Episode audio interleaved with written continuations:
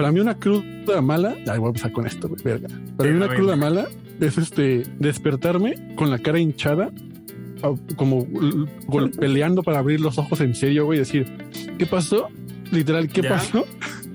Normalmente, sí, en poca, poca, poca ropa o nada, que, que, abrí, abrí, o sea, que lo primero que hago es como voltear, digo, verga, mi cel, lo encuentro, veo la hora de 4 de la tarde y yo, puta, va, ok, sucedió. Después me quedo ya acostado, güey, y veo que sudé demasiado en la noche, pero, pero demasiado es mucho, o sea, una, una temperatura corporal que, que no sé cómo mi cuerpo sobrevive a esas temperaturas.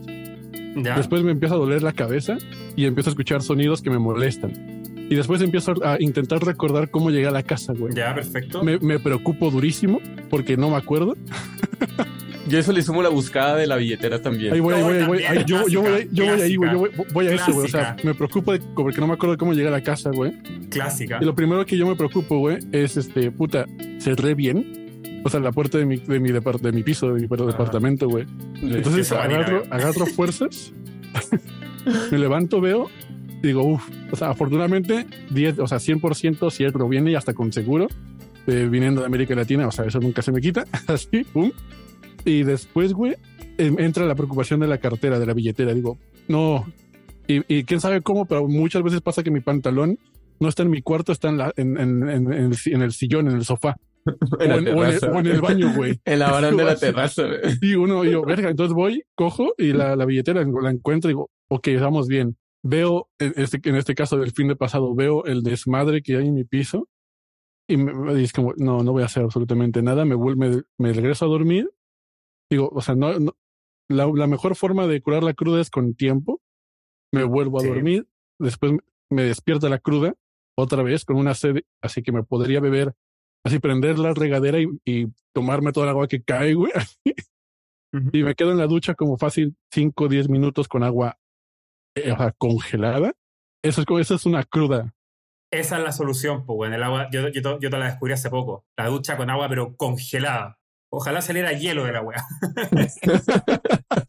si yo pudiera... ¿Tú cómo te la curas, Jorge?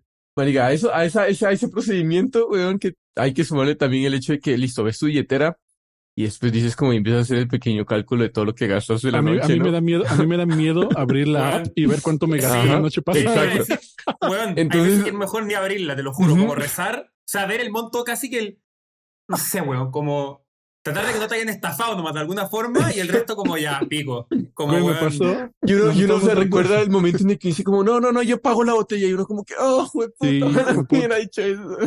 Güey, aparte, o sea, me pasó esto, güey, que que en la noche, el, fin de pasado que salimos, Max, no sé cómo, pero, o sea, yo amanecí y al momento de ver el desmadre en mi piso, había una pizza a la mitad, güey. Dije, ok, compré una pizza y yo de regreso, asumo, porque no habíamos comido pizza. Y dije, y, luego, luego, como puta, es que ni, o sea, y si me estafaron, güey, y, y como estaba hecho, hecho un bulto, completamente sin uso de razón, seguro le pusieron un cero más a la, al capo. o sea, así, güey. Y, literal, o sea, desde ese fin de, güey, no, no abrí mi cuenta bancaria, o sea, no abrí nada. O sea, fui al supermercado, todo, mis cositas, güey. Hasta ayer que me llegó como la, para pagar los servicios del piso. Y, y dije, puta, ya, a ver. Llegó la hora. Y no, y, y, no me estafaron. Vamos bien, vamos bien. Pero igual gasté un huevo de plata. Pero igual se gastó, güey. O sea, yo también, me, a mí, ¿sabes qué me sirve? Aunque me da mucha pereza, obviamente, una caminadita. O sea, me tengo que, me tengo que forzar a meter a la ducha y tengo que caminar, weón. Caminar y me como alguna fruta, lo que sea, y, y solito voy saliendo solito y saliendo de Pero si te entra comida, güey. A mí, a mí no me entra comida hasta literal que me estoy algo, muriendo. Algo refrescante, como, como, sí, de acuerdo, depende de la borrachera, pero a veces me entra una mandarina, me la como, me refresca, está frita, listo, sirve. Y mientras voy caminando, porque si no, baila. Si me quedo en la casa. No, estoy si, si, me quedo en la casa. Siento que me, me estoy emborrachando en los jugos, no, no, no me sirve, no me sirve quedarme quieto me da, me da, ahí me pega también ansiedad y paila, weón. Sí, y después la cruda, la cruda moral, aunque no hayas hecho absolutamente mm. nada. pero, pero absolutamente nada. Ahí quería llegar. y tú dices, ¿la cagué en algo? Y ya con esa pregunta. Ahí quería llegar, Y no tenéis cómo escaparte, aunque no hayas hecho nada, no tenéis cómo escaparte. Aunque, aunque te acordéis de todo, aunque hay veces que salí, no tomáis ni siquiera tanto, a mí me pasa, te acordáis de todo perfecto, no la cagaste en nada, y igual. O sea, a mí me ha llegado a pasar, te lo juro, que me llego a inventar algo en lo que la calle. O sea, me llego a inventar, ¿cachai? Como un, un, un boicoteo, auto boicot, weón. De inventarte algo para justificar que la cagaste. Entonces, de acuerdo, de acuerdo. Y no, se, y no se te quita hasta que como poco a poco la gente así, todo, todo te va como confirmando que pues efectivamente no hiciste absolutamente nada. O sea. lo mejor que uno puede ver cuando ve el celular y está con esa pregunta es como, hey, marica, la pasé muy bien. Gracias. eso, eso como que dice como que, ok, todo bien por este lado, todo bien por este lado. Sí, güey.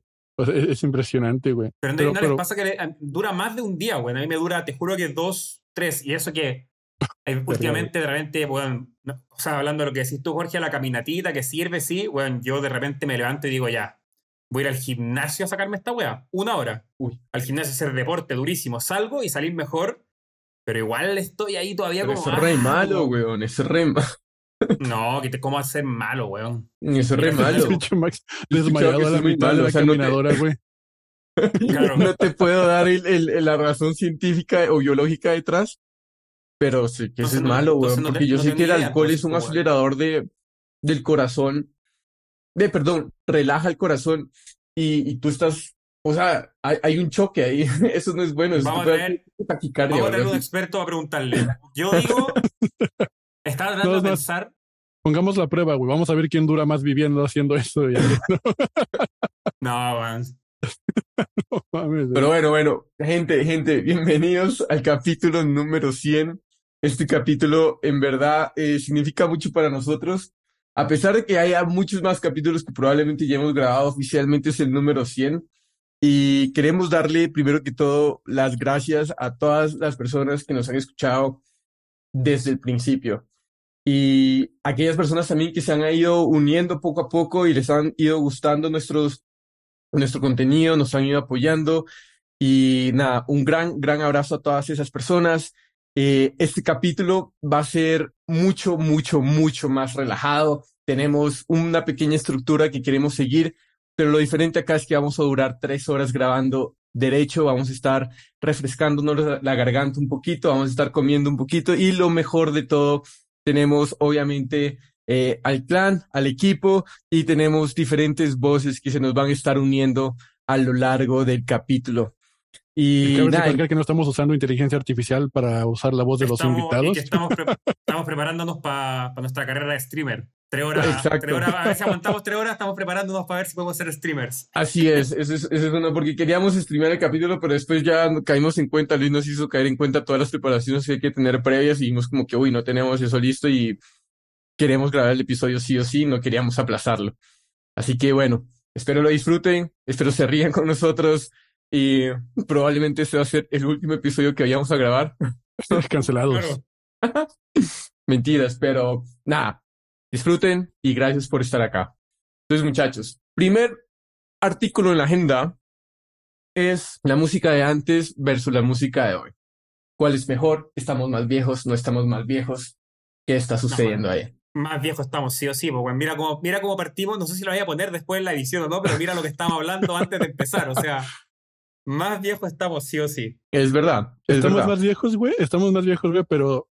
O sea, ustedes tienen 31, yo tengo 28 recién cumplidos, y quieras o no, cuando, cuando salimos o cuando compartimos como cositas, detalles, güey, sí hay una brecha, aunque sea mínima, entre ustedes y yo, güey, por ejemplo. O sea, es, es un, o sea, siempre que salgo con Max, Max es un, mi referencia a, a, la gente que escucha el reggaetón. O sea, si yo escucho una canción de reggaetón, le digo, Max, Max, ¿está buena? Se me dice que no, automáticamente le creo. Si me dice que sí, es como, ok, está buena. Porque este, este güey, o sea, escucha todo el pinche reggaetón desde niño, güey, lo mamas desde la cuna, casi sí, casi.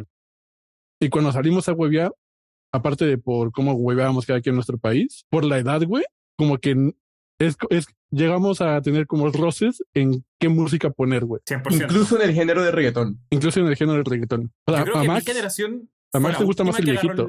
Sí, es que yo creo que la mía en verdad fue la última que agarró el, el viejito, weón. La gente que tiene, yo creo que, claro, tres o cuatro años menos, ya como que no las conocen un par, quizás la icónica, pero no las así como las que eran real, como.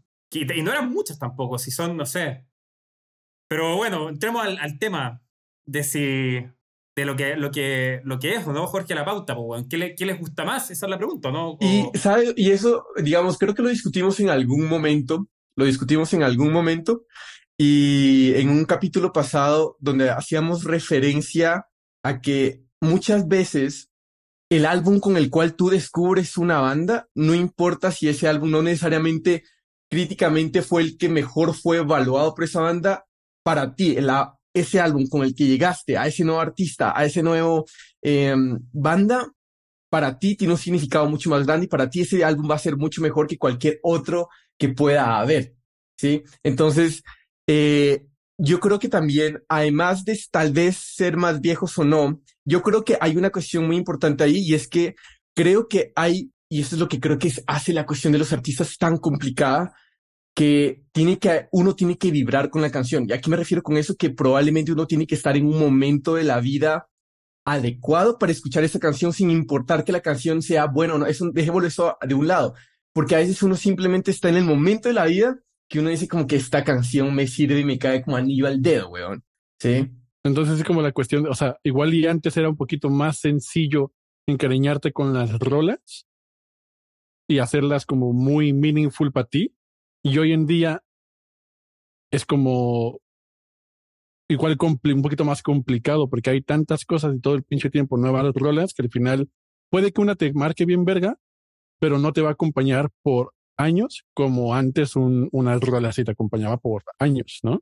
Así es, así es, así es, weón. Y antes de que sigamos hablando, voy a traer a la llamada a nuestro primer invitado, eh, desde el muy, muy inicio, desde el muy, muy inicio, de una vez lo voy a, lo voy, lo voy a, lo voy a admitir right away y voy a hacer la presentación con la persona acá. Sí, ya sabía, güey, me la solía bien recio, güey. Invitado número uno, el viejo Javi. Hola, hola, El viejo Javi Montero desde el, uno de los, de los primeros, primeros capítulos. Ah, aplauso, por favor, aplauso, Javi. Bueno, no era, no era necesario, no lo merezco, no lo merezco. El Javi Montero, invitado desde los primeros, primeros capítulos, luego una de las mentes que estuvo por detrás del placer dentro del placer, se nos une a nuestro episodio número 100. Querido, muchísimas, muchísimas gracias por venir. ¿Cómo estás? Gracias a vosotros por la, por la invitación y gracias a, bueno, que al final vosotros sois los que habéis trabajado tan duro en esto para llevar 100 programas en el podcast. O sea, se dice pronto, ¿eh? son 100, episodios y son 100. Si, fuera, si fueran años, es automáticamente más la esperanza de vida que los tres juntos tenemos, güey. O sea. claro, o sea, por ejemplo, estoy pensando, la primera vez que, que tuvimos una grabación del podcast fue hace más de dos años, ¿no? Sí, pasado rápido el tiempo. Por ahí. Muy rápido. 2021. Muy rápido. Mm, sí. sí. Qué burrada. Creo recordar que era abril del 2021. Eh, así, hablo, de memoria, ¿eh? Eso es muchísimo tiempo y fíjate, 100 episodios que han, que han caído.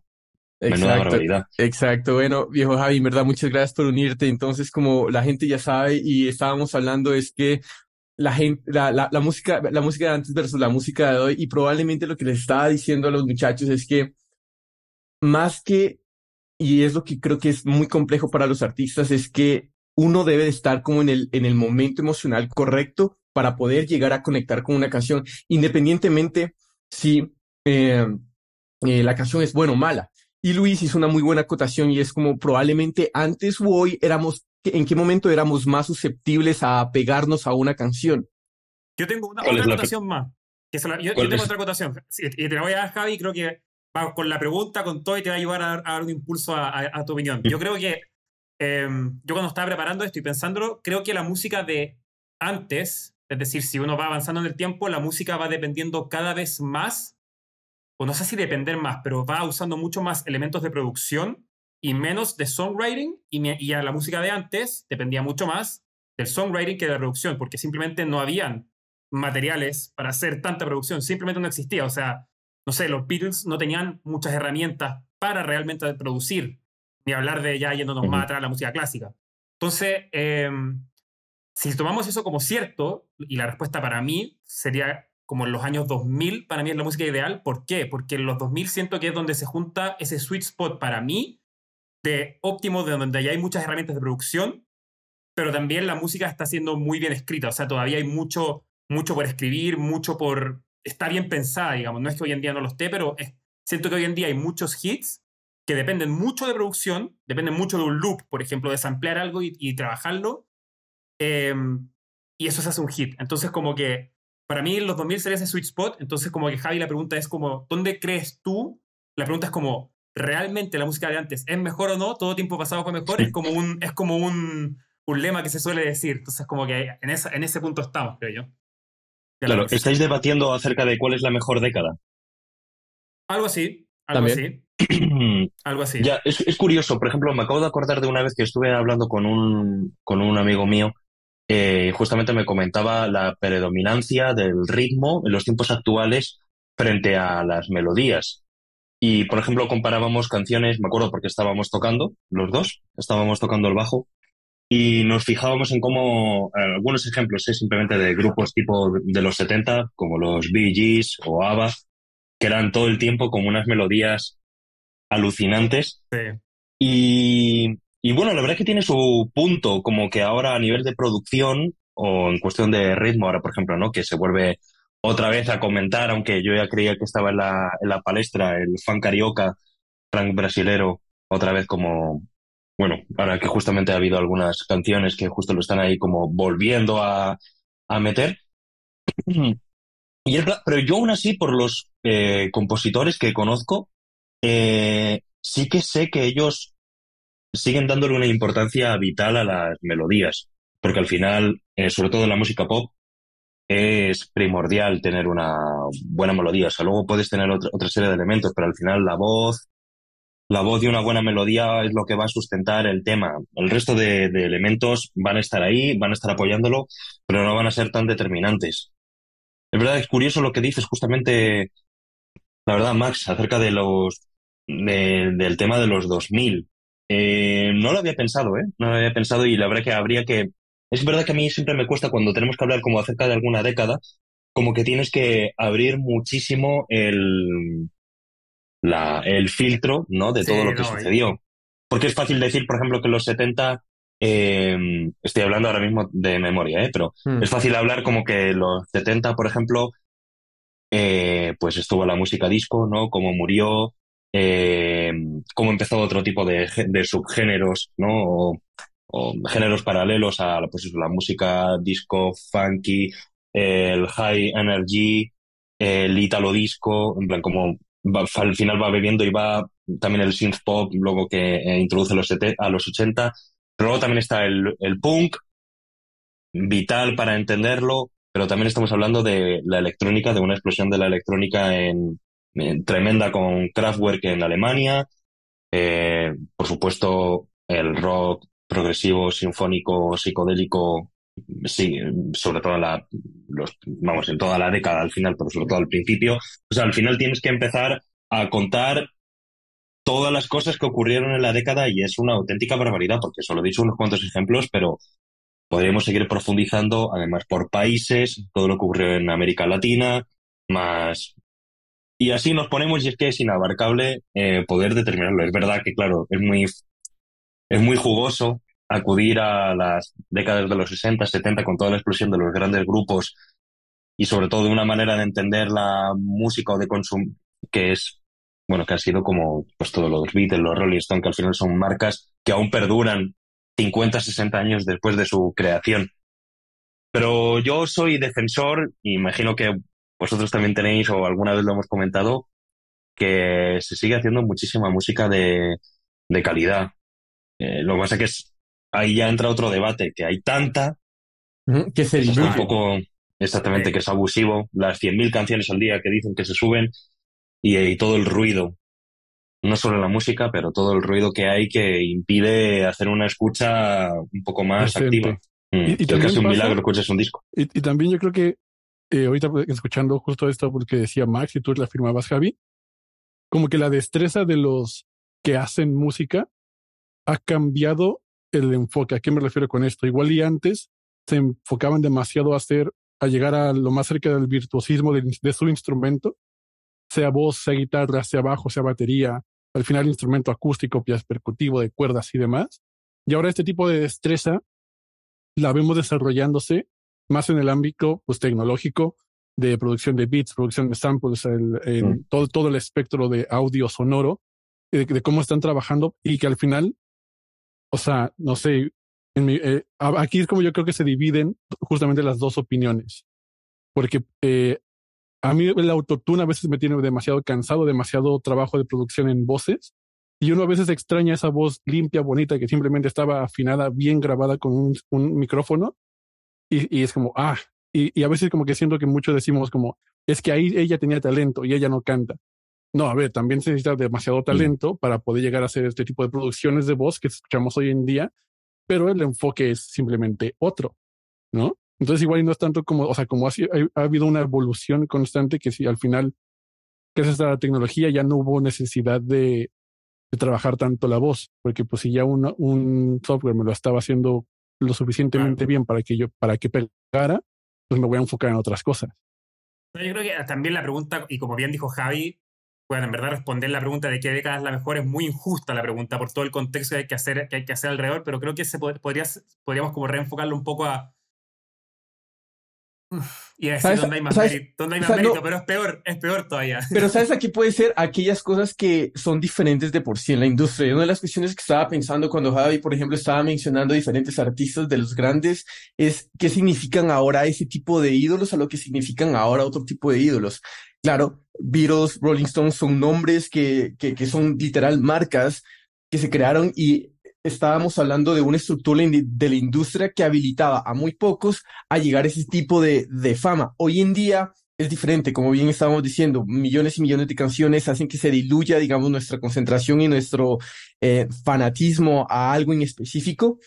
Y, y creo que hay diferentes tipos de variables como esta por la industria en la que estamos y en la disposición que tenemos la música ahora y porque honestamente, y eso ya es una perspectiva personal, es que el modelo que tenemos ahora no, no pone el incentivo sobre esas mentes creativas, sino como el simplemente hecho de estar distraído o tener música de background, ¿sí? Porque recordemos que nosotros no somos la audiencia, ¿no? Nosotros somos el, el 1% del ombligo de lo que es la audiencia. Entraste en algo, creo que es crucial también para la conversación, perdón que, que interrumpa, pero creo que hoy en día la música está muy enfocada en el loop, weón, en hacer 15 segundos de algo que sea muy bueno para 15 segundos. 15 segundos, o sea, y, de hecho, y lo hemos hablado en el podcast cuando hacemos los suaves, hay canciones hoy en día que parecen ser o sea, si la canción durara un minuto y medio, son tres canciones distintas de 30 segundos, prácticamente. como mm, que hoy en día mm. están todos enfocados en hacer el loop de 15 segundos. Entonces, así una canción que tenga 8 loops de 15 segundos diferentes, que hagan más o menos sentido. A ver, a ver si se te pega uno, pues, A ver si se te pega uno de los 8 en la canción. Antes, una canción, weón, de Soda Stereo, no sé, y que yo amo Soda Stereo. Pink Floyd, weón. High Hopes de Pink Floyd. Creo que High Hopes, no sé, canciones de 7 minutos, con todo un. La Stairway to Heaven, ¿para qué decir? Entonces, como que es otra mentalidad, otro modelo, otro todo, no sé. Recién encontré un, un, unos dos productores mexas, mexicanos, que estaban subiendo una serie de TikToks que decían, haciendo beats sin guardarlos. Y, son los güeyes que están haciendo, o sea, entre comillas, temazos, pero al final son beats. Y que los hacen pum, pum, pum, 20 mil visitas, 50 mil visitas en sus TikToks y los güeyes están, o sea, pendejeando, güey, están como hasta con broma, como están tomando chela, güey, todo el pedo. Y al final la gente es como, güeyes, sáquenlos, son temazos y la verga. O sea, y ahí te das cuenta un poquito como justificando eso que te dices, todos esos güeyes nada más están picando botones y diciendo cualquier cosa en el micrófono, le meten autotune, no, el River, este River suena como chacalón, no, pues ponle más meneo, güey, haciendo como hablan esos güeyes. Es súper entretenido, güey, al final. A veces da miedo, ¿eh? A mí me, a mí me pasa, ¿eh? En mi, en mi trabajo, que hay veces como que muchas veces eh, es como de los diferentes tipos de escucha que hago eh, respecto a la música que escucho en mi casa respecto a la música que escucho en transporte público o en el trabajo, como diferentes enfoques. Y es verdad que mm, se nota la capacidad, o sea, la pérdida de atención que, que tenemos. O sea, tengo, yo tengo el cerebro frito por TikTok y ahora mismo ya me ponen una canción de un minuto y a mí me basta. A mí ya, yo me lo escucho, de verdad, yo, yo, las, yo hay canciones que me escucho canciones que aún están siendo compuestas o que aún simplemente como una demo para mostrarlo, yo lo escucho un minuto y a mí me ha... me he sentido satisfecho con solo ese minuto. Luego es diferente, ¿eh? Hoy, por ejemplo, justo me pude escuchar dos discos, casi que considero una, un poco anómalo el caso, la verdad, que hoy me he escuchado dos discos y además uno de ellos creo que, que realmente es muy interesante, que yo creo que daría para otro programa, que es el disco de Ralphie Chu, que ha salido hoy y es un, bueno, muy buen ejemplo de una música con una producción exquisita, pero también con capacidad de emocionar, que es al final en realidad por lo que estamos aquí, porque hay música que nos emociona y es difícil hacerlo y difícil encontrar entre todo el eso, entre todo el ruido, pues la música que te emociona. Luego al final creo que da un poco igual, creo, ¿eh? cada uno tendrá sus gustos, pero que, que haya mucho tune, que sí, que no, que hay tal. Depende del momento en el que te pille, hay cosas que te pueden emocionar más, o la calidez de una grabación como muy fidedigna, u otra que es como completamente sintética. Y depende del momento en el que te pille, pues te puedes sentir, te puedes emocionar igualmente. De acuerdo, de acuerdo. De hecho, ahorita, eh, esta semana salió el último álbum de, de James Blake también, y lo estaba escuchando y decía como, o sea, sí, yo creo que estaría en otro momento en mi vida o con otro tipo de emociones. Esta carga de como, porque es bien electrónico, es bien introspectivo, es eh, hasta un poquito tirando al oscuro, diría como, mm, no sé si me gustaría, pero probablemente en ese momento estaba caminando día soleado, probablemente ese contraste también ayudaba a que podía digerir ese álbum y dije como, mm, qué, qué, buenas contrastes, qué buen trabajo que hay acá y podía de alguna u otra manera admirar, por ejemplo, un género por el cual yo por lo general no me siento muy atraído por. A mí me pasa mucho con, hay algunos discos que seguro que vosotros también tenéis. A, a mí me pasa hay dos cosas. Una, discos que en el momento en el que los escuchas te cambian la vida y, y otros que justamente o en el momento en el que los escuchas no estás o preparado o simplemente no te pilla en un buen día y luego posteriormente pues te gustan. Y yo la verdad que tengo algunos que es verdad que es, es increíble la, la magia del momento. Yo aún sigo considerando como el primer disco de Portishead, el Dummy, Sigue siendo un disco que yo cada vez que lo escucho, no lo escucho mucho ahora, o sea, bueno, me lo he escuchado cientos de veces, pero ese disco justamente te pilla en un momento preciso y te cambia la vida. En cambio, luego hay algunos, algunos discos eh, de cierto, en realidad son varios de, mm, del mismo género, de así post-rock, noise, tipo Soy Gays, como discos de estos que en internet a mí como que me hace gracia, ¿no? Que son como discos, incluso para mí son un poco meme, como que parece que si eres un entendido como que te tiene que gustar. Tipo Godspeed You, no sé qué, Emperor, es que ya ni me lo sé, pero o tipo el Loveless de My Bloody Valentine, en plan, como hay discos de estos que a lo mejor justo en ese momento no los tal, y luego, la verdad que luego sí que molan, y luego los escuchas, no sé si me estoy yendo, ¿eh? la verdad, por la rama. Yo estoy aquí contando lo primero que se me pasa por la, no, es, Verdad, es, verdad. Digamos, yo les decía a, a, estos locos que a veces también el hecho de que depende por el álbum que tú llegues a una banda, sin importar qué tipo de álbum sea, pero porque tú llegaste a esa banda y te volviste fan de esa banda por ese álbum, para ti ese álbum en específico va a tener un significado que diferencia a muchos otros y la gente te va a decir, pero ¿de qué hablas? El tercer, el cuarto, el quinto álbum es mucho mejor que el que tú estás hablando, pero esa conexión emocional nadie la va a reemplazar. Hmm. ¿Sabéis qué postura estoy teniendo yo últimamente? Aquí yo lo comento, ¿eh? Ahora soy, ahora quiero mantener una postura no anti, pero como tampoco hacer que los Beatles son tan buenos. Ahora esa va a ser mi personalidad a, partir de ahora. Con los Beatles, yo nunca he sido muy fan de los Beatles, siempre lo digo y siempre me llega. y, me, llega y me llega y me va a seguir llegando, pero nunca, nunca Tienen canciones que me gustan, pero nunca he, no mm. sé. A ver, a mí me gustan mucho, ¿eh? muchísimo. Y he leído todo lo que hay, lo he escuchado todo. sale un nuevo disco, las demos. Pero no son tan buenos.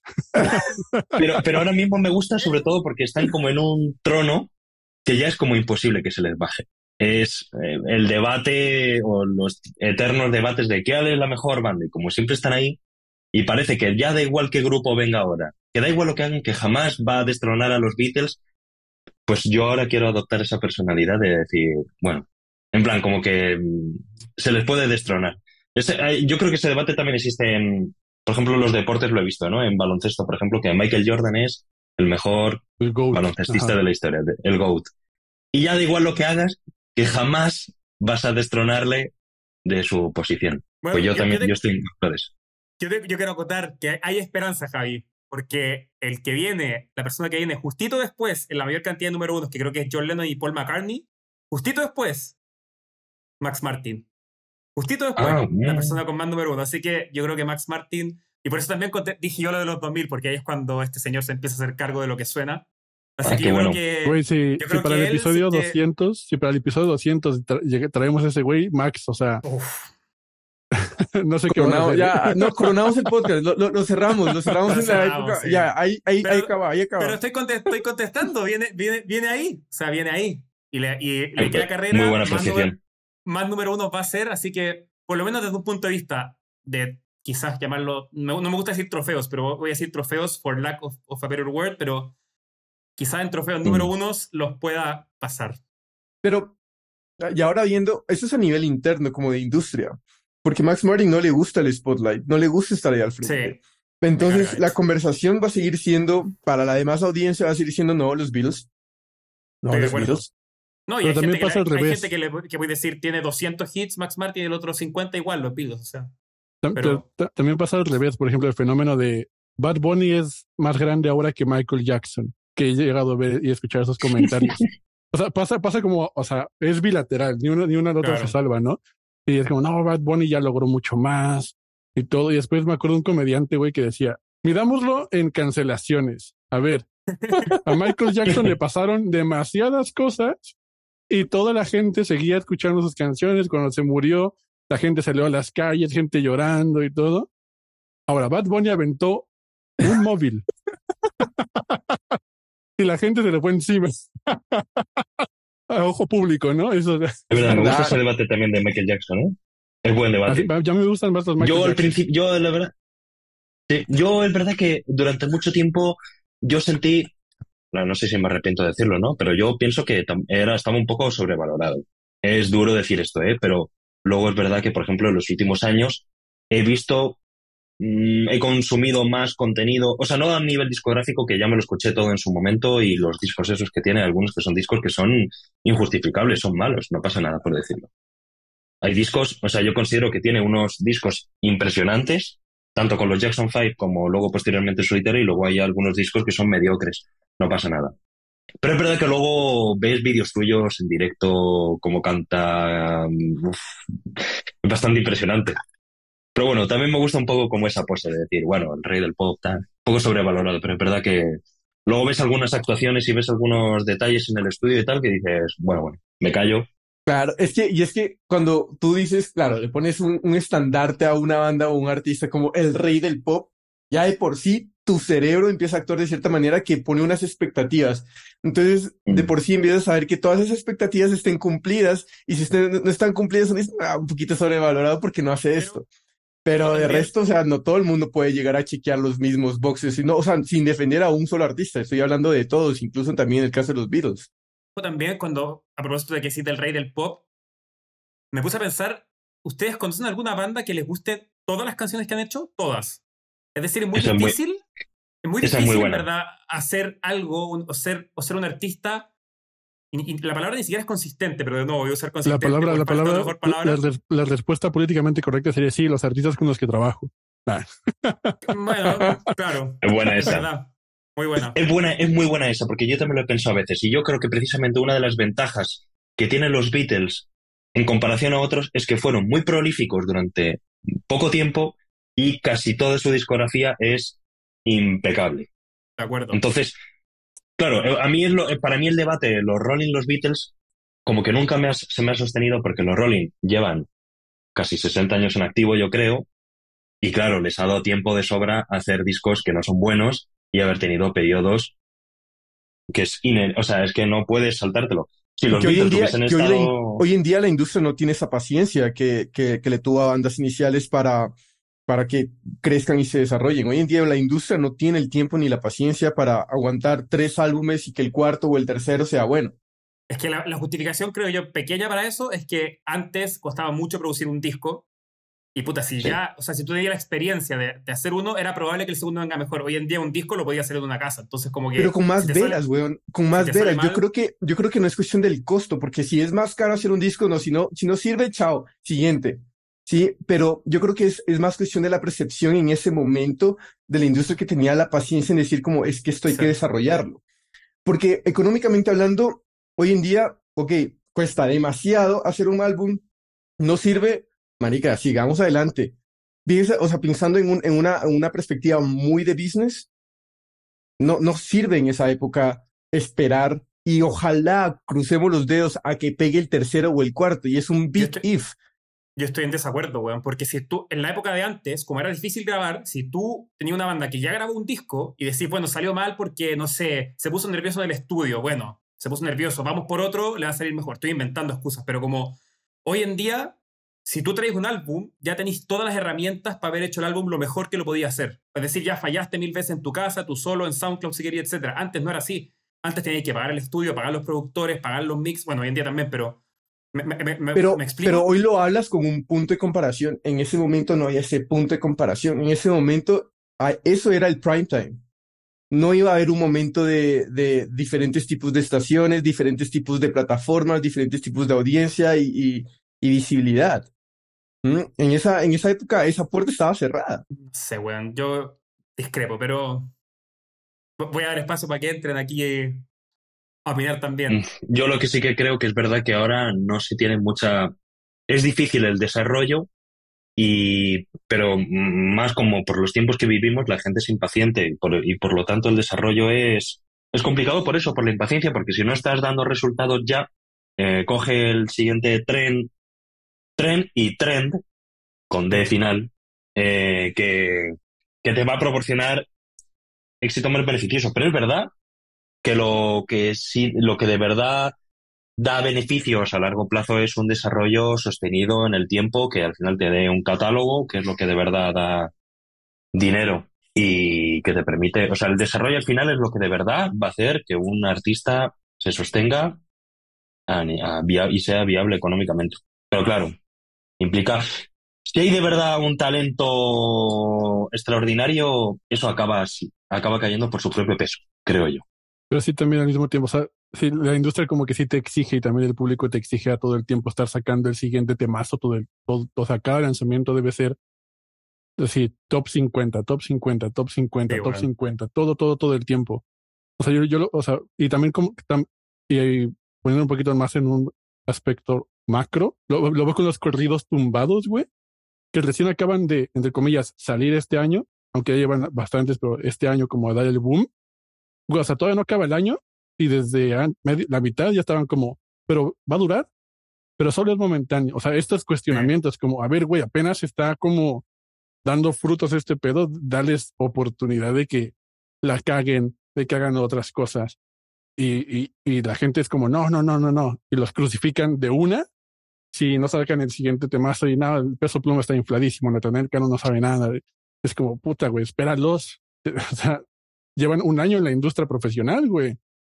Darles chance de que respiren. No hay paciencia. De acuerdo. va, a ser así, va, a ser así, con todo, weón, con todo. O sea, no solo con los corridos, el que venga después le va a pasar lo mismo. Si va a venir después quizás un género nuevo de la electrónica, weón, quién sabe. No digan que no dice, no es broma. Pero un género de la, de la, electrónica va a ser lo mismo, va a ser, puta, ¿cuánto va a durar, weón? Es lo que dicen, o sea, no hay paciencia, weón. O sea, de hecho, los, los, están, yo creo que todos los que están primeros los dibujaría gráficamente como haciendo equilibrio en la cuerda con un con la con el con el típico palo, o sea, están todos esperando a que te caigáis para que pase para que venga el siguiente el siguiente trend, como dice Javi. Marica, yo la otra vez me vi acelerar, imagínate el nivel de impaciencia. Ya hoy en día yo me veo acelerando los TikToks. Yo soy cuando uno acelera TikTok es rapidísimo, weón. ya de por sí el contenido es recorto y, estoy acelerando esta vaina y es como marica, sí. A mí, a mí, luego, a mí luego me sorprende, güey, porque entre aquí entre Jorge y yo nos bombardeamos con TikToks diario, güey. Luego me sorprende la cantidad de TikToks que nos podemos llegar a enviar, güey. y la velocidad que los consumimos, güey. Y, y, también consumimos así música hoy en día, güey. Mm, mm, mm. hablando, de hablando, de adelantar, y de hecho Javi lo dijo antes, dijo que se escuchó una canción de un minuto. Y les pregunto, si les, si les ha pasado y qué tan seguido les pasa. Cuando les mandan una canción o, o escuchan una canción nueva, ¿Qué tan seguido hacen el play?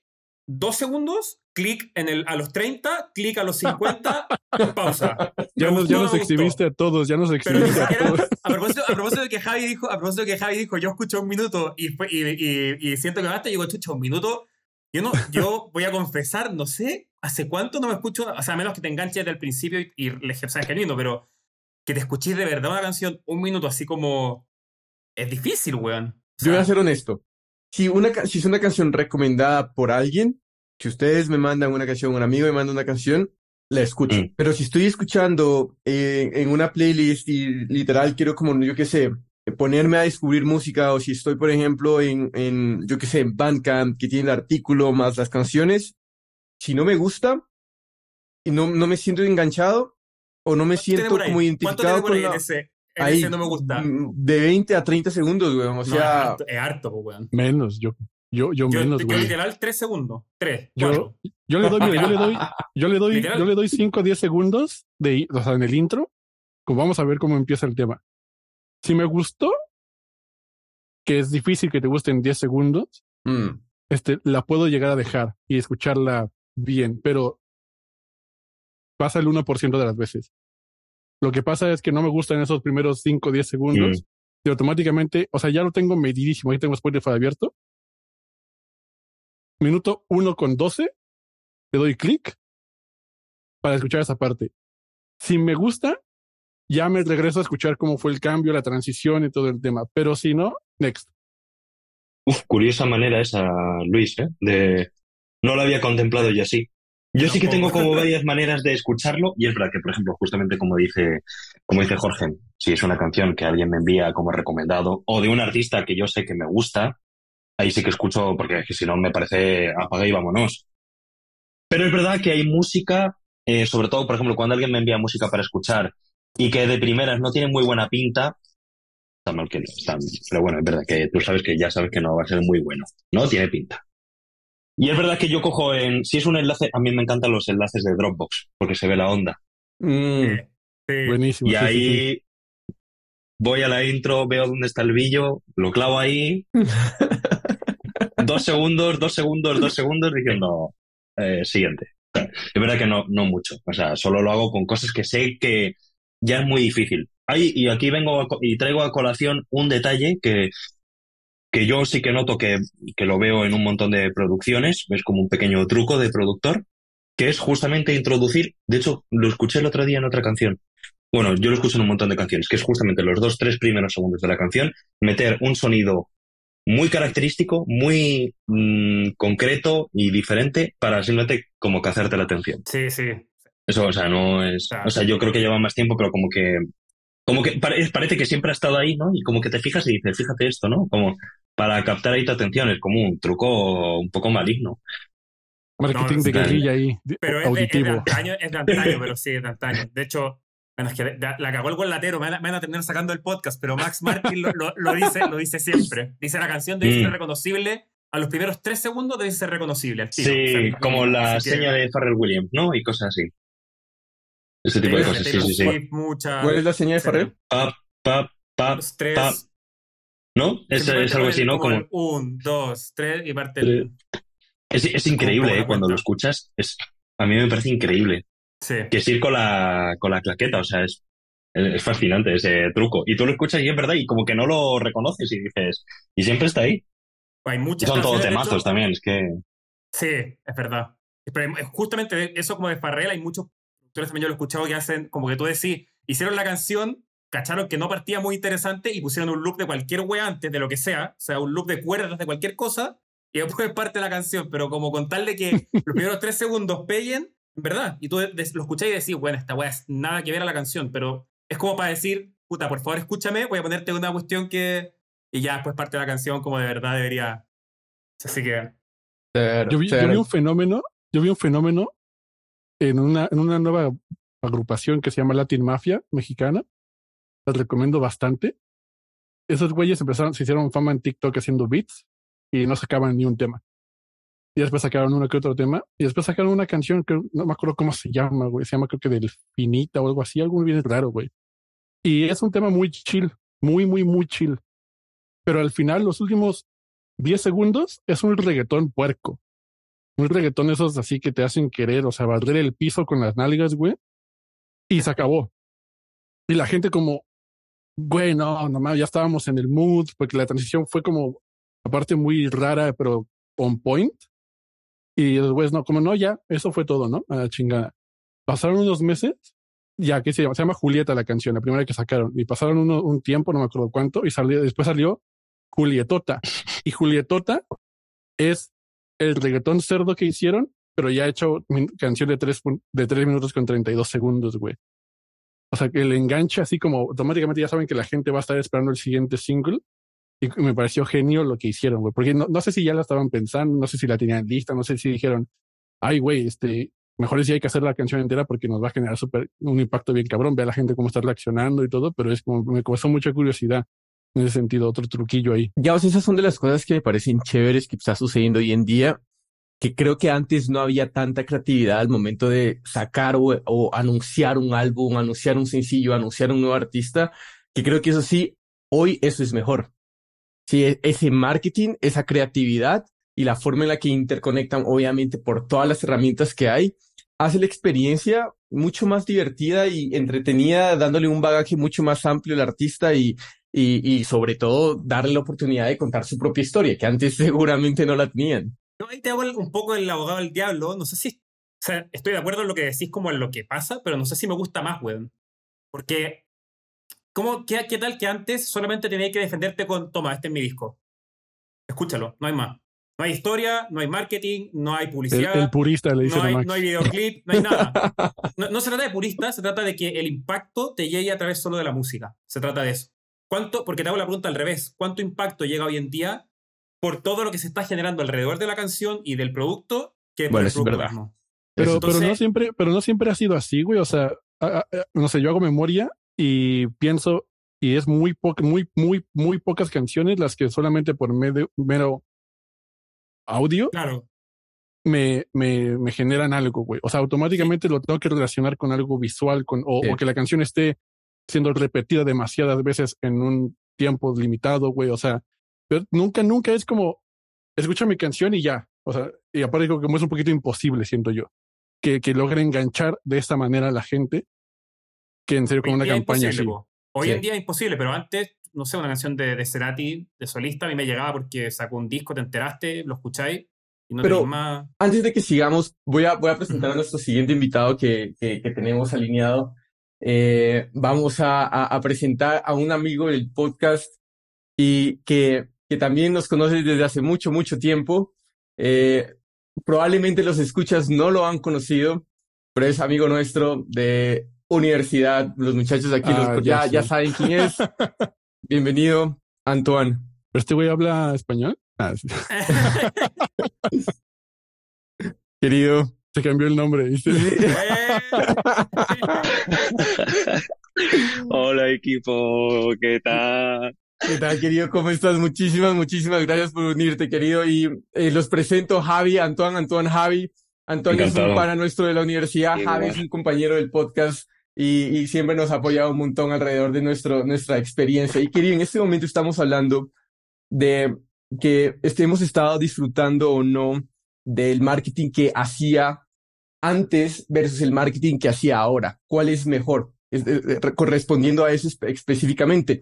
Max dio un ejemplo muy claro de ciertos artistas en los que simplemente él escuchaba la música y ya se conectaba con el artista y punto. Pero ahora, ahora yo te digo, Max, que ¿qué pasa si Soda o Cerati hubiera sacado un álbum en los tiempos de ahora con toda la fuerza de, eh, y creatividad que hay ahora y herramientas que hay ahora. O sea, ¿cómo sería eso diferente? Probablemente conectarías con la música de la misma manera, pero probablemente pueden iluminar historias que antes no se podían iluminar. Sí. Si tiene, todo tiene su, su lado A y B, pues, bueno, todo tiene sus pros y sus contras, pero... Y obviamente, claro, si sacaran un álbum así hoy en día y con toda la publicidad, de hecho, yo creo que sería mejor porque llegarían a más gente a la que seguramente no han llegado y que deberían llegar. Pero pero yo me quedo, para mí, el efecto que acabo de decir me vale menos que lo que dije antes. Por lo cual prefiero igual la situación como era antes. Es decir, preferiría más, creo, que se siga defendiendo la música por sí sola. O sea, ya me hiciste dudar, en verdad. y, o sea, y no, no, no, no, diciendo que la música no se tenga que defender por sí sola, y estoy de acuerdo que no me gusta que el hecho que ahora los artistas tengan que tener diferentes tipos de sombreros y tienen que ser eh, creadores digitales, genios en marketing, genios. Está bien, de acuerdo, esa es la parte sea, esa no. Pero a lo que me refiero es la, la, la, las posibilidades que eso arma. Imaginemos que ningún artista, pongámonos en la situación utópica, que ningún artista tenga que encargarse del marketing, ¿sí? Y tenemos las herramientas que tenemos hoy. Entonces, imagínate lo que, yo qué sé, lo que hubiera podido haber hecho, como habíamos dicho, no sé, Michael Jackson o los Beatles o, o, o Queen o cualquier tipo de artista con las herramientas que hoy hay. Porque, por ejemplo, fíjate, no sé si se vieron, de hecho, Antoine me envió el, el video de último de los Rolling Stones se vieron, es, es muy divertido, es muy chévere, está muy bien hecho, weón. Gracias a lo que tenemos hoy. Entonces, eh, eh, ah, eso sí, puede que caiga en, la, en, la, en, la, en el hecho de que se diluye por todo el contenido que hay ahora. Y antes un lanzamiento de un sencillo de ellos, ellos probablemente era más icónico, era como, este fue el día que Rolling Stone sacó tal canción. Hoy en día es como, un viene dentro de un baldado de muchas más canciones. Nada más te dura una semana en el New Discovery Music y chao. Sí, pues. sí, Al 100%. How you doing, my friend? Muy, muy, feliz, de, que, muy feliz de que te unas, querido. Es que, es que me, me, da mucha alegría como quedar con los amigos en Zoom, así, de, de pasar el viernes, así me da mucha, mucha alegría. Eh, no, me gusta mucho el tema, porque que hay muchos viejitos en el, en el call, yo soy muy joven, entonces tampoco muy, puedo hablar mucho de cómo era antes, pero... yo, tengo, yo tengo una pregunta que le quiero hacer a Antoine, güey. A ver. Porque Antoine, Antoine, para la gente que no lo sepa, el güey es francés, pero yo siento que, que se equivocó de país al nacer, porque el vato escucha más reggaetón que yo y ha visto más telenovelas en su vida que yo, güey, siendo Todos nosotros juntos, sí. O sea, está cabrón este güey. 100%. Y, y, si le, o sea, y le quiero preguntar a ti, Antoine, ¿qué prefieres, güey, el reggaetón de antes o el reggaetón de hoy en día? Ah, buena pregunta. Eh, a ver, es que, por ejemplo, yo me mire la, igual que las telenovelas de, de antes, me mire a las dos. Hay un toque eh, muy vintage, muy, muy honesto. Y eh, no sé si, es que a mí me gusta mucho lo de sync, mucho de, de la, de la música con las imágenes. Entonces, algo que siempre me gusta es que como cuando mires una, una peli o cuando escuches a un álbum, de un cierto, de un cierto época, eh, de época, o sea, se oye eh, la diferencia en el sonido, eh, casi como si había un stamp del año en el cual se hizo. una, una marca de este sello de es, se, hizo, se hizo este álbum en los 90, ¿sabes? Y mm, que estábamos hablando de marketing. Yo no sé si en, en los ochentas un francés se podía enamorar del estilo de telenovela. Ese es un buen, ese es un muy buen punto también. Entonces, no sé que, no me parece bien que los artistas se tengan que transformar en un, en un, un digital creator o lo que sea, pero también hoy en día pueden, eh, pueden encontrar su público fuera de, de, de, su país de origen, que se pueden crear una comunidad eh, en un mundo que es mucho más amplio. y eso me parece que ¿sabes? es un balance. Y eso me parece que es una cosa muy buena uh, que vino también de todas estas herramientas. Ahora, eh, yo vi un video sobre el tema de, de hacerse digital creator por un artista, pues quizás no hace falta. El vídeo que vi era como que mm, un artista, muy, un producer, un music producer, un chico ah, americano, su novia es como eh, una guru de marketing. Y lo hizo, lo hizo famoso. Me parece que lo envió a, Jorge o a Max.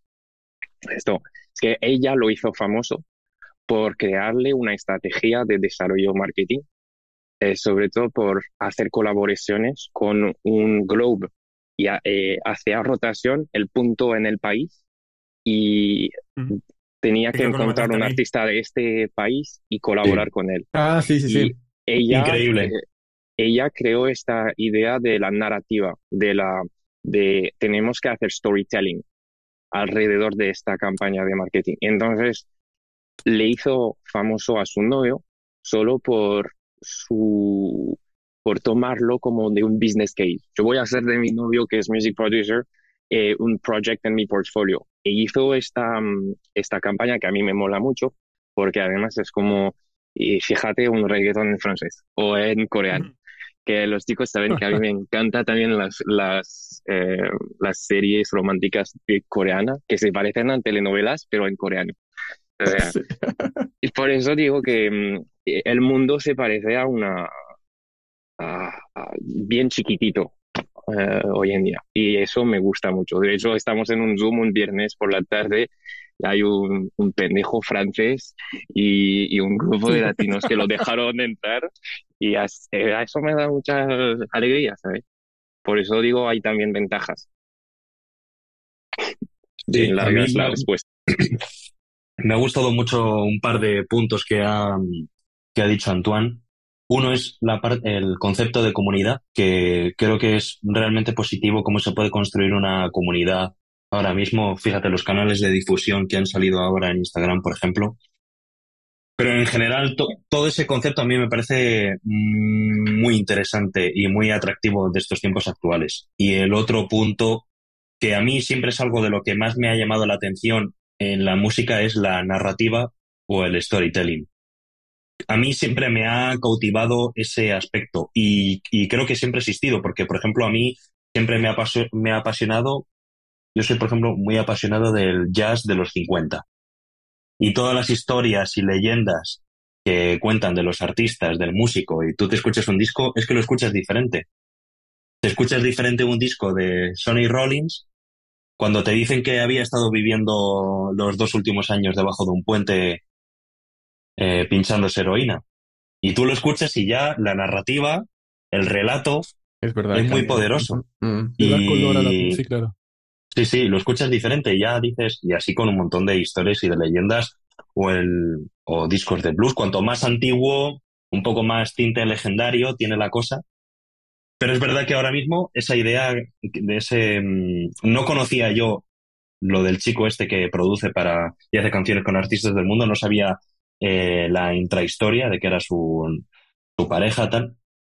A mí esa idea, yo cuando la vi dije, esto es una idea de marketing brutal, brutal, es increíble. A mí me parece apasionante. De hecho, lo vi también en, perdón, ¿eh? pero justamente me acabo de acordar que hay un artista como, estoy casi seguro que es él, pero no lo voy a citar por si acaso, pero creo que es bastante famoso, pero es un artista español que hacía los beats, se lo mandaban, creo que era desde Venezuela, creo, y él los cantaba en español y no, no se conocían en persona y sacaron dos o tres discos juntos. Y, y bueno, y da igual, es increíble lo de las cosas que se pueden hacer ahora con este método.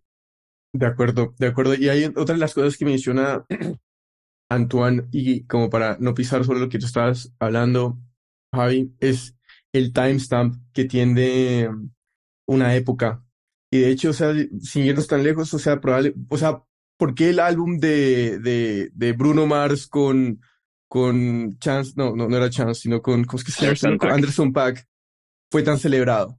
Sí, por, por ese timestamp que lograron como capturar esa esencia, esa, exacto, a la gente que lograron traer, entonces, y el esfuerzo creativo, eh, los millones y millones que en, en cuestión de, de estudio y recording equipment que tuvieron que traer para lograr los sonidos que lograron, también habla un poco de, de, de, o sea, ¿por qué no querer hacer un álbum de esta época o cómo sonaría esta época o cómo sonaría en el futuro? ¿Por qué se fueron a hacer un álbum de, de esa época con ese timestamp? Más allá del hecho de que probablemente, no, sí, somos fans de esa época porque crecimos con esa época, ok, pero si hubo una razón comercial por detrás al, hecho, y es decir, como porque, porque en esa época todo el mundo ama la música de esa época, punto, Motown, pa, pa, pa, pa. Entonces, eh, el timestamp que logra, que, que, es algo, yo creo que es un valor intocable, es como el, el, good, el goodwill de una compañía es en el momento en el que llegas a hacer una, un álbum. Por ejemplo, ¿no les, no les pareció, les parecía raro como aquellas canciones que salían en, en, en, COVID o aquellas canciones que tienen como un poquito de, época de COVID, o sea, como que uno dice como que, ah, sí, ese, ese, timestamp afecta mucho, weón, afecta mucho, es verdad, es, es, un valor que está ahí y que es intrínseco y que mm. nadie le puede yo quitar. yo tengo un ejemplo para, eh, muy reciente. Hoy es el día de la independencia de México, entonces voy a remontarme a corridos tumbados todo el pinche día.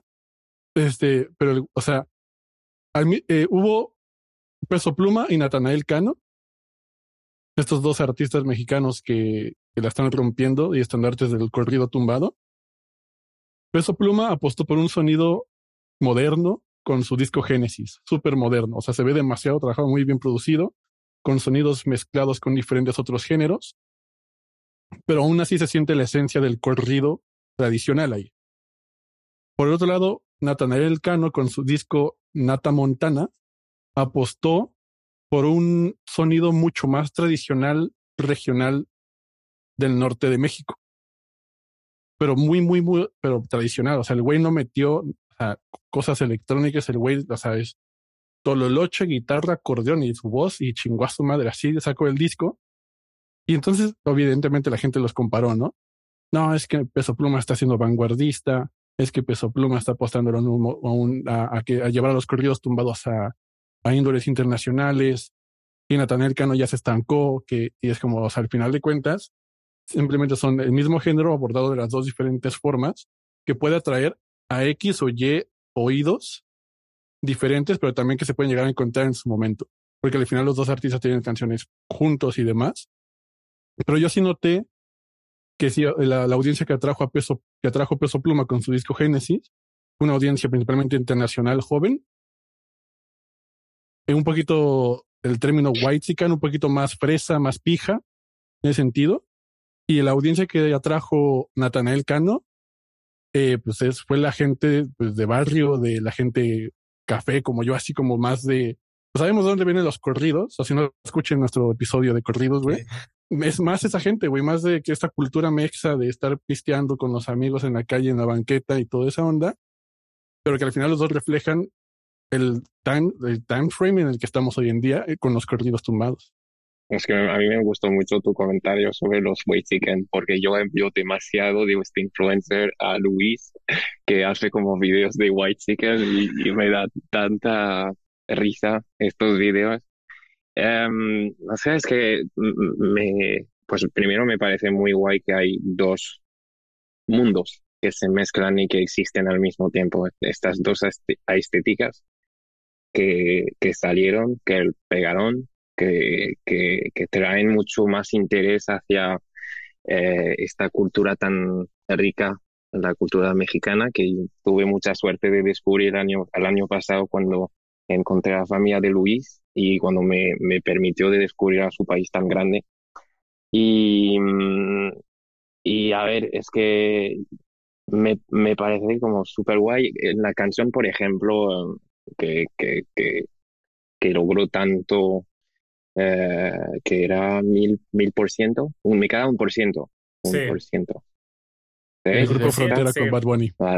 Por ejemplo, cuando entra y hace el, el puente, el bridge, o sea, es una estética dentro de la canción. O sea, Bad Bunny llega y se cambia la, la canción entera. Pero luego se cierra la paréntesis y es Bad Bunny cantando sobre, sobre este, este sonido tan especial y mm, me gusta que los dos álbumes que ah, comentaste, Luis, existen al mismo tiempo y también me gusta cuando en una misma canción se puede oír como estos mundos que se mezclan y al final en estos proyectos sigue siendo tan, tan poderoso para promocionar a los géneros musicales eh, eh, regionales de México hacia el mundo. Y me recuerdo cuando me dijiste el año pasado como que lo van a, a pegar todo los géneros, los géneros regionales. yo lo diciendo desde, o sea, sí, qué bueno, qué bueno, un año. Qué bueno, que está, qué bueno que está, grabado este pinche podcast, güey, porque es, literal desde que iniciamos el podcast, yo les, yo les dije, este pedo viene duro y todos, nada, que la verga. No, que sí, no, no, me tiraban de loco, güey. Inclusive compañeros mexicanos, güey, me decían, no, pendejo, estás bien, güey. Y mira. No hay nada más rico en el mundo, creo yo, que molestar a un amigo por un año y equivocarse, pero no importa, ya lo molestaste por un año. O sea, no hay, no hay mejor sensación que esa, yo creo. Pero aún así, el otro día que salimos a. De, que tenemos. El otro día que salimos de fiesta, estabas coreando las canciones de Peso Pluma. 100%. 100%. y, no, y, teníais mucha razón, güey. O visionario 100%. Yo lo digo, lo digo en hueveo y lo digo, de hecho, más como hueveándonos a nosotros mismos por, por, por como un poco. No sé si hacer burla, pero como decir, ah, está exagerando y todo, pero al final es verdad lo que dice Antoine. Yo creo que más de un año, güey. Desde que partió el podcast, cada capítulo decía, güey, que viene, que viene, hasta que llegó. Pues lo siento, chicos. Yo, yo seguro que estoy seguro eh, que, que Luis lo decía. Yo también recuerdo que tenía un compañero de trabajo que escuchando, me acuerdo, Yaritza y su esencia y, y alguna cosa así de ese tipo, hace dos años yo que sé me lo decía y dice, va, va a venir este yo, yo qué sé. Pero bueno, no, no es solo chicos que me quería despedir, que me tengo que ir. Ay, un abrazote.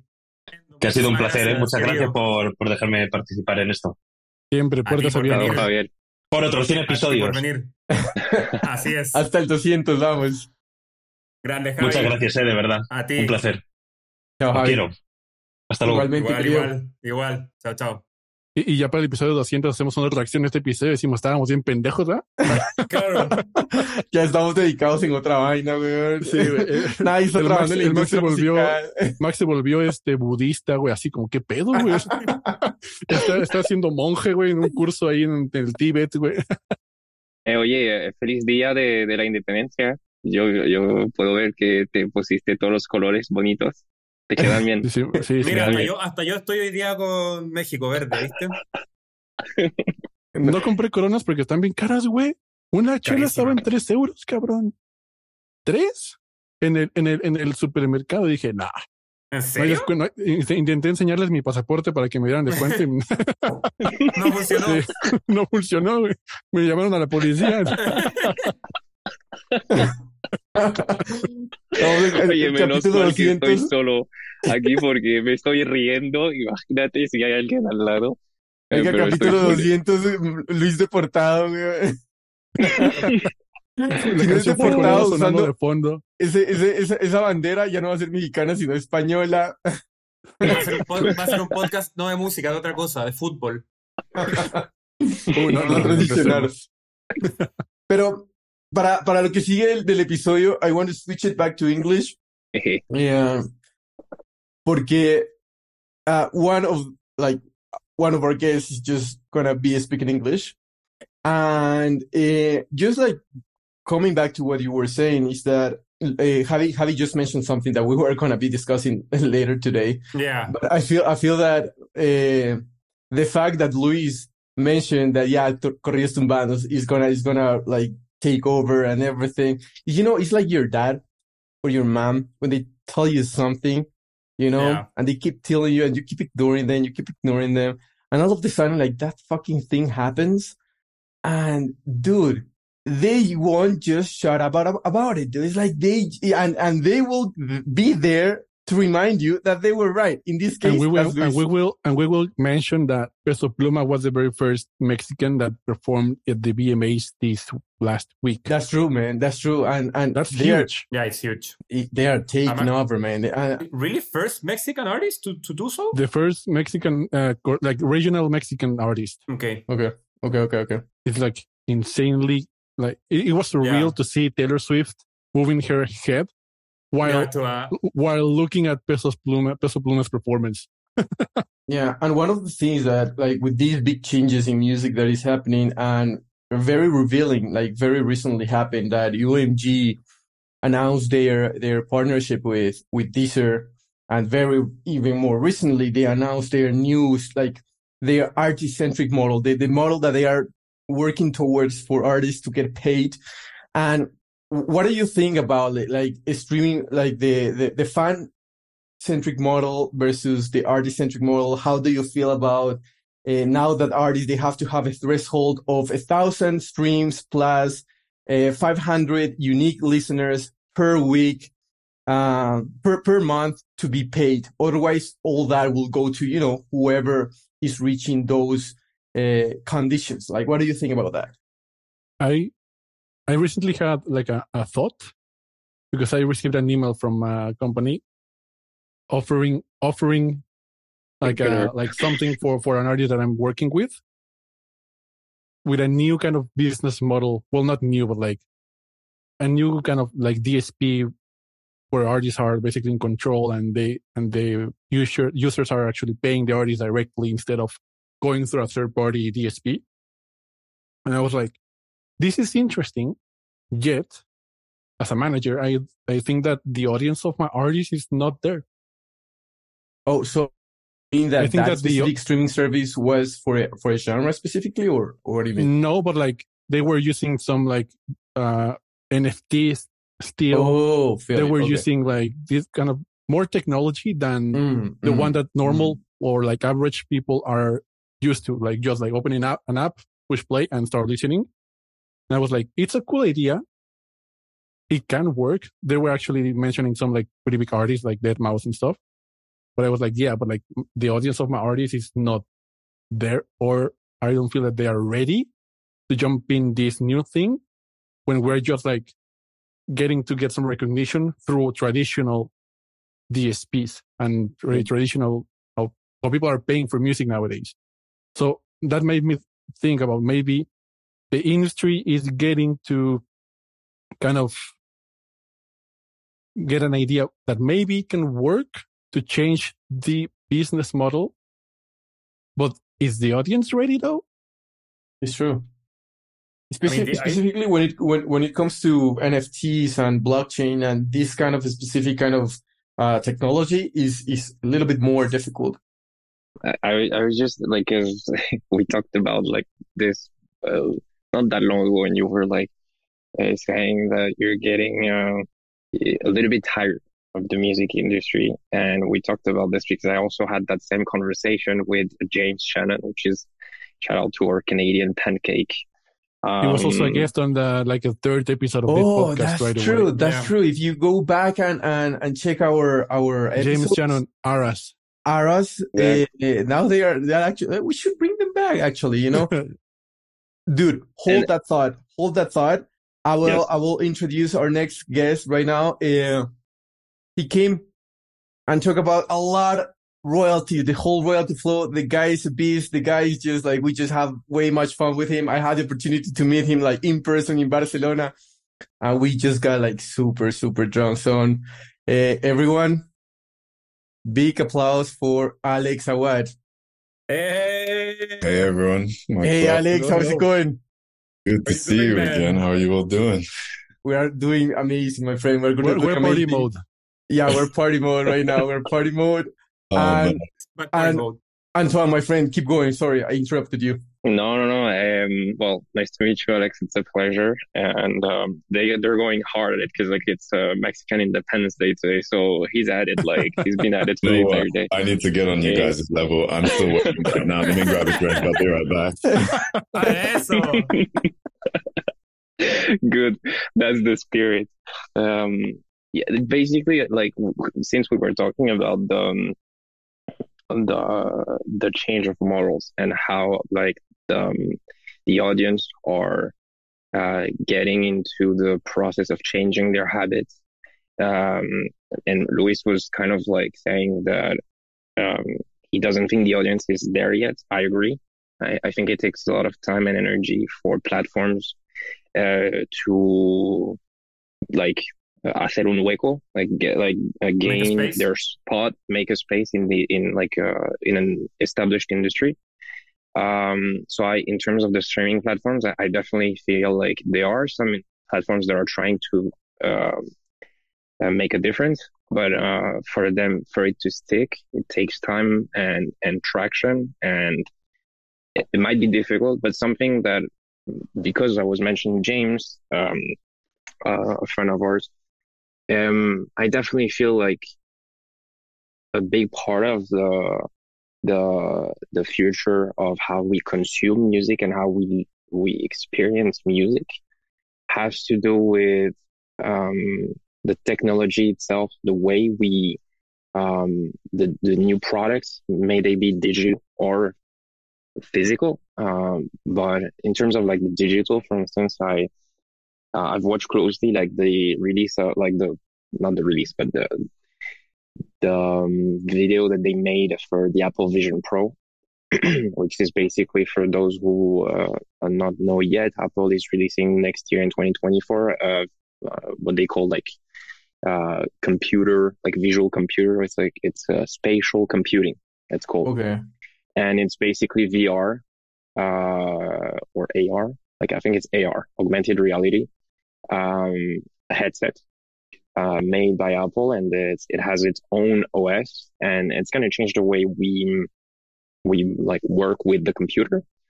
But I also think it's going to have an impact on like what kind of experience that we like have with digital products because I was just like, they basically shown like their own apps because obviously they're introducing a brand new product and it has to have a lot of developers and companies that are going to invest to create products for that.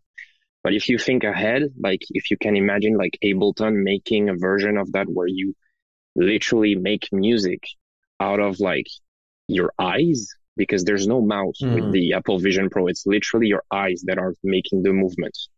Uh, and you're you don't have like a you don't click it's a it's a sign like it's it's literally like it it makes it triggers like your your hands trigger the movements and and the computer so i think like when you see those kind of trends and those new products and those new platforms as you were saying those maybe they're not quite there yet because they don't have the reach but if like the idea is good enough you never know that might influence a platform, a bigger platform, an actor like Apple. Apple, uh-huh. Apple, didn't come up with the uh, the AR concept, like the, the this headset. It's like rewind a little bit. They didn't come up with, with shit. They just like bought companies after companies to create a product that was that I believe will be relevant at this point in history. But like Facebook has released like a, an AR set like years ago. So I still think like that traction needs to happen little by little. I still think that it's good that there are startups out there that are that are offering this new ventures, this new way of doing things. Is eventually, if it attracts enough interest from the public, someone's gonna want to like buy it and like get that traction, hopefully to to make a bigger change. If like Deezer or I don't know, Title wants to change their model at some point, if they see like this upcoming startup that has that reach and that has that um, philosophy and is really making like a difference in the industry, they might just want to, you know, like kind of like go in that direction and maybe if like some an actor like Tidal buys off a startup like this and change their model to adapt to this ever changing streaming industry you never know that might become something uh, just like the conversation that uh, Jorge was uh, like bringing, which was like artist centric or fan centric, and um, maybe there are some other alternatives that will come like later on. So and you you bring you bring like a very important topic is that okay who's ready for it you know and in this case the case that you were mentioning was okay as as with apple specifically was as as users but in this case, so are we ready? So in this case, probably labels, they are ready for a change. Let's say it. Uh, I, hopefully they are ready for a change in a very, you know, struggling way and hesitant way, but to their own terms, right? And looking it through, through the very with in, like inside of the, of the business. And it goes back to the conversation that we've had and Max said it once and said it very well and used the right word for it. And it's the incentives that the music industry is going to have and it's going to set because that is going to shape the future and the culture of the music industry, depending on the new model that they are going to bring. Mm-hmm. I agree. And I wanted to actually, Jorge, make the same question that you did before you started, make the same question to Alex.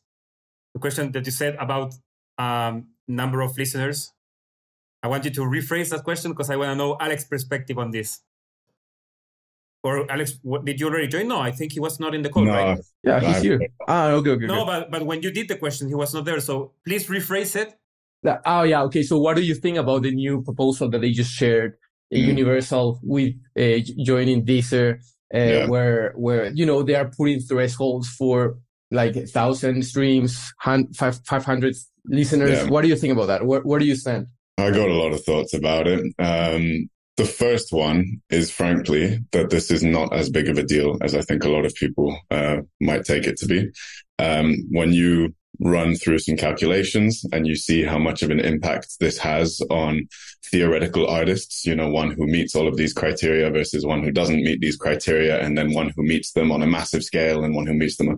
If you go through all the calculations, what it basically looks like is that the people who were earning roughly $3 a month or something like that will now see their income slashed to about $1.5 a month. So there's not much loss occurring in that sense.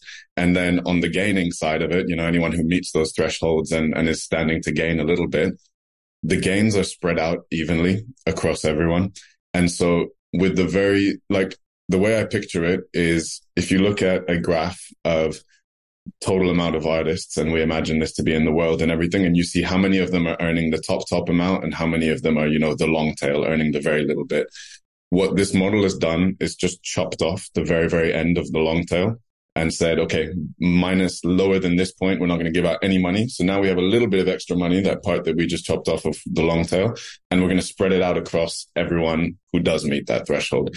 And the threshold is low and so it's a small amount of gain that you're sharing across everyone above that um, so that's my first thought is that it's not actually as impactful as maybe some of the headlines want you to believe.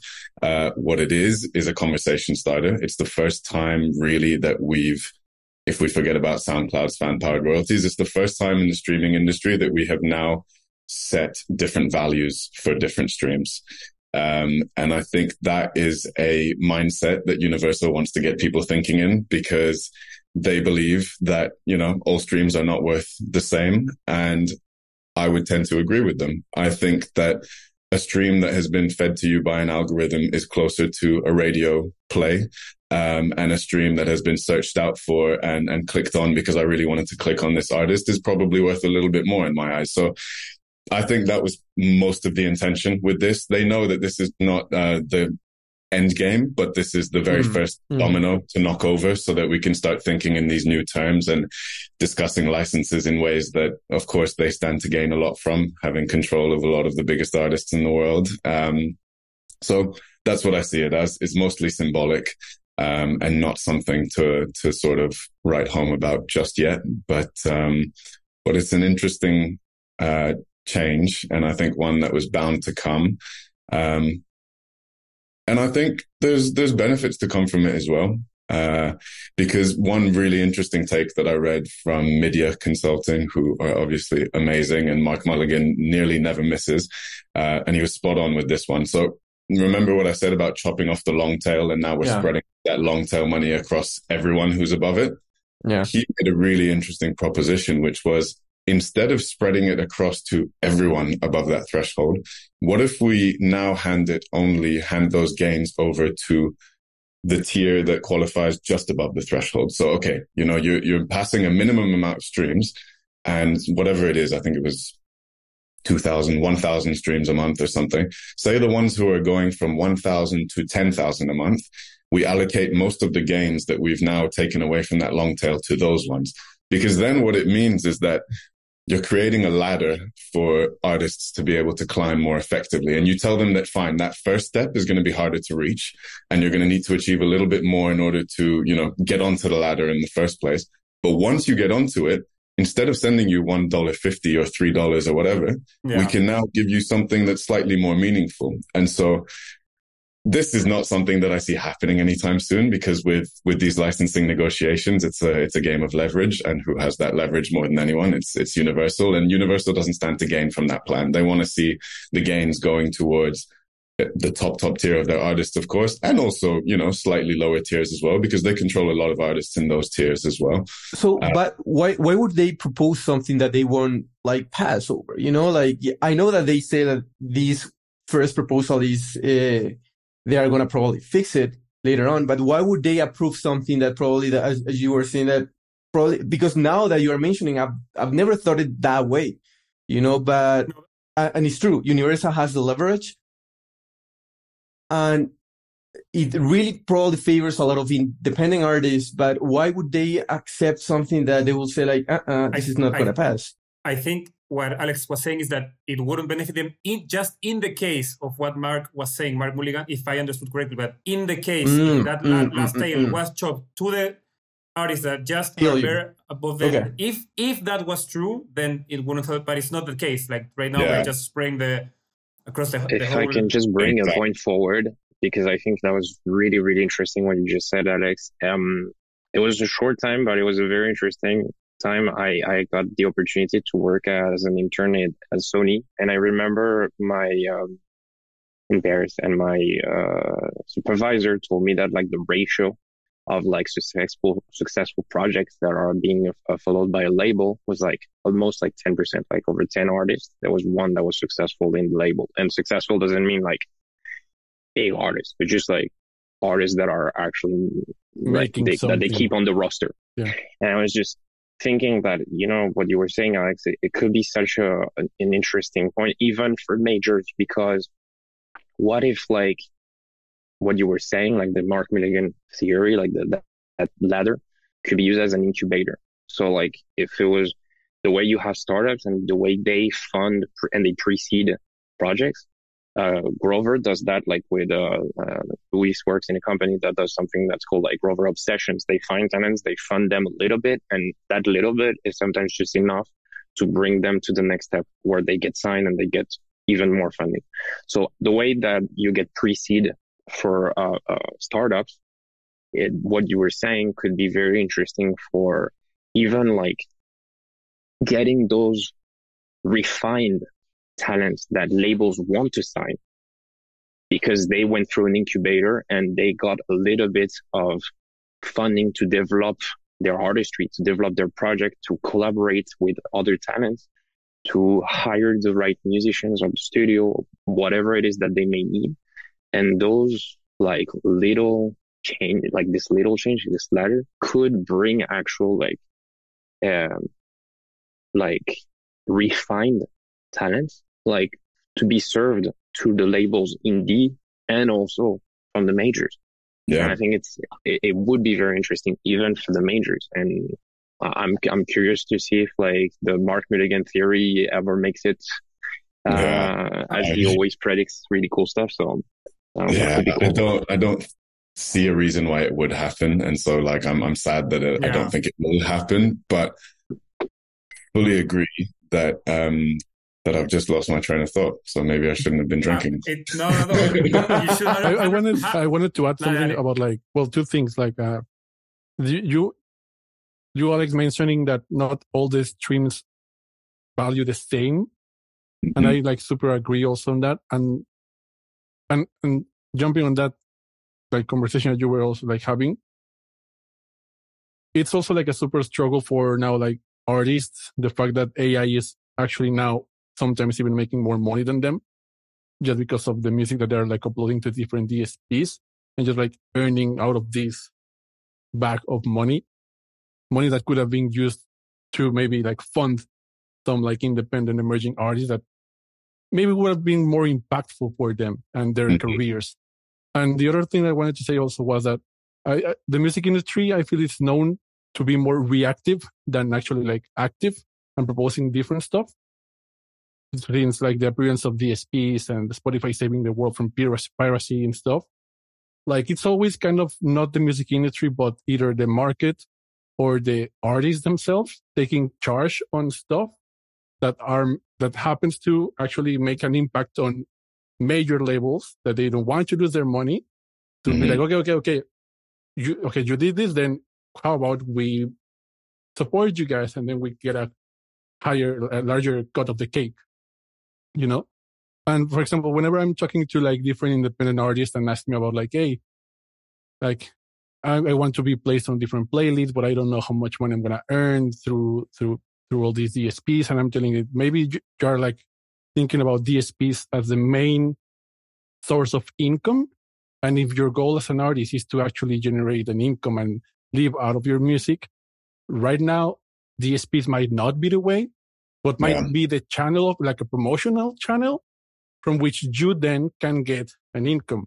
and I applied it with like a, an, an, a different artist that I work with.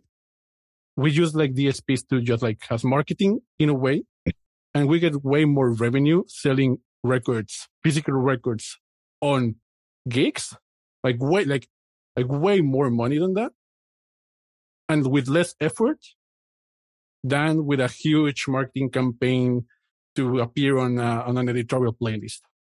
For sure. Yeah. When you think about how many streams it takes on Spotify yeah. to make up the sale of one vinyl, like it's, it's return on investment. Your, your efforts probably better spent on these, uh, on these other ones. But yeah, at the same time, I mean, it's it's it's hard to also give a reason why you shouldn't be on all of these streaming platforms. Um, so I guess in today's day and age, you just want to be available at as many touch points as possible for for your listeners, so that wherever it is they're trying to interact with you, you're you're there for them. Um, so yeah, I understand, and I do also actually now remember the point that I was going to make earlier, and that point is that I actually um, the the system of of giving out um, different values to different streams is is a slippery slope, and I think it's one that can be manipulated very sort of for for negative purposes as well, and for very selfish purposes.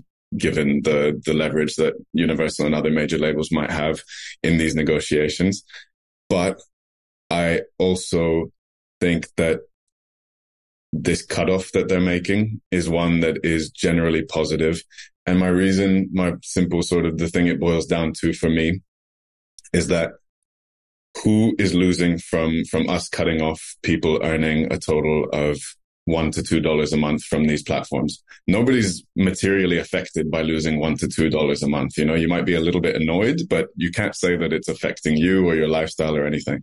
And if redistributing that to to those who crack a certain level of, of streaming and a certain level of performance on these platforms allow us to pay out a higher per stream rates once you reach that minimum threshold, then I think that's a positive thing as a whole. And I think it does allow for, like you were saying, uh, Antoine, to reach a stage where the ones who have the traction that to, to prove that there's real potential for, for more growth to take place, then we can also now start supporting them financially uh, in a way that's that's more effective than what we're able to do right now. So yeah, I'm not all against or not all for the the announcement with with Deezer and, and Universal. I do think it's uh, it's a small thing, but it's a sign of, of of things to come and changes to look out for in the future as well.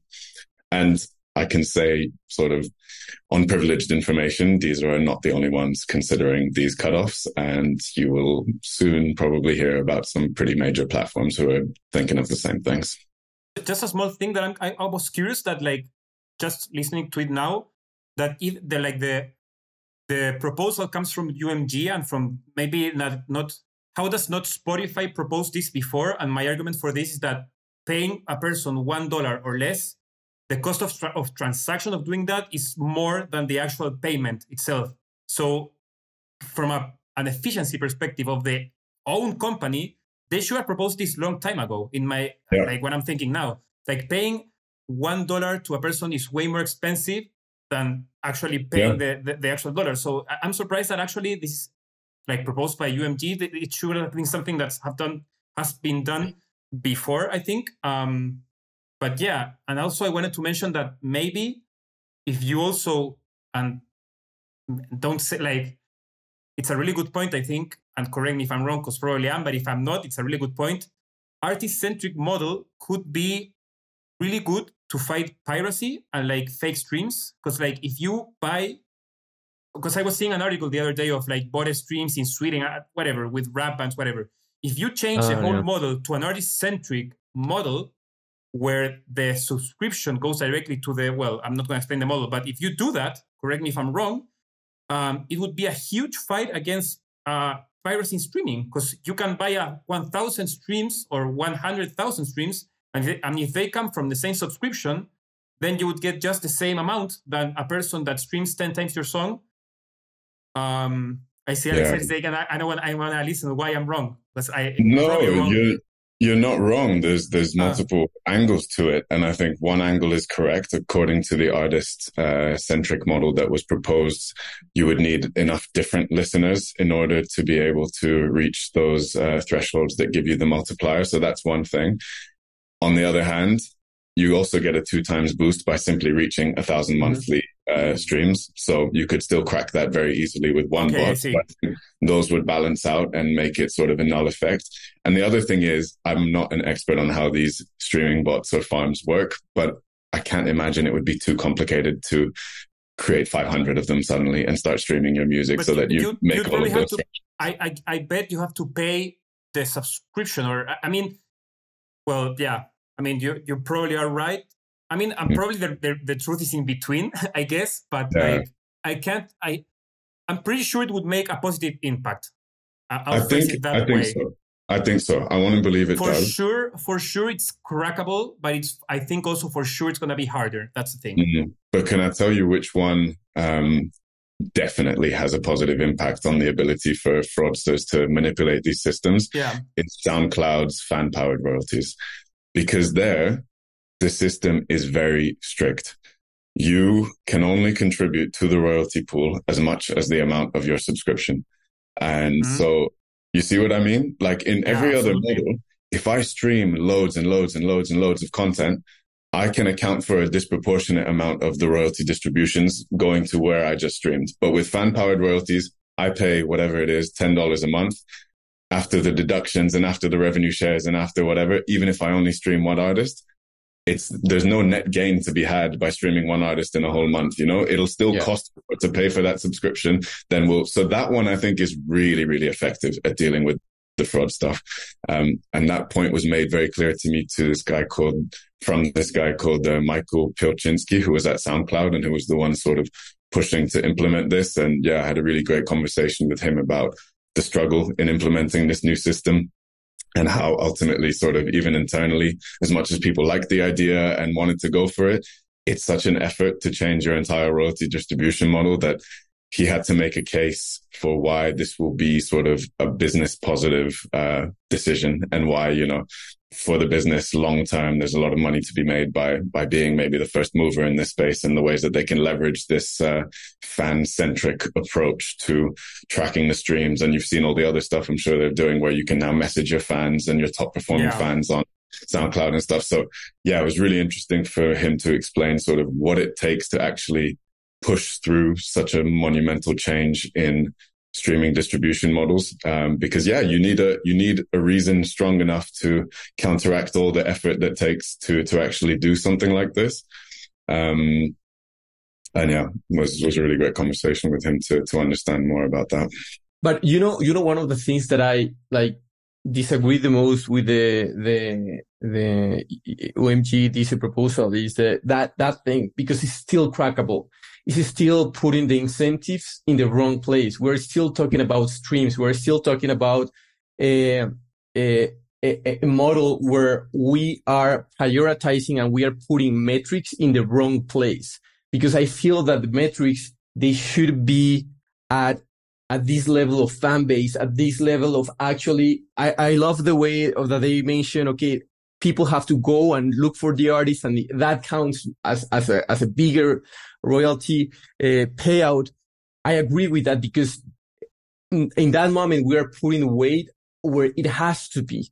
But mm-hmm. when we are still talking about numbers and bulk kind of numbers, we're still making the same mistakes because independent artists, they have like a little few, but very hardcore fans. And what happens then? What happens if it's not 500? What happens if it's only 400 listeners mm. going very hard at it?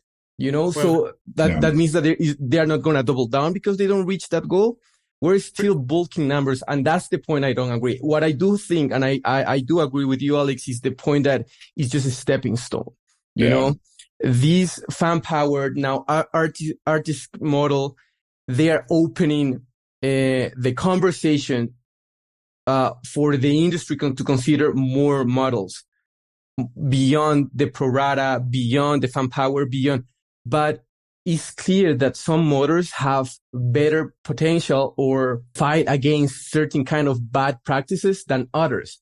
So that's the point circling back to what Antoine was saying is that probably the industry is not ready to let go that much because I mean, the labels and, and distributors as well, they have, every, they have delivered and they have invested so much time and energy to make the whole business profitable for how it is right now to just change it mm. right away. Yeah, man. Um, one thing I like, one of the reasons I wanted to get into the licensing game with, with this digital services is because I felt like the model hasn't changed since the very first deal that I think Sony was the first one to sign with, or maybe it was Universal, first one to sign with Spotify. You know, like the, the first licensing agreements for these streaming platforms that popped up in 2008, 2011 ish. We're still operating on the same model 10 years later. And I felt like, okay, we've, we've run through version one of these streaming deals. Uh, and we've seen where it works. We've seen where it doesn't work. And as you can see, people are now taking those learnings and reconsidering their approach and figuring out, okay, what's streaming 2.0 going to look like when it comes to distribution models? And I thought that was an exciting sort of time and space to, to be in, um, which is why I was looking for those kinds of jobs when, when I was applying recently. Um, and one thing I've definitely learned is that so I'm with Fuga, which is a very sort of large independent distributor and we control a large volume of content. But ultimately, of course, uh, it's, it's no comparison to, to Universal, Sony and Warner, the, the scale at which they operate and the sort of quality uh, of content that they work with in terms of the, its performance is, is something that you simply cannot compare with. And what I've realized is that it's really those three who, who can make demands and and steer the the conversation in the way that they want it to go and everyone else is sort of at the mercy of of whatever the the tone that they decide to follow is. Um, to give you some examples, I mean, like there's sometimes newer, smaller DSPs that, you know, nobody's heard of at this point, but they're starting to launch and they know that they need the, the majors on board in order to, to launch their service. So of course they go to the majors and at a similar time they come to Fuga, they come to Believe, they come to all the other independent distributors in those cases, oftentimes we have to wait for them to agree to their terms with the majors because they know that that's the most important deal for them to sign. And once they sign with the majors and they probably sign a most favored nation clause with the majors, which means that the terms are very set at that point because whatever they agreed with the majors, they cannot offer better terms to anyone else or else they have to increase the terms for everyone.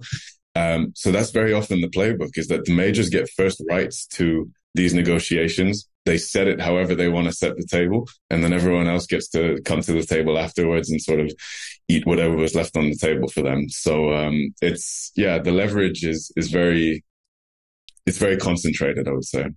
I'd like to bring a point forward on that because um, th- that's definitely like I mean I, I totally agree uh, with uh, the your experience and, and what you were saying, but I'm afraid that like it, if they just keep on assuming that they'll have the power forever, mm. at some point they just won't and they won't see it coming. And I'm gonna bring like a, that a point forward. In we had this conversation with another friend that is tired of the music industry, uh, Alejandro, and uh, he said something to me. Uh, I don't know if you're familiar, Alex, with the company Mercadona here in Spain.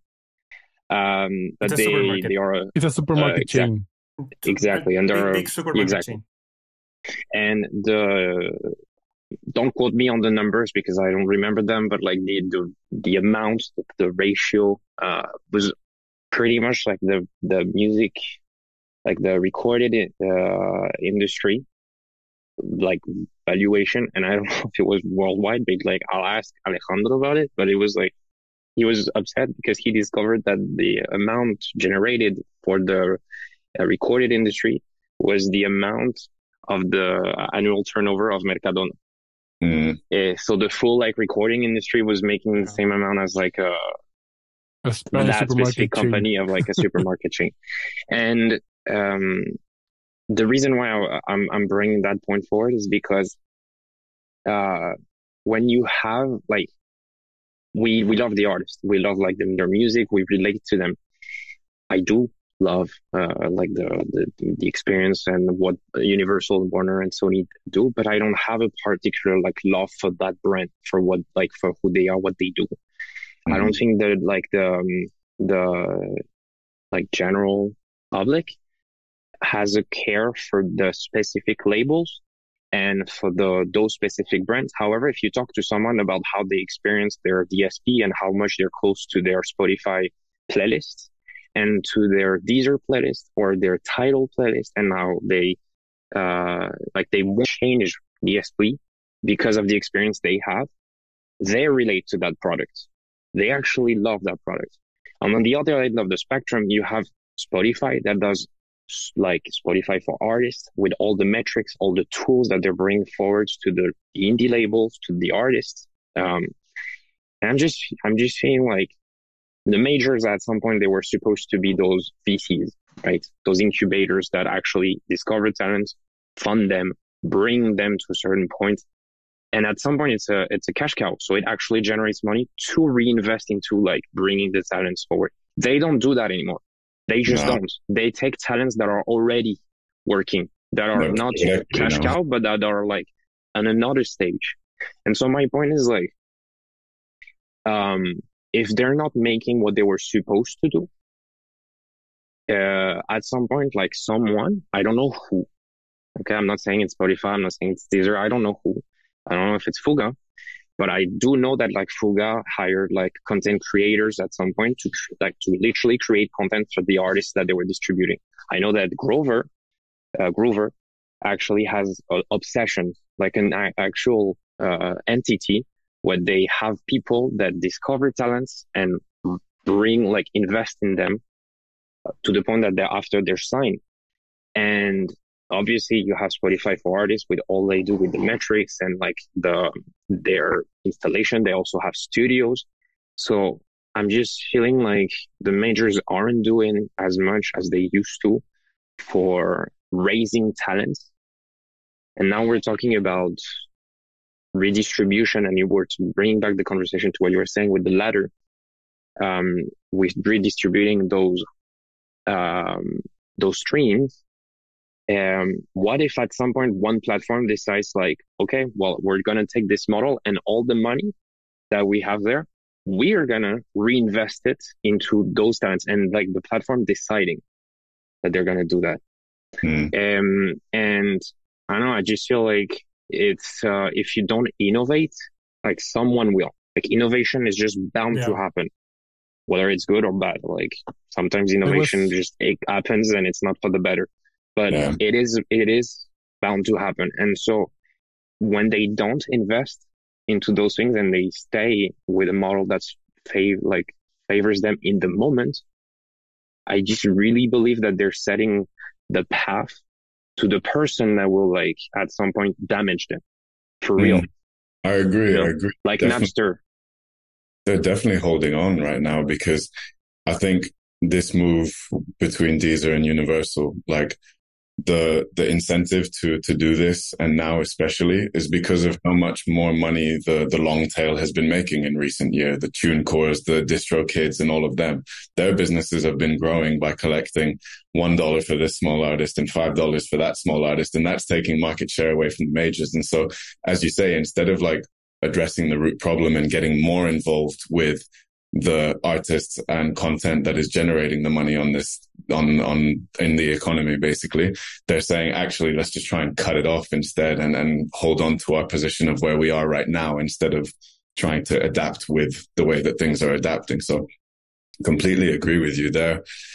One thing i wanted to put forward to everyone because i've thought about this a few times and I can't think of a great reason why this shouldn't happen. I can think of a lot of like practical reasons why it wouldn't, but I can't think of like logically why they wouldn't do this is why wouldn't the major labels get together and then go talk to the independent community and everyone get together and go, we don't need Spotify. We don't need Apple Music. We don't need any of these guys. Let's pull our content from all of those places and start our own streaming service. Like, what's stopping them from doing that. Maybe, maybe the first thing that comes to mind is the audience. As Antoine was saying, like, and, and I relate with, I, I'm not moving from Spotify because there I have like my own playlist. Like I've spent time and effort to actually make Spotify my Spotify, you know? So maybe, so I'm just like thinking out loud. So maybe the audience is just like, it's gonna be hard to move them outside or to kind of force them to learn how to use a different platform and maybe they won't they won't even like it maybe because at yeah. the end the audience i think first of all is used to consume music in a really cheap way unfortunately uh, talking about like recording music. Mm. Like they're not willing to like. It's only a few people that are willing to actually spend money on a record. They just pay like the ten dollars each month, and they're happy about it, and they don't even care because they have like millions of songs available. So that's maybe one reason that it just like came to mind. I think they yeah. would still have it though, though. No, they would still have the huge catalog. It, it, it, it would be the same catalog, like, but I think, I think the answer goes more on the like purely economic side, where I think Spotify and all these guys work like a, like a, how do you say it in, in okay, I don't know the word in English, but like a third, like a person that matches supply and de- it's not supply and demand, but it's more efficient to have someone match the the artists and the and the catalogs and everything than doing it by yourself. So yeah. I think it, it, it'd be it'd be more expensive for mm. them to do it by themselves than have a third party company doing it because because all of the like Spotify, I think it's and I'm again same as Luis, I'm thinking out loud and I don't know the, the data or anything, but I can guess they have reached numbers, reached agreements, reached certain things that are hard to reach otherwise. So they have like done that job. And I think like purely economic wise, it's, it would be, it's more efficient for them, for everyone, for these guys to exist than to not, given, ojo, like given the technology that we have available today. Because I think what Antoine was saying and what Luis was saying, were saying before of a more like innovative way of streaming music and when the audience is there and everything, maybe these guys will stop existing. But for mm. now, that this is the way of consuming music and everything, I think it's way more economic, efficient to have a third guy be in charge of this than trying to in mm. Spanish, you say like integrarse verticalmente, like do it by yourself. It's more efficient. And, I, and I think it will I come. Think, and I think will, it will come this new third party player that we still don't know about because I was just like, I, I saw an image this week from like 15 years ago and it was like Radio Shack marketing campaign. And it was like they were selling phones, cameras, radios, like everything that now you have on your on your on your iPhone, for example, mm. like everything. And it's just like ten or fifteen years ago. And nowadays, I'm feeling like we have social media, like we have Instagram. There on Instagram, we have also the reels plus pictures plus now these uh, communities for artists that they can have their own chat, multi-link. Like we're only missing Instagram to be able to stream songs and and that will be like a different thing, you know? Maybe like something that will like match and join all these different ways of consuming music will come so that people are going to have just one software, one device where they're going to be able to actually connect with artists and stuff. Like, I don't know, like, I'm not saying, no, no, I, out loud. I agree 100% because like uh, what Alex was saying is like, it, um, and, and I'm going to use like, like the example you used, like what if you use Apple Music? Apple Music is Apple. Like, but if you talk about like what you were saying with social media, with Meta, if you have those amount of like of investment to make this amount of money, do you know like the ratio that there is between the company like Apple to a major label? It's like the thing that we're talking about, like when I mentioned Alejandro just before about Mercadona to the recording industry. It's like when you have that that power. Uh, so back to what you were saying, Alex, I think like one thing that is stopping them is like they would actually have to get in a room together. They're yeah. still competitors. So yeah. like, like mind the ego. Uh, I don't think that's that that's about to happen in a sh- short period of time just because of that. But you're right. If they did, like, took out the ego, um, and like bring like a platform uh, and like invested together to make that happen. It's uh, one thing that I think would still be um, uh, missing is like the amount of resources that they have. Yeah. Because the music industry as a whole, with everyone that you mentioned, like the three majors plus the indie, it's like when when Disney and um, and HBO like they got into the streaming game and they created their platforms. Like when Amazon showed up to the streaming game, it's like, when you're fucking Amazon, the guy like invested 400 millions into the, the, that TV show. Was it 400 or was it 40 million? Because I don't want to say something dumb, but I think it was like Which TV show? Luis For for, the, for, for the um, Lord of the Rings. Amazon. Yes, invested like it's insane. It's insane how much he put down. Like there's no studios in the in the world that would put that amount of money, and he didn't even care about the fact that he would be making money. He he just can't afford it, Yeah. right? And so when you have that leverage, that power, like yes, they could potentially like get together and discuss about the terms of creating an app that would favor them, but like the way we were saying it, like with social network, what if Meta was to create inside of like they already own WhatsApp, uh, uh, Instagram, Facebook, like, and TikTok is so huge. Like if they were to create like an, a streaming app and just like, They will. and they will, yeah. Yeah. You know, one of the things to address your question, Alex, and, and I know, I don't know if it's related or not, but I read that somehow they were talking about TikTok being, well, well you know, releasing their new uh, streaming service and the licensing, licensing thing that they have to do.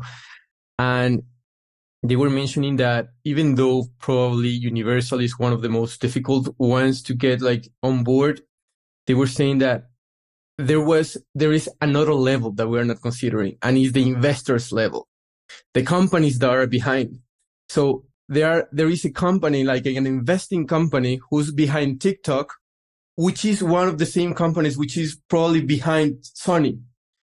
That those people, nothing related to the music business, they still can push negotiations around and probably is one of the reasons, I don't know, uh, this is just like, uh, It's, uh, it's, guessing starting to sound like a conspiracy theory. Absolutely, I mean, it, it, it's, it's not, uh, it's all about money. So like at the end But of the yeah, day, but- it's like their but- metrics. It's like, Mhm, he's exactly. right. Like at the end of the day, they invest, they want exactly. to return They, it. So they just see like Sony, okay, and numbers, this is only a piece of my numbers in my portfolio. It's just Yeah. that. It's just For that. sure. And, and, and they share investors. So For it, it actually affects, uh, I, I really don't care that they, Yeah. they are rooting for the small songwriter.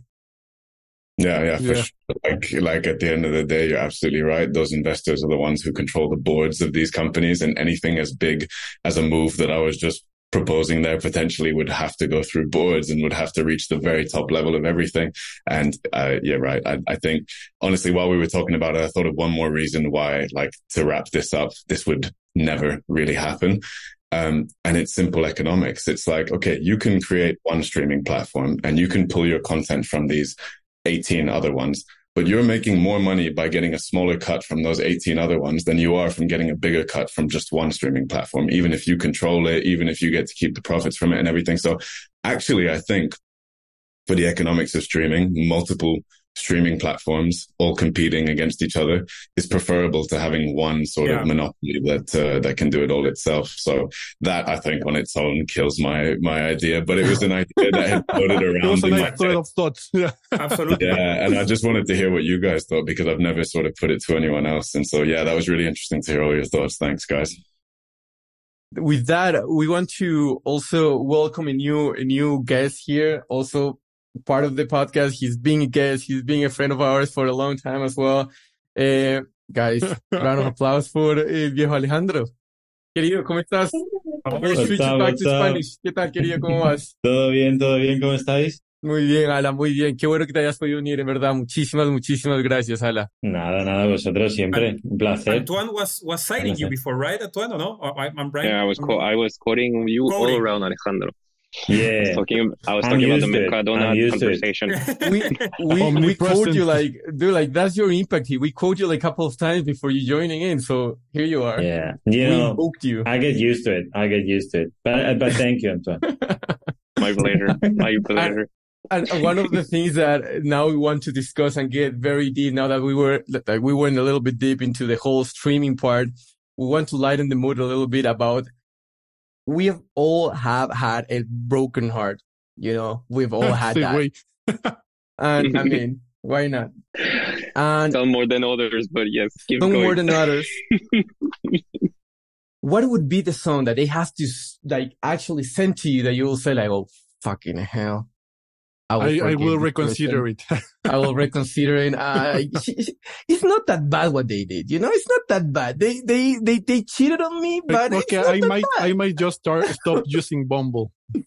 you know, something like that. And I, I feel that this happened because uh, going a little bit of, of, of, of topic is that Rosalia very, like, I'm a big fan of Rosalia. And if I could be with Rosalia, I would be happily be like, whatever she need, needs me to be, I'll be that.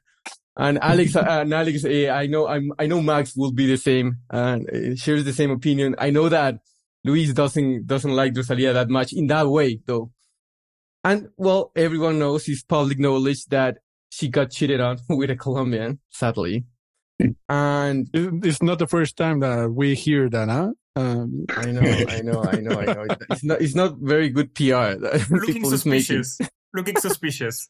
That with the with Cerati with the Yeah. Fighters drummer, it's just like adding up with that country something that I know, I know. So, dude, like, there is a song that it, it, it's not a song for me to forgive, but there is a song that every time I listen to it, I say like, oh, dude, like this song is just for me. It's just perfect. It's just, you know, Procura Chichi Peralta. Have you ever listened to that song? That kind of Pura lo que merengue salsa. más y no reparo No de lo reparas que de lo que da, te weón. daré. Ah, You- yeah, yeah, Seriously. yeah. Seriously, you're gonna say that's the song I didn't- they have to, to No, no, no, no, no, no. I'm not saying okay, that's the song they have to dedicate Okay. to me, but I'm just starting the conversation what, with one you're the like songs that has a very old? special, that has a very special meaning, you know? But what would be the song for you guys to like forgive someone when they cheat on you or whatever it is? Guys, if you if you allow me, I want to tell you this one story just because I can't believe that this question came up today when I literally have a story that's coming from yesterday that's exactly to do with this. Blame So- blame blame Hold it. Jorge. Hold it, I'm hold it. loving I'm. I'm going for a new beer. Hold it.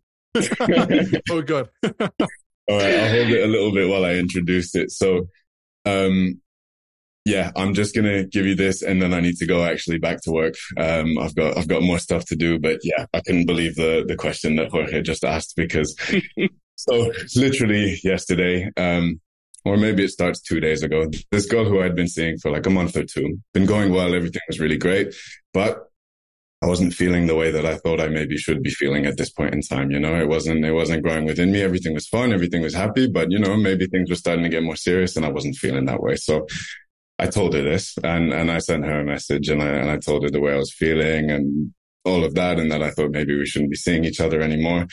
And she was understanding, but she said, you know, I'd really like to see you just one more time to, to understand sort of where this is coming from and, and how you feel. So I'm like, okay. So yesterday I go out and I see her and we go sit in Hyde Park for a bit and we talk about it and I explain exactly where I'm coming from. It's, it's a really nice conversation. It has me maybe reconsidering some things while it's happening, but you know, we sit there for a good long time. And by the end of it, I'm like, okay, no, this is the right decision. Just going to follow through with it.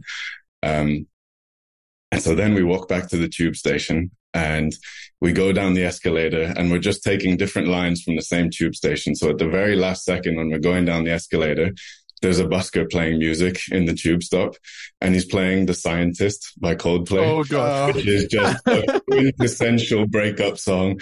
And as we're going down the elevator, it's just, nobody said it was easy.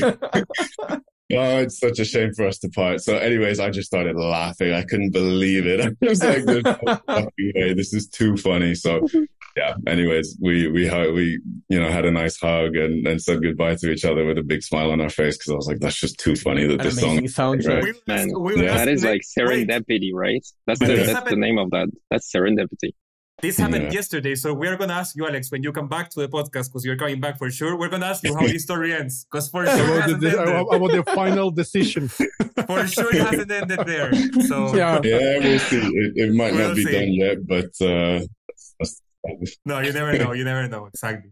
for sure. But yeah, guys, thanks for having me. It was a great conversation, and uh, I hope you have a great time for the rest of it. And can't wait Thank to listen man. back to, to the parts that I wasn't there for. Take care, guys.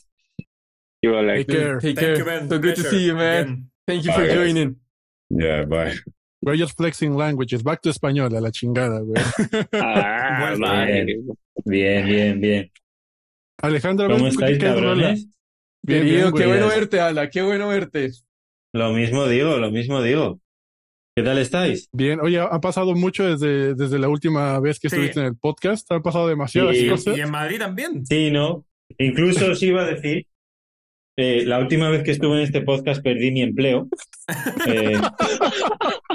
Eh, Esperemos, esperemos que esta vez no perdáis algo más. ahora, Oye, pero y, y con la la pregunta que hizo Jorge, cuidado. No, no, Cuidado. porque hoy, hoy he firmado el contrato de mi nuevo empleo. Hoy. Vamos, Oye. Entonces, vamos. Estoy, ahora mismo estoy acojonado.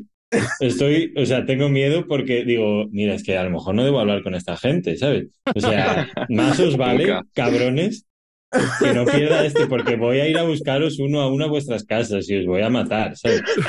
Vale. Es una, es una anécdota increíble que creo que es de las mejores que, que han salido desde que iniciamos el podcast, güey. O sea, me acuerdo, sale el episodio, un día después me manda mensaje Alejandro. Tío, estoy en Madrid, tenemos que vernos. Pasó algo increíble. Yo, ¿qué pedo? No, no, no, no, no, te digo en persona. Pero dime, en persona, y no me lo quería decir hasta que nos encontramos en persona. Me soltaste la noticia y los dos, pues a bebernos Sí, sí, toda la sí, cerveza sí. de Madrid. Sí, sí, fue increíble, fue increíble. Y lo, ¿sabes? Y era gracioso porque estaba mi podcast ahí publicado, ¿no? Eh, Head of International Altafonte, tal, y la gente comentaba, y, y- pero, pero esto ya es el pasado, ¿no? Estamos- Era como un podcast de historia. Eh, Ah, refresh, refresh. Ay, Pero ay. entonces, Pero ¿qué, can- bueno. qué canción? ¿Con qué canción? Eh, mira, yo he estado, yo he estado haciendo un poco de investigación, un poco, he hecho los deberes, ¿no? Porque a mí me gusta venir preparado a las entrevistas. Eh, Para, sí, claro, para no perder más cosas. Exacto, exacto, no. La vida te enseña cosas, Luis. La vida. Real shots fired. Ay, qué bueno. Eh, entonces, yo voy a mencionar aquí tres, ¿no? Tres cosas eh, Pero- para canciones de pedir perdón. Yo estoy más en el otro lado, no para canciones para que me pidan perdón, sino para yo pedir perdón, probablemente Vale. por, por mi tra- la trayectoria de, de mi vida. Eh, entonces, la primera, que yo creo que es, es la súper obvia, evidentemente, pero, pero hay que meterla. Para mí es un must, es Sorry, de Justin Bieber, eh, producida por... Perfecto, perfecto, no, perfecto. Esto, Ni siquiera, No, ni siquiera no, me dio me risa, igual. ¿qué? No, si ni siquiera, me- a mí, a mí ni siquiera me risa porque estoy 100% de acuerdo. eso es, eso yo me lo ponen y yo le pido perdón a quien haga falta, Sí. ¿sabes? En una Que discoteca no quepa donde sea. duda de la intención, weón. Sí, sí, sí. O sea, Sorry para mí es el, es, es super pop y, y claro que es lo fácil, ¿no? El tema se llama Sorry, pero es que me parece un hit absoluto. Totalmente acuerdo. Justin, o sea, Justin Bieber, producción de, de Skrillex con Diplo, o sea, ese disco es espectacular. Gracias, Max, porque esta gente les veo que Sí, están no un poco nada. perdidos. No sé, Sí, o sea, a mí me encanta, me encanta Justin Bieber, pero es que me esperaba algo de salsa, de, de un No, no, rinconcito no, no. de las Justin- 60 Justin me con la tecla. como un, un Justin no, es que buenísima Tú no es tienes buenísima. una canción de pedir perdón que te lleve tan arriba en, un, en una discoteca. Es buenísima. Es verdad, Buenísimo, es verdad. buenísimo.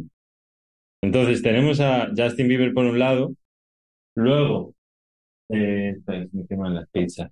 Eh, he estado también investigando, eh, ya volviendo a la música latina, y claro, eh, eh, me he dado cuenta de que hay un personaje, un cantante, un artista enorme, que es mu- muy dado a hacer canciones de pedir perdón. Eh, no sé qué, le ha- qué habrá hecho eh, en la vida, pero si tú te pones a escuchar a Chayanne, el tío ha hecho cosas, ¿sabes? o sea, eh, un siglo sin ti eh, es, un te- es el tema de, de pedir perdón, bueno, espectacular, Pensé ¿no? que, De iba- llorar. pensé que iba a decir torero. Yo, para pedir perdón, güey. Eso no es como Javier Bisbal, Bueno, eh, Javier o David Bisbal. No, es de No, Chayanne, Chayanne, pero sí, es de Chayanne, pero... ¿De Chayanne? Chayanne, Chayanne, Chayanne, Chayanne. Uh. Sí, sí, sí. Y, y luego Chayanne tiene el tema de eh, lo dejaría, se llama, ¿no? Lo dejaría todo, Todo porque, porque te queda. Sí, sí, sí. Eso es, eso es para llorar. ¿eh? O sea, eso es, eso es pedir perdón, ¿sabes? Lo dejaría todo, mi credo, mi pasado y mi religión. O sea, cuidado. El tío está poniendo todo. En la, mesa. Sí, sí, sí. Entonces, eso es por otro lado, Chayanne. Y luego el tercero que querría comentar, que me parece el más curioso, es el tema de la tortura de Alejandro Sanz y, y Shakira. Porque es un tema de pedir perdón, pero el sinvergüenza de Alejandro Sanz lo supo hacer para que, bueno, te pido perdón, pero, ¿sabes? Porque el tío, si tú te paras a ver la letra, dice, bueno, es una tortura perderte, sí, eh, pero luego cuando llega la estrofa, dice, de lunes a viernes tienen mi amor, pero déjame el sábado. Entonces, el tío, claro, ¿sabes? Cuidado. A ver, a ver, a ver, a ver. Honesto, honesto es. Sí, Sí, sí, sí. no, no, está controlando expectativas por lo menos. Ella, ella está poniendo automáticamente una barrera en la cual, mira, tú dijiste que hacía esto, yo te lo dije en el contrato, no me lo puedes deshacer de a pedo. Sí, sí, no. No, pero te empieza. Yo sé que no he sido un santo, pero lo puedo arreglar, ¿no? El tío está positivo, eh, proactivo, lo quiere arreglar, esto tiene solución. Pero cuando parece que va a rendirse del todo, dice no, pero el sábado para mí. ¿Sabes? Marica. Y ¿sabes qué? Y dentro de tu lista, weón, estaba pensando, hay una. Gilberto Santa Rosa y Dico, sí. Lo grande que es perdonar. lo grande que es perdonar.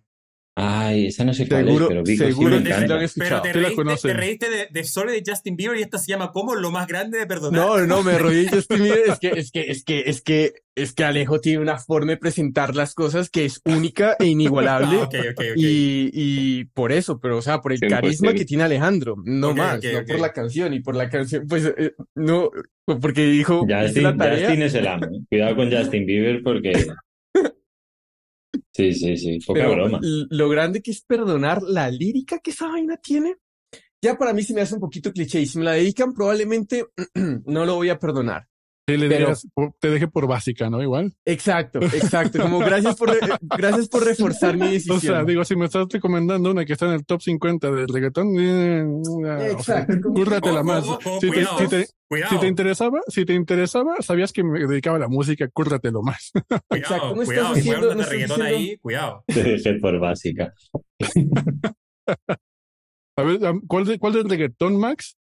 A ti, a ver, a- ahorita que dijiste, eh, hay unas de top 50 del reggaetón que te harían decir, No, pero es que no top 50, no, no del top 50, tiene que ser el reggaetón antiguo del, del original. po. Por eso, del el- top 50 world de la, de la historia. Es que Puta, a es Max le, le daría perdón por conocer a lo que le gusta a él.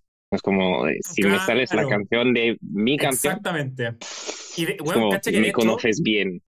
cacha que de hecho mi respuesta, que grande Antoine, weón, porque mi respuesta original a la pregunta, y antes de contestar eso de qué canción de reggaetón, pero mi respuesta original a la pregunta iba, paréntesis de nuevo, la cagó la respuesta fome, pero no importa. No, no depende de quién te la dedica, más que, o sea, ¿Cachai lo que voy? Como que no depende más de la otra persona y de que por qué te está pidiendo perdón que de, de que, de que le achunten a qué canción te gusta a ti o te gustaría a ti que te digan para pedir perdón.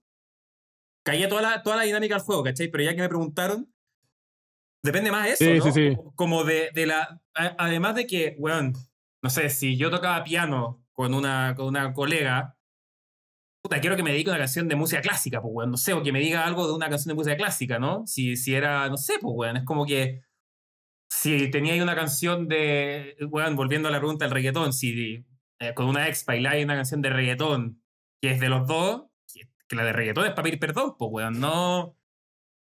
Digo yo, ¿no? No sé. No, no, yo igual iba a decir por, por este tema que si estoy de de pedir perdón por mi parte, yo dedicaría como la canción que me recuerda más a lo que tuvimos. Claro. Y mm, por otra parte me gustaría que, que sea la misma canción, o sea, que la persona de la otra persona me dedica a esta canción, ¿sabes? Esta, es que mm, me vienen dos temas que, mm, eh, que, que me hicieron descubrir, porque es eso, es, es algo que ya conocen de mí, es que yo soy cabrón, me escucho la misma canción todo el año. Uy, O sea, si no fue, si no fuera por estos cuatro, yo no descubriría, descubriría música, trabajando en la industria, pero todo bien. Eh, es decir, eh, estos dos temas que tengo en mente me, me introducieron a estas canciones. Entonces, una manera de decirme perdón sería como por esta persona que me hizo descubrir la canción, como de enviarme este tema. Yo pienso que me haría como, uff, me está dedicando n- nuestra canción. ¿sabes? Ok, ok. Pero Yo- quieres las canciones de, de verdad. Es que, es, es que Pero en lo que las buscas yo sí Yo tengo, en un que par, las, yo tengo un par. en las que las busques yo tengo unas, güey. O sea, la una, y me vale verga porque es mexicana. Hoy es día de la independencia de México, ¿eh? Este. Alejandro. ¡Viva México! Eh, gracias. ¡Cabrones! es verdad. Sí, sí. Güey, este, la de. Está No sé si que os ha ido súper bien. No sé si la conozcan, pero se llama este, Acá entre nos, de Vicente Fernández. Es un mariachi. Súper, súper mariachi, güey. Y se la resumo en corto. Es, o sea, es, es un vato que pues ya está separado de su, de su, cha- de su chica. Y él dice, este, yo a mis amigos les conté que el, que el amor me la pela, que no me importa, que yo ya te olvidé, que me chingué un tequila, me fui por un mariachi, te bebí, te lloré y ya no me interesas absolutamente nada y no tengo nada que pedirle y estoy súper contento, ¿no? Y literal dice, te aborrezco desde el día de tu traición y hay momentos que he deseado hasta tu muerte. Eso yo le dije a mis amigos, ya. Pero después viene, el, el- es que está hermosa la canción porque es un puente que va al coro y en el, y en el puente dice, acá entre nos, ya que se fueron mis amigos, siempre te voy a recordar y hoy que a mi lado ya no estás, no queda más que confesar que ya no puedo soportar, que estoy odiando sin odiar porque respiro por la herida. Mm. O sea, buenísimo, increíble songwriting. Y ¿no? con, y ¿Cómo con se llama? ¿Cómo se llama? ¿Cómo acá, se llama el tema, Luis? acá, acá entre nos de Vicente Fernández, en paz descanse, el mariachi, el charro de. México. Es, y aparte entra con trompetas, que, que, o sea, no mames, chinga tu madre, vamos a beber, güey, o sea, mal. Si esa me la dedican, güey. Y digo, y oh, vamos a darle un mes por lo menos. Solo por esa pinche canción, güey. ¿eh? Qué grande, qué grande. Vicente Fernández, ya ves. te puedo dar- te- de te puedo- México. después de mi respuesta fome, igual te puedo dar como tres en todo caso. Las voy a hacer, las A voy a a hacer rápida. Y, y de las tres, ojo, hay una, hay una seria. O sea, de las tres, hay una que es como seria, que es como profunda, una que es chistosa y una que es de reggaetón. Así que va- va- va- van las tres. Voy a partir con la, voy a partir con la seria, que es una de Cerati que se llama Dios. No sé si la conocen. Pero Sí. habla de una relación, es preciosa. Dice, aparte con suspiraban, lo mismo los dos. O sea, habla todo un cuento de una relación y, weón, preciosa la poesía de Cerati y además como que termina hablando un poco como de la muerte la canción. O sea, es, es como muy profunda, muy brigia, muy... Es un temazo en todo. Así que esa es la serie, la que para que no nos riamos, pero es muy linda la canción y, y es para pedir perdón y es... Puta, la encuentro... No, y es, de- y es una del maestro arte, Cerati, güey. que es del maestro Cerati. Espérate, Una Dios chi- uno- se llama Dios, secas. Dios secas. Adiós, Adiós, adiós, adiós. adiós. Como Ah, hasta luego. Goodbye au revoir. ¿En qué idioma? Sí. va? A ver. La que, la que es más chistosita, que se van a reír, pero que no sé si ni siquiera la conozcan, pero la de Camila. Kuduro, dice. Camila, aléjate de mí. Por favor, díganme que alguien la conoce acá. Camila, aléjate De de Cami- mí. Camila, el, el, dueto, el dueto mexicano. ¿Sí?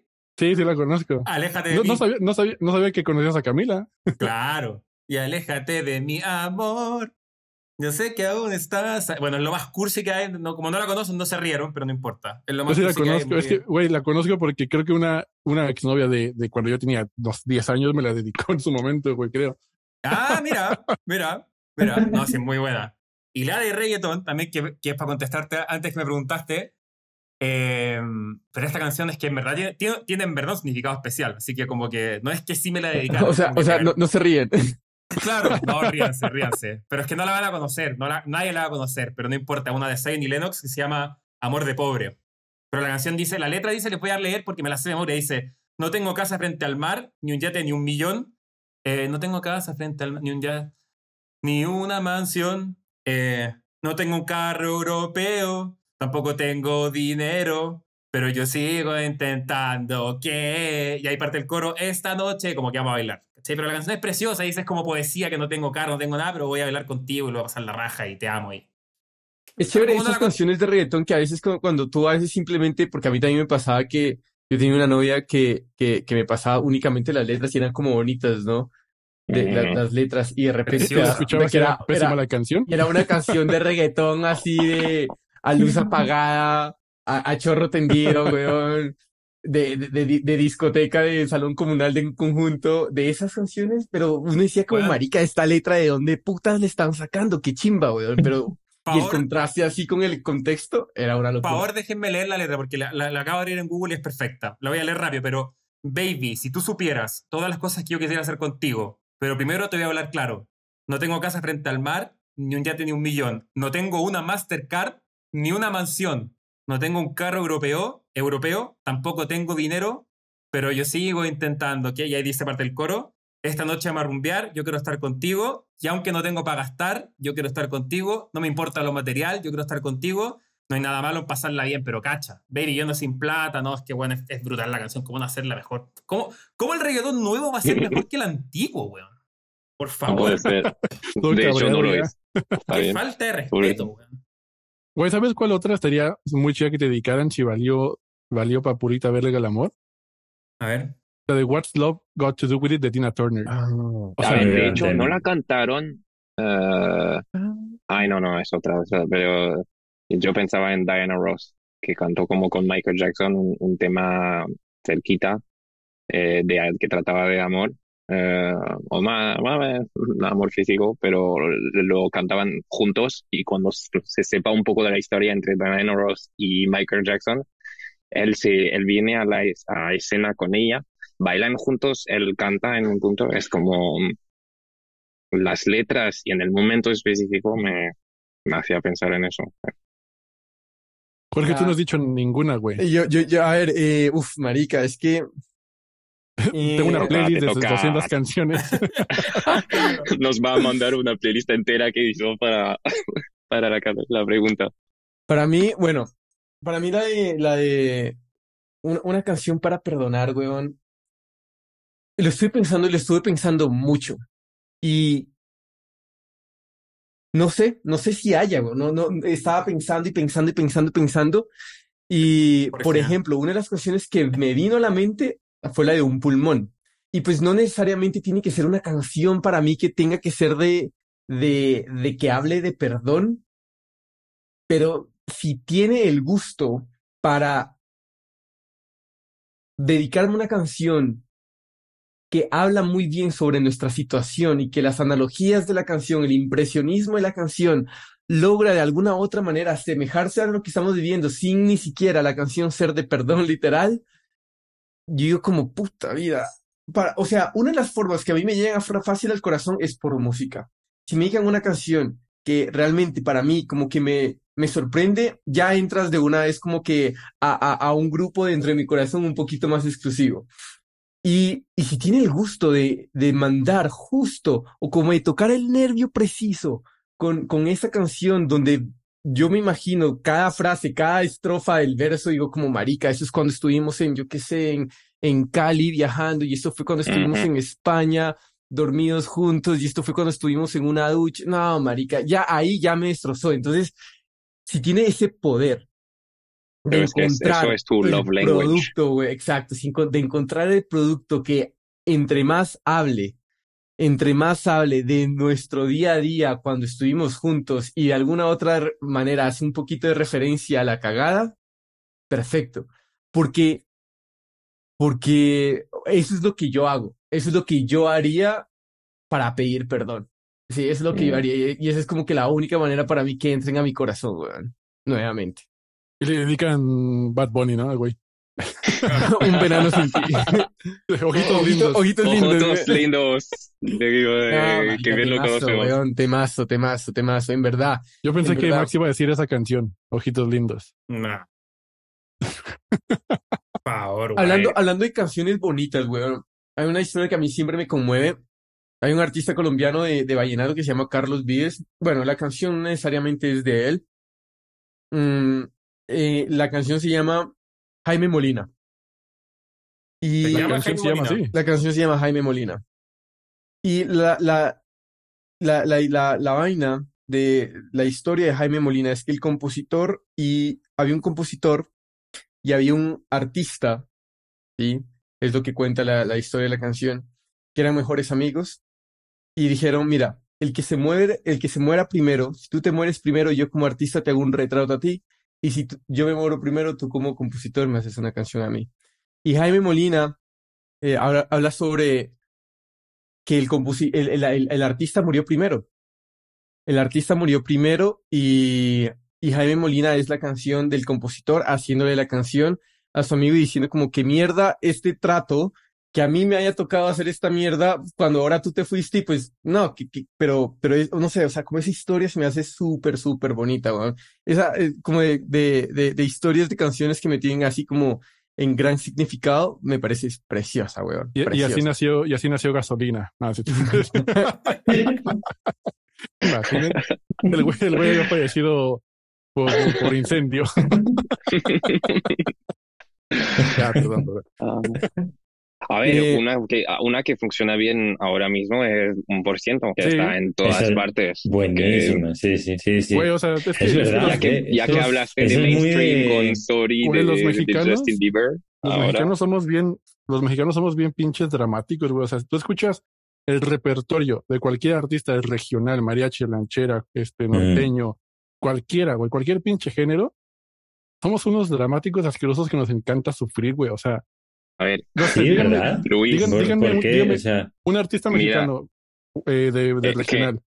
es mi playlist de que escucho en todo el tiempo, que es la primera y que es la, la quinta. Tulum y un por ciento, Peso Pluma y Grupo Frontera. Es que sí, que ¿cómo somos bien ¿Cómo a dramáticos. leer eso, weón? Tengo 28 años y tú 31. Ah. De, de carnet.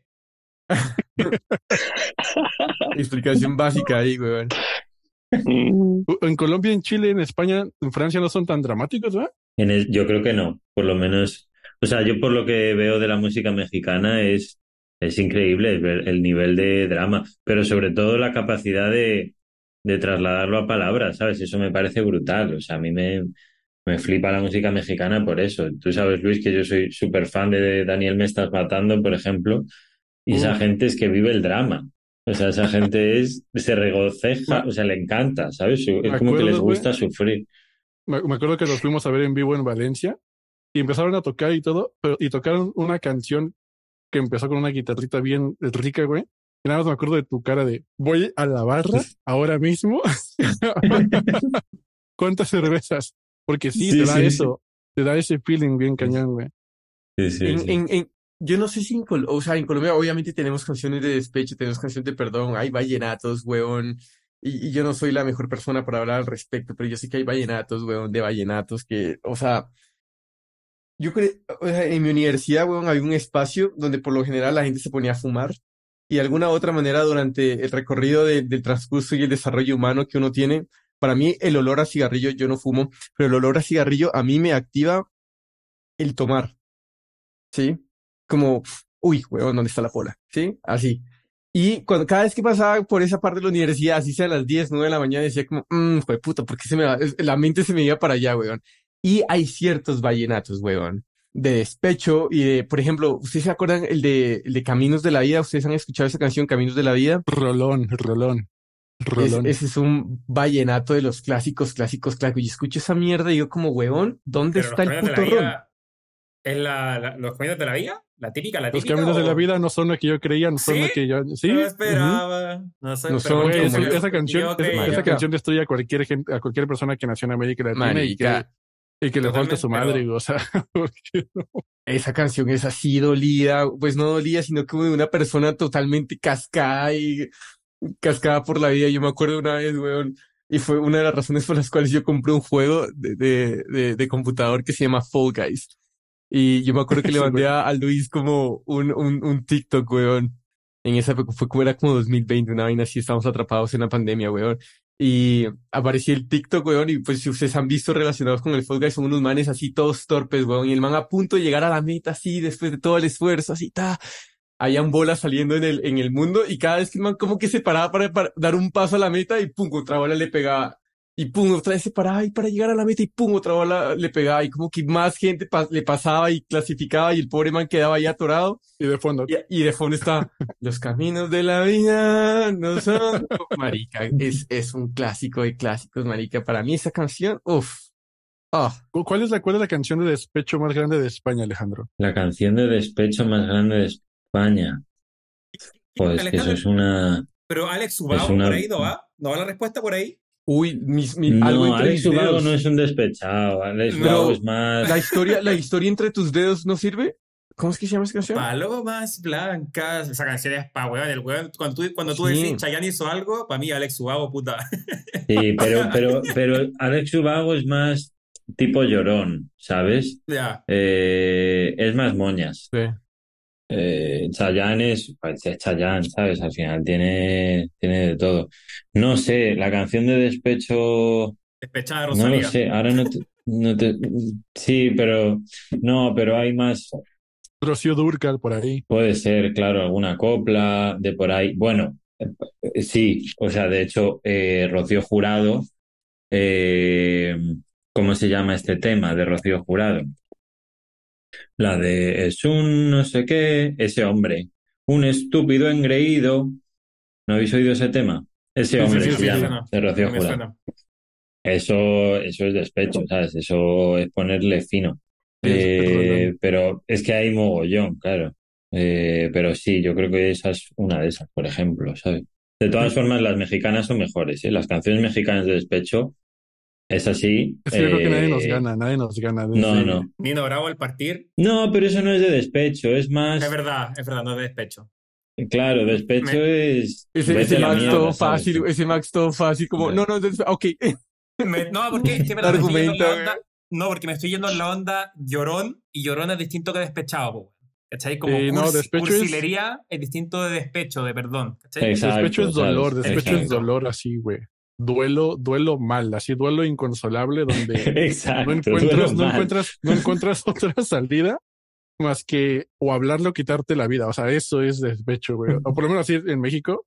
Por eso somos bien dramáticos, güey, porque así lo Sí, vemos. y odio, como- y odio a la otra persona. O sea, odio acérrimo. O sea, tu amor de ayer se acaba de convertir en odio absoluto. Odias a esa persona por lo que te ha hecho. Y es- ese es el despecho. El- Despecho es el despecho mal. que mola. Y ahí, y ahí los mexicanos es que sois insuperables. ¿Sabes? Es que no. ¿sabes? De acuerdo, weón, de acuerdo. Y es que además tienen, tienen eh, eh, artistas, marica, no sé, algo que no hemos mencionado, Chabela Vargas, weón. Esa vaina, tú te, tú te puedes ahogar en el, en el fondo de una botella con la voz de esa mujer, Tengo, weón. hay una, hay una historia que, que, que está está buenísima de Chabela Vargas. Chabela Vargas es contemporánea de José Alfredo Jiménez, que tiene canciones, por ejemplo, la canción del Rey, pero sigo siendo el Rey, que es una de las más emblemáticas me- mexicanas del mariachi. Eh, es de José Alfredo. Y ellos eran contemporáneos, güey. Y en, y en la Ciudad de México hay un bar que se llama el Bar Tenampa, en la Plaza Garibaldi, que es la Plaza de los Mariachis. Y ahí encuentras estatuas de Juan Gabriel, o sea, de los más grandes cantautores mexicanos. Este, llevé a Antoine, de hecho, a ese bar, güey. Y este, y Chabela Vargas se hizo muy amiga de José Alfredo. Y pues ya los dos estaban súper mal de salud y la verga. Y José Alfredo sabía que se iba a morir, porque tenía cirrosis, tenía gota, o sea, estaba ya, el güey mal. Le dice a Chabela, vámonos al Tenampa, cerrémoslo y todo, toda esa pinche cantina, cantando rancheras, cantando mariachi. Y se encierran, güey, y dicen, o sea, dicen que se pasaron dos días, el Tenampa no abrió, se bebieron todo, salieron hechos, o sea, ciegos es poco, güey. Y pues José Alfredo fallece y, y Chabela Vargas no se, no se, no la podían quitar del ataúd de José Alfredo, así cantando canciones y llorando y bebiendo.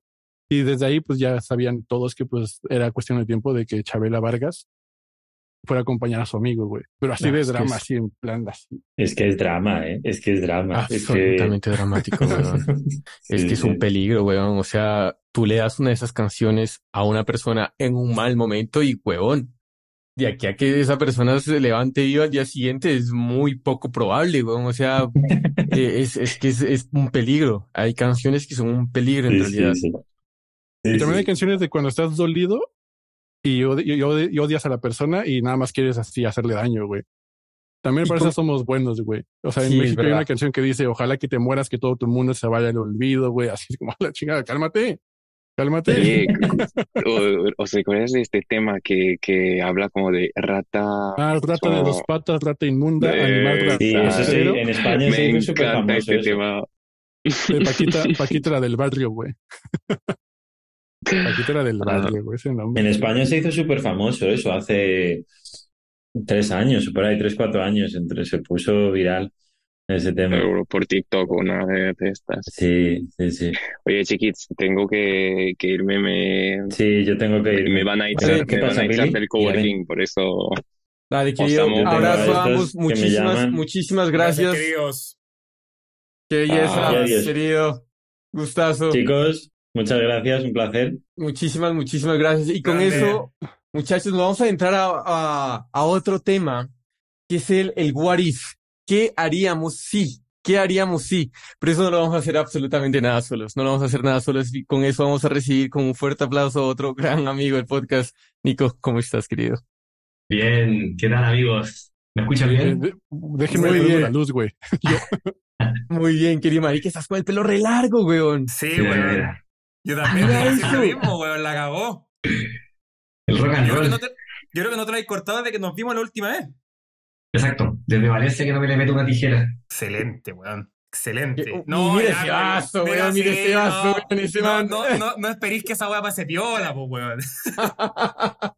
Digamos Qué que no lo usaba hace tiempo, pero, pero dije, la, la, la situación lo amerita. Qué grande, Es que weón. tiene un vaso para aquellas personas que no están viendo el, el- No, si el- eso va al contenido el visual, video, está, pero... está con un bar, no puede ser un vaso más nórdico, está literalmente hecho de madera y es más grande que la cara de Max, de Luis, mías juntas, weón. Es que es una cosa ridícula, mira esa cosa, weón. Qué bueno, querido, muchísimas gracias por unirte, ¿cómo estás? ¿Todo bien? Todo bien, gracias por tenerme una vez más con ustedes, amigos queridos. Nada, a ti, a ti por unirte, a ti por unirte. Y este tema, weón, fue inspirado por diferentes tipos de, de, de artículos, weón, que me parecieron muy interesantes y muy divertidos. Y es, ¿qué harías si?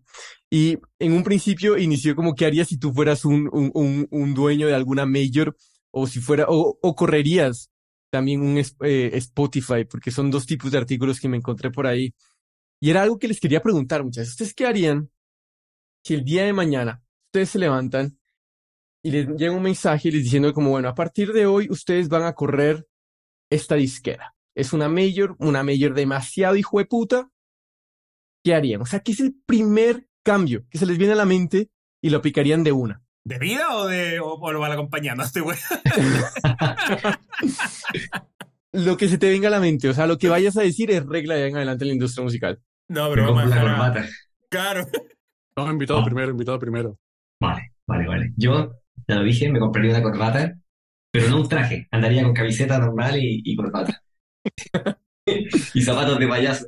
Eh, la verdad, suena muy cliché, pero como pienso eh, preocuparle de cómo pagarle a los artistas de manera más digna o más justa, eh, yo la verdad que soy ignorante un poco del tema de los porcentajes y esas cosas, pero la verdad, sie- siempre he escuchado desde la historia de la música o de la industria de, de la música, está siempre en desventaja el artista, así que no sé, darle un, hacerle un cariñito. ¿Por qué no? Y es que además, una de las cosas que a, mí me parecen como fascinantes y es el hecho de siempre, siempre todas las, aquellas decisiones han sido tomadas por personas que probablemente ni siquiera fueron músicos en su momento, weón. Y de hecho, ahorita previamente estamos conversando sobre dónde están los incentivos en este momento en la industria musical. Y absolutamente yo creo que los incentivos no están en motivar la creatividad, las métricas no están en motivar la creatividad. Y, y eso es lo que yo creo que una de las cosas que yo haría es, o sea, buscaría una forma en la cual yo sentaría a mis mejores personas, porque obviamente Ya me te que fuera, Max. No, amigo. Adiós. Trabajo en la competencia. Trabajo en la competencia. Y, y en verdad, weón, eh, eh, empezaría a buscar la forma en la que la- la- las vainas sean eh, como incentivar la, la, la forma que digamos, en el artículo este loco menciona a Ted Gioia, porque es una de las inspiraciones. El man dice como, mira, yo de por sí eh, me iría, y puede ser lo más básico y lo más cliché o incluso lo más obvio, pero yo iría y, y le daría un contrato de cinco años para que se desarrolle, tenga tiempo de desarrollarse a esos artistas que, pero, por ejemplo, se están desarrollando en universidades eh, artísticas, como por ejemplo Juilliard, Berkeley, ponle tú el nombre, a esos te parece como un long hanging fruit, pero a ellos les daría inicialmente un contrato porque hablaría con los profesores, ubicaría a aquellas personas que son putamente genios y les daría un contrato de cinco años y que se desarrollen, porque así fueron durante, por ejemplo, The Blur, eh, Oasis, tuvieron desarrollo y tuvieron estallidos artísticos en su cuarto, quinto álbum, tercer álbum. Entonces, yo incentivaría eso. Una de las cuestiones, la paciencia, weón. La paciencia tiene que ser algo donde, la, o sea, estamos tan apresurados, o sea, tenemos una, un nivel de ansiedad como demasiado acérrimo que, weón, o sea, yo, yo le daría simplemente el proceso a los artistas y ese chance y, haría que mis apuestas duraran tiempo y que el tiempo me diga que si estoy bien o si estoy mal. Punto. Ahora, la pregunta un poco, en el sentido, quiero aclararlo, para que antes de seguir la conversación, es un poco utópica, ¿no? En el sentido de que... Obvio. Porque hay cosas que tú... ¿Tú crees? Que a uno le, gusta, que a uno le gustaría hacer... ¿Qué? No escuché, ¿qué dijo? que tú crees que es utópica. yo, yo creía muy factible que mañana me llegara ese correo. Me refiero, me refiero a utópica en el sentido de, de, lo que, de lo que tú haríais siendo, como si lo haríais como con el propósito de, de, de lo que te gustaría que fuese la industria, versus lo que podríais hacer si estuviera en ese puesto, porque la compañía va a quebrar si te lo hacís. Lo que dice Jorge es que, puta, la hay, la oportunidad de cinco años, sí, la raja, yo también, me encantaría, pero si está... A eso me refiero con que utópica, no con que y el correo. Hay que explicarle todo esto, weón. Nico, perdona, weón, pero es que estos weones son. Hay que explicarles todo, todas las veces con pera y manzana, weón. Son. Pero siempre es lo mismo. Siempre, lo siempre la misma weá. Eh, dicho eso, yo creo que por lo menos para mí, en ese como contexto utópico, va un poco de la mano de lo que decía Jorge, que es como también tratar de darle más prioridad a la música, weón. O sea, ojalá Ojalá yo viera como el top roster de mi artista y fueran todos buenos que yo me caigo de raja de lo buenos que son. No estoy diciendo que hoy en día sean malos ni mucho menos, pero creo que son habilidades distintas. Lo que, lo que hoy en día no siempre el mejor músico o performer, siendo que hay muchos que sí, pero no siempre el mejor es el que está más arriba. A mí me gustaría que eso se, se exacerbara. Ese es un poco mi, mi, sería un poco mi meta, que esa cuestión se exacerbara en productores, en, en músicos, en todo. Em, dale. Lo primero que yo haría, güey, sería ver todos esos artistas que están como congelados, que no, no, no, pueden, que no han sacado nada porque por contrato no pueden y la gente, la disquera como que los olvidó. Mm. Sería descongelarlos, sería darles como, mira, ¿sabes qué? Te, te, liberamos, vete a la chingada, no te queremos. Y ver y cortar un poquito costos innecesarios en artistas que la verdad igual y no vayan a llegar. ¿No? Obviamente haciendo como un análisis ahí, como a ver qué pedo mi perspectiva. Y apostarle un poquito, igual me voy a ir a la mierda con el presupuesto y probablemente quiebre en cinco años. Esa es la huevo. Pero, pero, pero lo que me gustaría, me encantaría hacer, güey, sería decirle a todos esos artistas mainstream que ya eh, cualquier major ya los posicionó, ya están ahí, decirles, ¿qué te parece si llegamos a un acuerdo en donde tú empiezas a crear tu equipo independiente a la verga? Porque ya tienes todo hecho, güey, ya. O sea, tú respiras y vendes. Chingo su madre. Y con lo que quedamos en el contrato de que me debes pagar por 15 años este porcentaje, te lo reduzco, te vas a la verga y ya, y con eso empezar a apostar y en serio explotaría invertir en talento emergente. Sé que automáticamente en cinco años me va a convertir de major a indie, automáticamente, pero me gustaría hacer ese pedo, güey, mucho, mucho, y apostarle a mercados que no están en lo mainstream, güey. O sea, definitivamente no firmaría ningún anglo. Yo. O sea, cero. Cero, cero, cero. Y me iría a apostar a, escarbar talento en, en Medio Oriente, en, en África, güey, en, América Latina. Así. iba a decir algo parecido, güey. Debe haber cosas que te cagas, güey. O sea, no mames, con lo poquito que hemos escuchado de estas regiones, güey, nos hemos sorprendido. Ahora imagínate si en serio le invertimos ese pinche pedo y equilibrar un poquito la balanza, porque la industria musical está muy occidentalizada en cuestión de artistas que están saliendo, y ponerlo así como even un poquito y decir, miren, también hay esta otra cosa, ponerle las fichas de otra manera y explotar esa parte, porque, o sea, me imagino a ustedes les pasa que extrañan descubrir en serio artistas buenos, pero que tengan talento chingón y que no sean al final de cuentas producto, que no está mal, pero que no sean producto de una estrategia de marketing, imagen y un chingo de dinero inversión atrás. ¿Por qué yo tengo que escuchar este eh, a X artista todo el tiempo si a mí ya me hartó? Yo iba a decir como algo parecido con otras palabras y, y, mientras más escuchaba a Luis, más como de acuerdo está. En el fondo yo pensaba... Y Nico estaba, contrátame. claro. Eh, pasa mucho la sensación que tengo yo que es como esta como fábrica de, de que sean todos iguales. Eh, y, eso puede pasar en todos los estilos. Yo, yo pensaba, no sé, en el metal, bueno, que todos seamos rockeros de este estilo, que todos seamos eh, traperos de este estilo, en vez de empezar por buscar un poco de experimentación, que suena como en el aire también, pero si estamos jugando a la utopía, pareció lo que dice Luis, yo buscaría, no sé, mezclar, mezclar estilos, preguntarle a una persona que, que también no conoce mucho de otro, de otro lugar del mundo si está dispuesto a colaborar. Es, esos experimentos como de dónde pueden salir cosas chingonas, como dice mi amigo aquí, y, pero claro, al final es lo mismo, es como, es como, siento que la, técnica de hoy es como seguir escarbando donde está saliendo el dinero, ahí como el petróleo, en vez de ir a buscar algo distinto, que obviamente es más riesgoso, pero, pero pueden salir resultados buenísimos.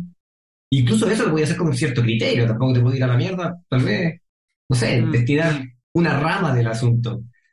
No sé, esa sensación me da Porque a mí una de las cuestiones que, que me parece chimba y es, es el hecho de habilitar la experimentación, weón. O sea, haz, o sea, te doy tanto dinero, weón, ya haz lo que se te venga y se te ocurra y invita a quien tú quieras. Porque yo creo que estamos tan en el punto de que todo tiene que seguir siendo, y nos tenemos que sumar a algún trend, nos tenemos que sumar a algún tipo de sonido. Eso está, eso está eh, con prácticas que hay que replicar y cosas así, que se vuelve, y no sé si la audiencia ya afuera lo escuche de la misma manera o lo vea de la misma manera, pero llega un momento en que el nivel de autenticidad a, a veces si, si, si la, la, una disquera está por detrás, como eh, imponiendo una historia que probablemente no es del artista, siento que eso se ve, eh, se traslada y uno lo puede llegar a ver.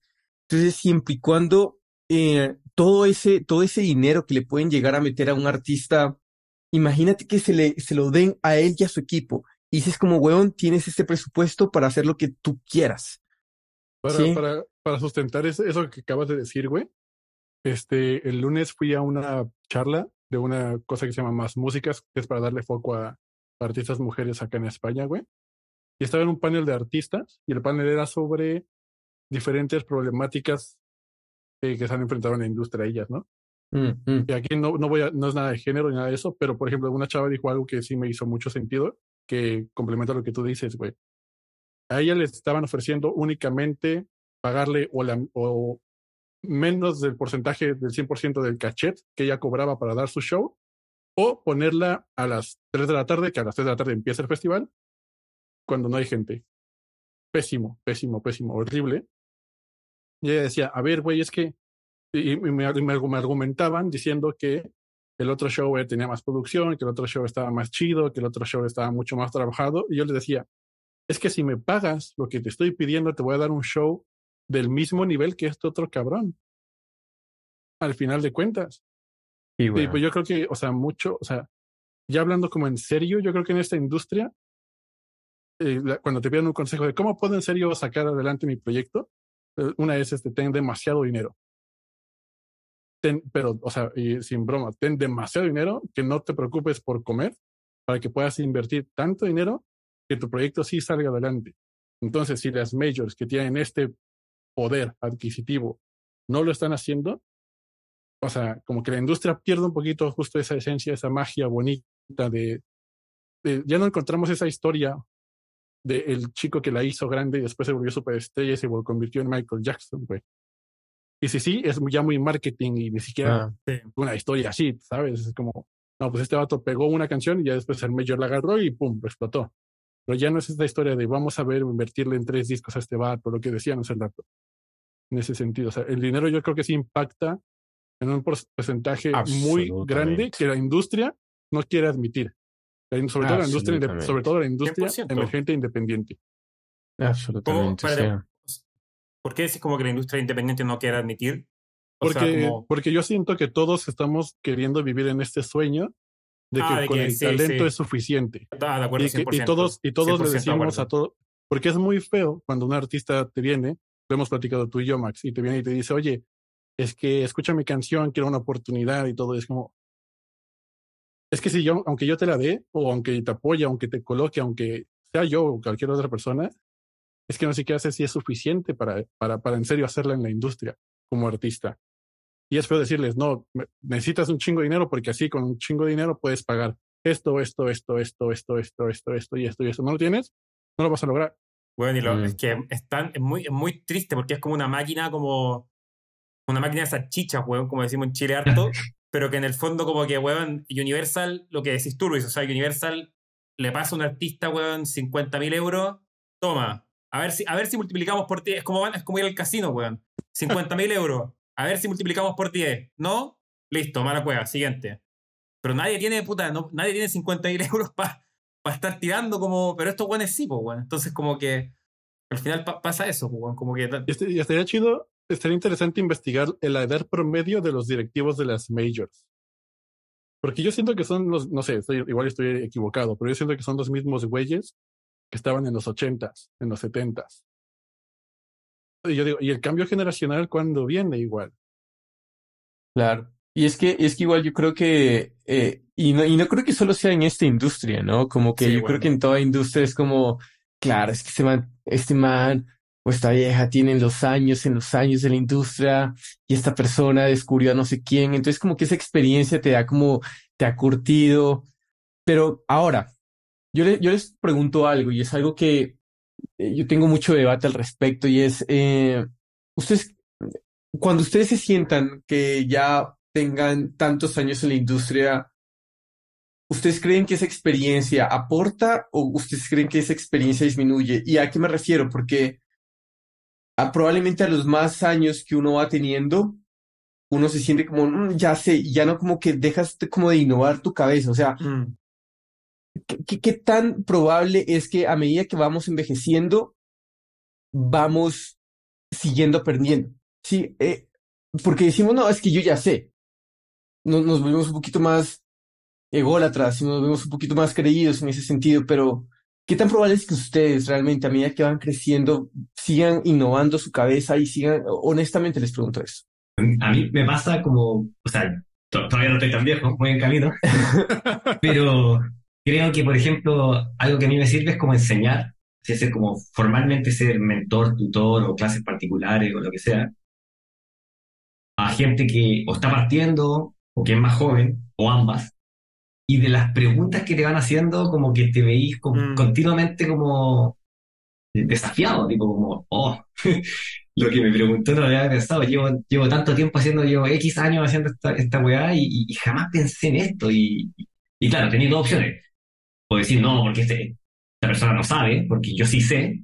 Mm, mm. o te lo tomáis por el lado de, oh, está buena la reflexión y, y tal vez estoy obligado a cambiar mi paradigma. Eh, entonces, obviamente hay que, estar ahí como en esa, en esa actitud de querer, de querer aprender, pero creo que, por ejemplo, hablar desde la enseñanza, pero como, bueno, el, típico dicho como el maestro y el alumno, ¿quién es, quién es el maestro de quién? Pero, pero un poco esa conversación como, yo estoy en la posición como, entre comillas, de poder o de sabiduría, porque soy tu profesor, pero que esto no significa que la conversación es de un lado para el otro solamente. De acuerdo. Como, como esto, eso creo yo que me ha servido mucho, tipo como eh, la típica cosa es como, oye, tengo una pregunta súper estúpida, y, te preguntan algo y tú como, oh, no, no, es para nada estúpido. De hecho, jamás lo pensé y, veamos a dónde llegamos con esta pregunta ahora.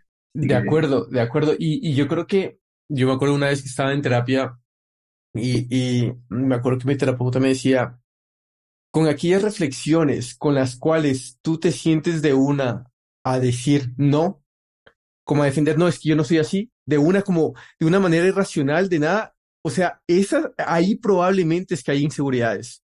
Sí, o ahí probablemente es que se están apelando a donde tú no querías ir y no quieres admitir que probablemente no tienes la razón y probablemente no quieres admitir que te estás quedando anticuado o anticuada. Ahí es donde probablemente tienes que soltar el ego, tienes que hacer ese puto esfuerzo y decir como, oh, huevón, ok, aquí es donde probablemente me estoy quedando yo atrás y tengo que hacer el esfuerzo en honestamente decir como, y tomar esa perspectiva, porque te pueden hacer una pregunta y uh, tú tranquilamente puedes decir como, no, no, no, no, es que nosotros ya hicimos eso y eso es fácil y puedes omitir eso. Pero, ¿por qué tuviste esa reacción inicial de un no inmediato? Sí, si te preguntas eso es como... ¿Me da el número de la terapeuta, güey? No estoy Si tú vas a No, llevar a necesitar terapia. Yo creo, que, yo creo que, para responder a la pregunta inicial, creo que yo la separaría un poco en dos. Creo que en la parte creativa estoy muy con, con lo que dice Nico, weón. Muy con lo que dice Nico y creo que, weón, tú puedes saber mucho, ser el mejor ingeniero, productor, lo que queráis, pero siempre, weón, si, cuan- de hecho, con Nico hablamos caleta, weón, como behind the scenes, estamos todo el día preguntándonos weas, compartiendo opiniones, como que siempre, y siento que en eso siempre, weón, tenía espacio para aprender en la parte creativa. O sea, te metís con alguien en un estudio, esta persona te dice, yo hago esto de esta forma, de esta otra forma, y te hace pensar y ya.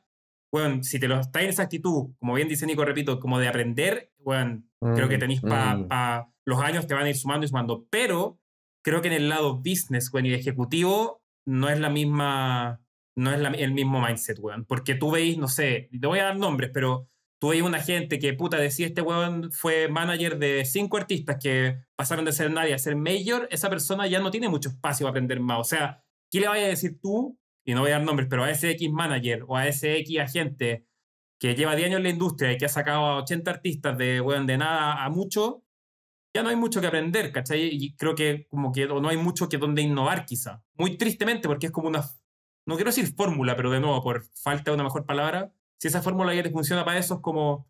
Entonces, en ese sentido creo que es un poco más ingrato en ese lado de la industria, weón, como en el lado business, donde es más como, no, no sé cuánto espacio tenéis para ir realmente mejor. Yo, yo creo que la mejor escuela, viéndola desde el punto de vista del business, son, son las nuevas generaciones, las nuevas audiencias y la forma en la que ellos están consumiendo, descubriendo y compartiendo música.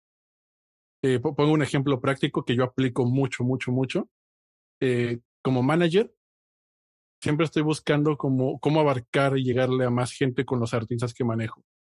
Y cómo retenerlos y cómo enamorarlos y que al final se cree una fanbase chingona para el artista que le genere. Y ahorita con una estoy teniendo un, no un problema, pero un reto de empezar a abarcar una generación mucho más joven, porque su media de edad es de 30 para arriba. Y yo le digo, está bien, pero la gente que ahorita está consumiendo, compartiendo, haciéndote viral, haciéndote en serio el siguiente nivel de artista, es gente entre 15 y 24 años, 23 años. Entonces, lo que hay que aprenderles a ellos. Entonces, o sea, lo que yo hago mucho, que es lo más sencillo, es ir a conciertos de, artistas que estos chavitos están escuchando y ver la reacción de la gente, ver cómo se están vistiendo, ver qué aspectos del show les interesó a los arti a, a la- audiencia y demás. Literal, hacer anotaciones en, en, en el celular. Así como esto hicieron esto, esto hizo esto. Tener una junta con el artista y decirle, mira, no sé si vamos a ir por buen camino, pero yo detecté este pedo, ¿no? Y ahí están Mm. haciendo esto. Y seguir Mm. artistas, o sea, y hacer eso, y también en redes sociales, güey, meterte y seguirte a todos los artistas que los niños, que los chavitos están siguiendo, y ver qué chingada más ellos están haciendo. ¿Qué, y, y los, y los chavos están haciendo memes. Ok, ok, ya no vamos a gastar en videoclips porque la gente le chupa un huevo los videoclips. Vamos a invertir ese dinero en vi- videoclips, en hacer en pagarle a un güey que nos grabe todo un pinche concierto y de ahí hacer clips para hacer lyrics videos y subirlos a YouTube y, a, y a- en, en shorts, a TikToks y en Reels y subir uno al día, chingue su madre y después pagar a la gente que la suba en diferentes páginas para ver si alguno se hace viral porque no entendemos el algoritmo. O sea, y ese tipo de cosas que en un principio cuando, o sea, hace tres años, cuatro años que estudiamos juntos, esa no era la estrategia, la estrategia era de lanzamiento era otra y bueno, pasaron tres años y ahora ya es otra, diferente. Mm. Así es como yo siento que la escuela más grande es los chavitos que tienen 15 años. Oye, te estaba escuchando y lo- dijiste algo de los memes y a mí me, ha- me ha llamado mucho la atención, es un poco por el lado, pero las tiendas de instrumentos también están apelando mucho a los memes. Sí, Antiguamente era como, esta madera milenaria hace que la guitarra suene y ahora, Este, esta ahora escuela un meme ese nace- del perrito que murió. que Sí, yo también, yo también he visto hartos memes, weón. O con plugins y weas como que para que... A mí me sorprendió ver el fenómeno de gente pagando anuncios de memes. No sé ¿Cómo si así? les ¿Cómo ha así? parecido.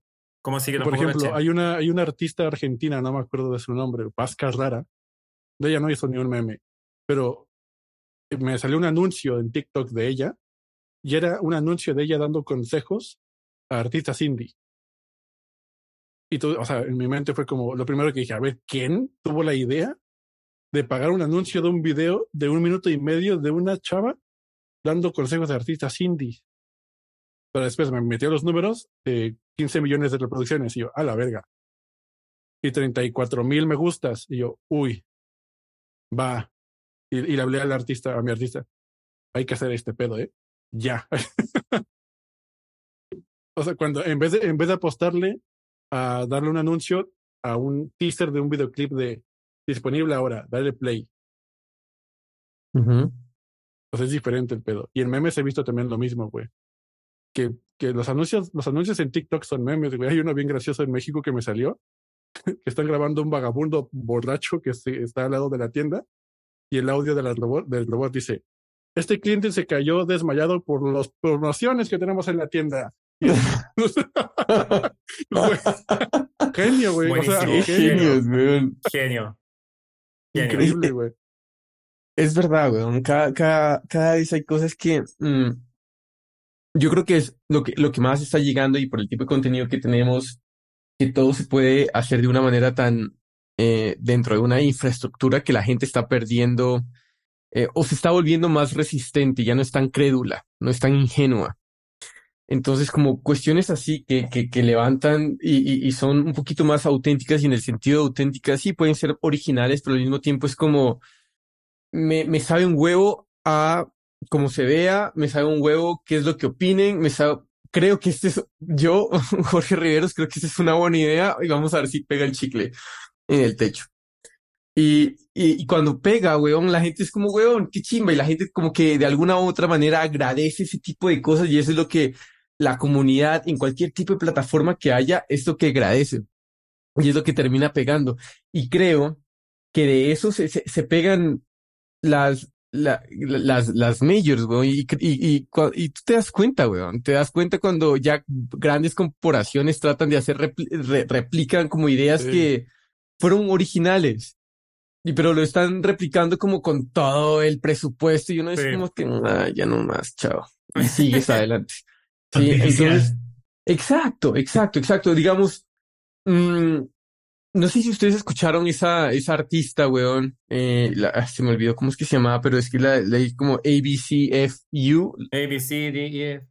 Exacto. Que se suponía que ella creó la canción porque una, un, alguien en los comentarios le dijo, haz una canción con el abecedario, pero luego como que salió como que la otra historia y fue realmente la misma disquera, alguien de la disquera que opinó eso porque todo era parte de un conglomerado, una idea de la... Entonces como que ya perdió como que todo el... Ah, obviamente tenía que venir. Entonces, No, y Yo creo que- sí.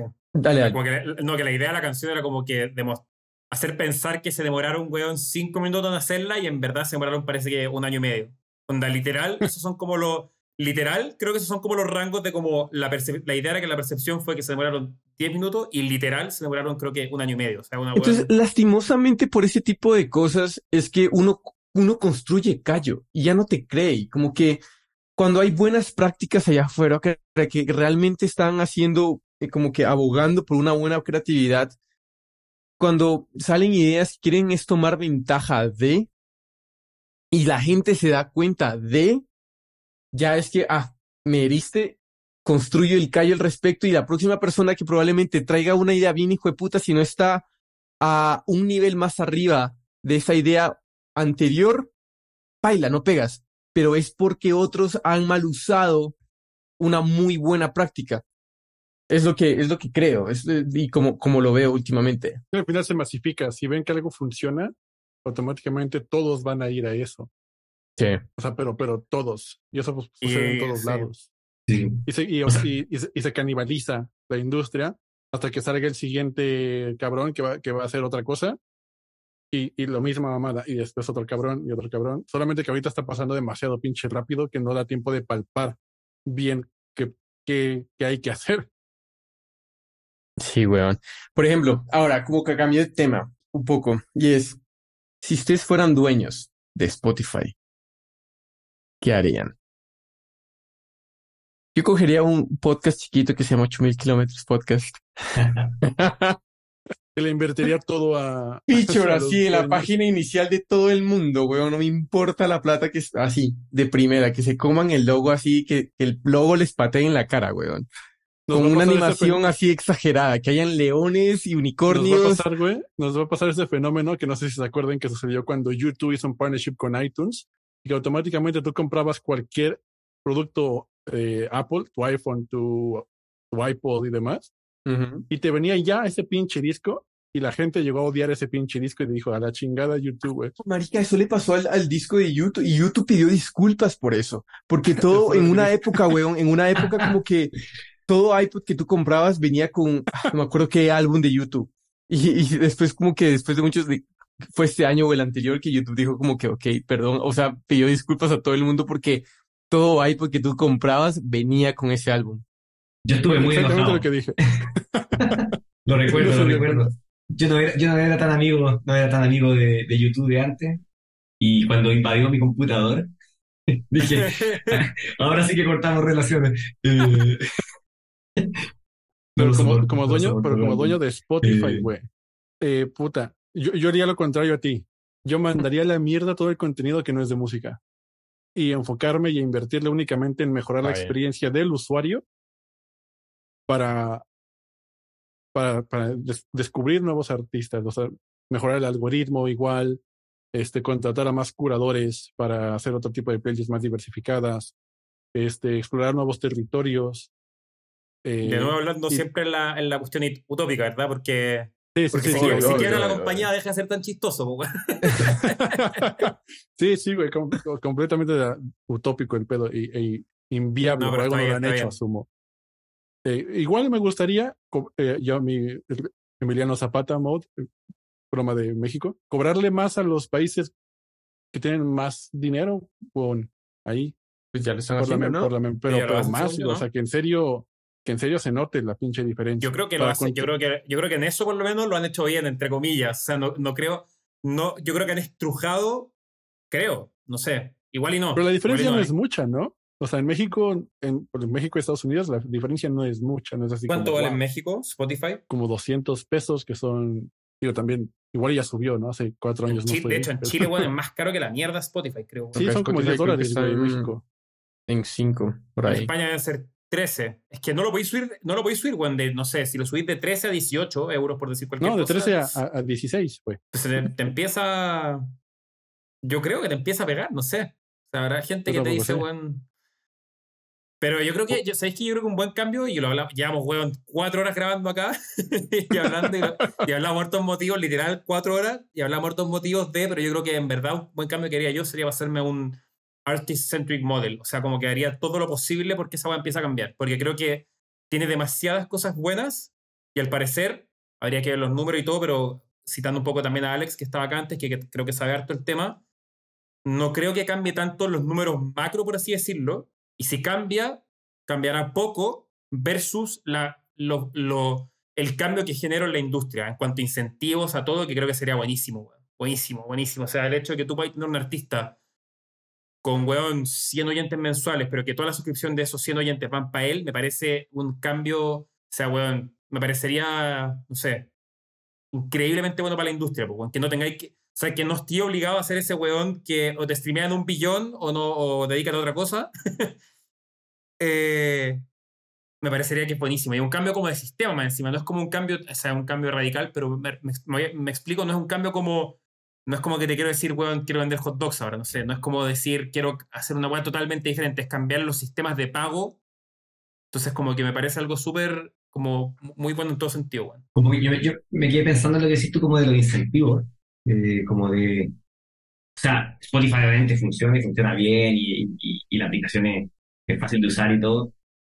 Pero, pero tal vez sacarle como ese provecho de, de que sea como un lugar donde tú podís descubrir a otro artista y también vez a sus redes sociales, no sé, o sea, yo, yo, sé que hoy en día están como empezando a tener como biografía, links y todo, pero, pero siento que como eh, mientras más avanza la tecnología va a ser más fácil que ese sea como tu lugar para, para abrirte. O sea, voy a Spotify y aquí investigo, así, así como antes nosotros nos, prestábamos CD con los amigos, después estaban esa, esa wea Audio Galaxy, no, como se o todas esas weas para bajar el MP3 y no bajaba cosas que no tenía puta idea de quién eran. Ahora te senté en Spotify o en cualquiera de estas plataformas y te ponía a escuchar y eso ya hace un poco con las playlists. Pero a veces yo siento que quedo corto, como que escucho un artista, oh, está bueno, está bueno, y para investigarlo, no sé, tal vez tengo que sacar el computador, no sé, como, como irme a otro lado, ¿cachai? como que la información está como falta ese puente, siento yo. Eh, o tal vez ya existe y yo no lo estoy viendo, pero, pero, no sé, siento que todavía se puede sacar un poco de provecho ahí. Y como decís tú, al final, artist-centric, eh, en dar a conocer también, como, el, como, el, rollo de cada artista también. Como más inmersiva. De acuerdo. Yo le daría mucha, mucha, mucha, mucha más luz a todas las personas que están por detrás de un álbum, a todas las personas que están involucradas en uh, canciones. Eso también, eh, pero, pero, pero mucho, weón, mucho, mucho, mucho. Y, y ampliaría el, o sea, de alguna u otra manera, una estrategia para que, que la gente se vuelva fan de un compositor, que la gente se vuelva fan de un productor. Apuntar a cómo podemos lograr eso para, de alguna u otra manera, con eso podemos dar más palanca en la negociación a otros creadores de contenido que incluso hoy en día, cuando los artistas deberían de tener un montón de palanca, no necesariamente la tienen, pero es por el hecho de que es, escolcarle las medallas correspondientes a la gente que no ha tenido medallas por mucho tiempo cuando deberían haber tenido ya 100 o 8 o 10 o lo que sea. Pero ampliaría haría ese, ese fanatiquismo mucho más asequible, lo, lo, lo, pondría de alguna manera más apegado a la gente, que, que se diversifique, no solo sean los artistas. Me ingeniería algo. El equivalente al, al librito de los CDs, donde se ponía a leer todo. Como el booklet, claro. ¿Quién, claro, hizo cada cosa? Eh, me imagino en los vinilos también igual. Eh, Exacto. yo te escuchaba, yo con el Max hablamos bastante por interno, el dolor que ha sido para mí que los créditos de productor o de, o de ingeniero aterricen en mi perfil de, de, las plataformas es como mandáis un correo, no te pescan, después tenés que mandar un correo a la distribuidora, la distribuidora dice, no, eso no es papel mío, voy, no, este, generar un ticket de support, bueno, para que, para que finalmente salga mi nombre Una locura. ahí. No, y si, bueno, claro, si no te ponen el nombre por, por X motivo, anda a pedir que te lo, o sea, ni siquiera que no caiga en tu perfil. Ya anda a pedir de una weá que está subida, que puta se olvidaron de ponerlo por, ah, por cualquier weá. Anda a pedir que weón, oye, puta, voy a agregarlo. Puta, no sé. Es más fácil, weón. No sé, ese, barco, ese barco ya salió. Claro, weón. Sí. Y bueno, muchachos, con eso eh, queremos otro, otra, otra, como también hablar, hablando de polémicas del, dentro de la industria musical, hablemos y, y pongamos el foco en otro tipo de polémicas también que ha estado pasando en la industria musical. Recientemente hubo un caso que lo viví muy de cerca, gracias aquí a, Luis, eh, y fue el, el, caso de Yarisa y su esencia. Y es una historia fascinante que no voy a ser yo quien la tenga que contar, va a ser, va a ser Luis. Pero este, este tema no lo vamos a tratar solos. Además, eh, vamos a tener a Dani. Dani, también amiga del podcast, ha estado desde el inicio. Aplausos para Dani, ha estado desde el inicio también. Y, y ¿qué tal, Dani? ¿Cómo vas? Bien, qué gusto saludarlos a todos. Qué emoción estar aquí. Tremendo, tremendo. Gracias, gracias por unirte, en verdad. Y vamos a hablar, vamos a hablar de este tipo de cosas que nos pareció interesante, que ah, ah, queríamos hacerle un capítulo al respecto, pero no nos aguantábamos las ganas de hablarlo. Y, y nada, querido, por favor, introdúcenos un poquito más de lo que pasó acá. ¿Yo? Sí, por favor. Yo voy por una cerveza. Chale, bueno, pues la, la polémica que surgió a raíz de, de un grupo anglo-mexicano, de que no supieron manejar muy bien las relaciones públicas en México y cuya repercusión fue una funada, una cancelación, un hostigamiento histórico de, de mexicanos hacia ellos por una percepción de falta de respeto hacia la cultura y hacia el país mexicano cuando ellos, eh, cuya música, ellos prácticamente tocan y promueven música mexicana. Y es un poquito, y la polémica un poquito es eso, o sea, ¿qué sucede con ese tipo de artistas que se están, cuya carrera gira en base y en torno a la cultura mexicana, pero que igual y tienen otro, otro tipo de vida, otra perspectiva, que no, evidentemente no nacieron, no fueron criados en México, en la región, y que cuyas personas que nacimos y nos criamos y crecimos en México tenemos. Y esta lucha como de, de fanbase con, con artistas que igual y pudieron tomar mejores decisiones. ¿O cómo tú lo ves, Dani? ¿Cómo lo explicarías tú? Como que intenté hacerlo más políticamente correcto, porque ya pasó un tiempecito. Al principio igual estábamos un poquito más calientes y como, ¿cómo fue posible esto y esto? Y ya después lo ves en retrospectiva y es como, bueno, igual y habrá que trabajar este aspecto con, con esos artistas, igual y la gente necesita mejorar ciertas cosas. Claro, yo este, le he estado dando muchas vueltas a esto porque digo, al final también es una cuestión compleja cuando se trata de cultura, ¿no? Eh, y más, pues ser mexicoamericanos, ¿no? O sea, porque al final, pues sí, o sea, ellos viven en Washington, este, eh, eh, eh, nacieron allá, pero como que tienen toda esta parte del upbringing eh, gringo, pero mexicano, y entonces como que se hace una fusión ahí cultural interesante, que creo que luego la gente acá pues lo toma muy, eh, o sea, eres mexicano, eres mexicano, ¿no? O, o sea, y falta a veces la percepción de, o entender lo que implica ser pues de dos culturas, ¿no? Y al final ellos son como una fusión de estas dos, o sea, no es como que seas uno o seas el otro, sino es como un blend ahí extraño.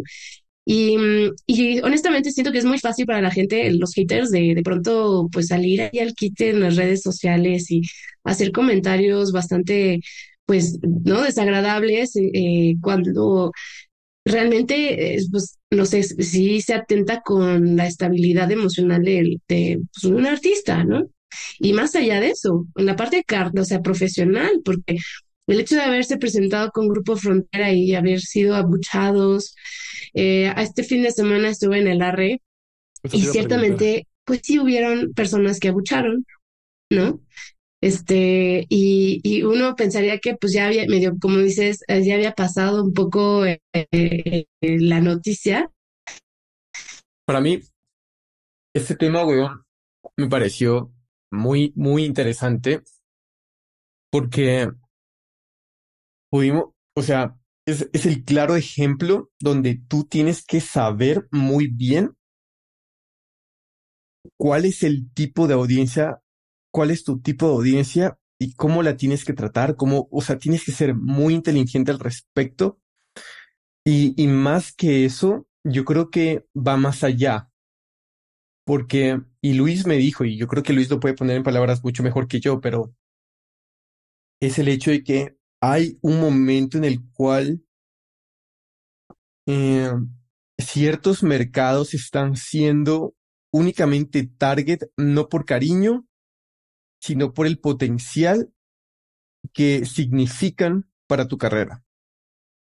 Entonces, disminuyendo y quitándole el carácter humano a una audiencia y simplemente tornándolos en un número comercial. Y, y corrígeme, querido, o sea, eh, y, y, y, por, lo, por lo que tú me explicabas, o sea, y seguramente México no es el, no es el único. Deben haber muchos más mercados en los cuales simplemente ese país es un número, pues, y debe ser así, pero debe ser muy obvio, pero yo no me di cuenta de esto hasta, hasta, el, hasta cuando lo hablamos y esto, esto significaba realmente para un artista un gran número de personas porque es la música que hacen. Yo creo que es un, pues un fenómeno que no, o sea, que no es nuevo en la industria en ese sentido. O sea, de acuerdo. Cuando, cuando hubo un boom del reggaetón, por ponerlo fácil, este era muy común ver demasiadas colaboraciones, demasiados artistas interesados en este mercado para empezar a obtener nuevos, nuevos oídos, obtener nuevos, nuevos ojos viendo sus carreras y crecer, al final de cuenta, su proyecto, su carrera. Y ahorita con, con o sea, digo, y es que yo, yo creo que lo, de, lo que ha sucedido con el fenómeno de la música regional mexicana ha sido súper rápido todo. Demasiado, demasiado rápido. O sea, explotó este año, cuando, a pesar de que ya se había venido formando, pero explotó este año a nivel internacional. Y han sido tantas cosas que han sucedido en tan corto tiempo. Todavía acabamos el año y ya hubo punadas, ya hubo amenazas a muerte, ya hubo presentación en VMAs, ya hubo, o sea, demasiada que, que como mexicanos, Dani, corrígeme si estoy en lo, incorrecto, pero siento como mexicanos estamos un poquito acostumbrados a que esto suceda así, en este género en específico. Pero a nivel macro. O sea, que no estamos acostumbrados, dices. Sí, que, sí estamos acostumbrados a que ah. sucedan todo ese tipo de cosas alrededor del regional. Sí, siempre hay algo que tiene que, que impacta el género, ¿no? O sea, con que ese gossip que de pronto se da con, con ciertos artistas y que, eh, y, y, que mediáticamente luego no se pueden hablar de ciertas cosas, ¿no? Porque se, se, se pueden abrir ahí conversaciones sensibles, sobre todo cuando se trata de, de, pues no sé, de carteles y esas ondas, ¿no? Este, y, y, y sabes qué, creo que ah, retomando algo que habías mencionado hace rato, que era una eh, respecto a, a, la parte de, del manejo de relaciones públicas, ¿no?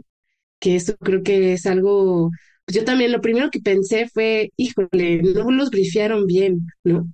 Qué pena, ¿no? Porque digo, y yo creo que como relación relacionista público tampoco esperas que les vayan a hacer esas, ese tipo de preguntas y que vayan a responder de esa manera, ¿no? Mm, como que mm uno pensaría que igual van a contestar como cosas más, este, no sé, pensando en su audiencia, pero pues al final son morritos de 16 años, o sea, ellos qué, qué saben todavía. Y apenas están saliendo de gira, apenas están presentando, pues incluso en México, ¿no? O sea, como que fue, además su crecimiento fue de bastante exponencial. No sé, Luis, ¿tú qué piensas? O sea, como que yo siento que de, pronto salieron así y salieron con fuerza y estaban en todos lados, ¿no? Y así como, ¿y estos morros quiénes son? ¿no? Y así como fue, también los bajaron del pedestal. De una, de una, sí. Yo, yo lo vi un poquito con, pues, gracias a Jorge. De hecho, Jorge fue el que me introdujo a Yaritza y su esencia. Así, de hace dos años, fácil. Que con, con su no me acuerdo el nombre de la canción. Soy el único. pues soy el único y dije, wow, este es un temazo, güey. Increíble, me encantó. Y ya, y como que los seguí muy pasivamente y si de repente salió el tema con Grupo Frontera, Frágil, no, se, fue, se fueron a la estratosfera. Para empezar, el tema es un temazo. Mucho mejor que me queda un por ciento de Bad con Grupo Frontera, me gusto también. Pero es un mm, temasísimo. Y de repente, o sí, o sea, yo creo que, como dices tú, Dani, son morros, güey, son morritos. Que al final, o sea, nosotros a los 15 años, ¿qué estábamos haciendo? Oh, marica. Exacto. Sí, jugando, jugando escondidas, weón. Porque es que, marica, es que hubo, hubo, una falta de preparación ahí, weón. Y probablemente creo que eso lo explicaste. O sea, si yo hubiera sido manager o lo que sea de esos pelados, y yo hubiera visto ese video, es que, ¿por qué putas voy a habilitar que ese video salga al aire? Es que, es que ya uno, uno lo ve. Es que uno dice como, pues esto sale al aire y es que aquí, aquí quedamos. Aquí quedamos. Entonces digo como, o sea, imagínate el número de, de, de filtros que tuvo, haber, que, que, tuvo que haber pasado, imagínate el número de, de, de pensamientos y de gente que digo como, no, no, no, sí está bien, como que, no, páralo, páralo. Pero ahora yo, yo les quería preguntar como, si ustedes fueran managers, y, y con esto lo hablamos con Luis mucho, y es como, si ustedes fueran managers de, de, de, de, de estos pelados, ¿qué harían qué o, o qué tiene que hacer para volver a capturar el amor de México. y Luis me explicaba en un momento, weón. Luis me explicaba en un momento, eso, esto le pasó a Luis Miguel, le pasó a tal artista, le pasó a otro artista, y tuvieron que desenterrar a no sé qué. O sea, ¿qué harían para que, para que, o sea, ganar otra vez el amor de, de la audiencia? O sea, ¿qué hay que hacer? Pues Supongo que primer paso es cambiar de relacionista, ¿no? Ese es paso número uno. Eh, y creo que ya lo hicieron porque el lunes estuve en un evento de Spotify y por lo que entendí, o sea, por lo que vi, alguien me dijo, no es que ya cambiaron y si te das cuenta medio bajó el hype ahí de, de, de la rudeza de la audiencia, de los medios contra ellos. Y yo, bueno, interesante, ¿no? Eh, yo creo que también pues va a ser como conforme a la marcha, ¿no? Conforme a que sigan haciendo colaboraciones relevantes que, que hagan sentido y que, que mm, también hay una forma como, o sea, incluso como de mediática de ellos ya empezar a salir como más en, en o sea, como en entrevistas, dando una historia diferente o como sensibilizando a la gente, o sea, no sé, como esa sensación, o sea, como porque esa fue su percepción, ¿no? Porque ellos externaron ese sentir con la gente, ¿no? O sea, ah, también tampoco se trata de parecer algo que no son, ¿no? O sea, como que em, ¿no? Porque no van a dejar, ahora sí que siendo redundantes, no van a dejar su esencia, ¿no? Mm. Eh, la razón la cual son únicos en su forma de hacer la música, en su forma de vestir, en su forma de su driver, ¿no? se relacionan con otras personas, es por también lo que han construido. Entonces, creo que no hay una respuesta como solamente una respuesta para esto. Creo que eh, se puede, una es eh, sensibilizar a la gente sobre lo que es ser de esa cultura chicana y la otra es pues, tal vez como que darle un twist hacia que también agarraron ellos la onda de que tienen que entender más la cultura desde México, ¿no? No por ahí. También yo, yo les recomendaría este, tomar clases de español. Sé que hablan español, pero si tu audiencia principalmente es mexicana y no habla inglés, igual y también para poder enviar un mensaje más, para poder enviar el mensaje de manera eficiente, lo que tú quieres en serio decir, que se sientan cómodos hablándolo en español puede facilitar demasiado las cosas. Porque, o sea, fueron interminables los memes de yo solo como chicken. Es como, güey, o sea, sí, muy gracioso y sí, pero, pues te digo, también igual, chicken es pollo, carnal, no es muy complicado, ¿no? En ese sentido. O sea, porque eso fue mi principal cosita. Es como si estás hablando a la audiencia mexicana, pues háblales en español, güey. Porque igual la mayoría de tu mercado potencial eh, está en México. Y no potencial, weón, real. Es real. Es el, es el mercado que tienes. Y lo digo potencial principalmente porque, pues, al final de cuentas, somos, habemos más mexicanos en México que en Estados Unidos. Más mexicanos que no hablan, que no son bilingües, a mexicanos bilingües, en Mm. ese sentido. Yo, eso, es, eso es lo que yo haría y, o sea, estoy su- 100% de acuerdo con, con Dani. Es que es un trabajo paulatino enseñarlos, mostrarlos más en, en escenarios mexicanos que sean realistas con, con, con ellos mismos, eh, hacer, meterles, ya están haciendo colaboraciones, pero no sé, arriesgarse a hacer otras cosas más autóctonas, más auténticas. Y que Y- también un poquito eh, educar a la gente mucho a que toleren este tipo de artistas chicanos, pochos, güey, porque Uf, o sea, ellos son unos y, y es un poco, a mí lo que me, me, me intriga y me, me causa curiosidad de ver cómo se desenvuelve todo, es que esto al final fue un poquito una llamada de atención, por así decirlo, para todos aquellos artistas que ahorita están viendo que el regional mexicano es, es un boom y que se están subiendo a esto y que están haciendo música al final de cuentas mexicana, pero que están, pero que son estadounidenses en ese sentido. O sea, bienvenidos, o sea, al final, como decía Chabela Vargas, un mexicano nace donde se le dé su chingada gana, pero sí. ya viste que puede suceder esto. ¿Cómo lo vas a manejar? ¿Cómo vas a presentarte ante el público mexicano para que no te quemen como Frankenstein que sucedió con esos chavitos? güey? Sí, weón. Sí, weón. Y, y, y se nota, o sea, eh, después de la última vez que tú y yo hablamos al respecto, no he vuelto a seguir tanto el caso, weón. Y, y acá simplemente estoy haciendo conjeturas básicas, muy básicas, de, de los números que estoy en este momento en Spotify.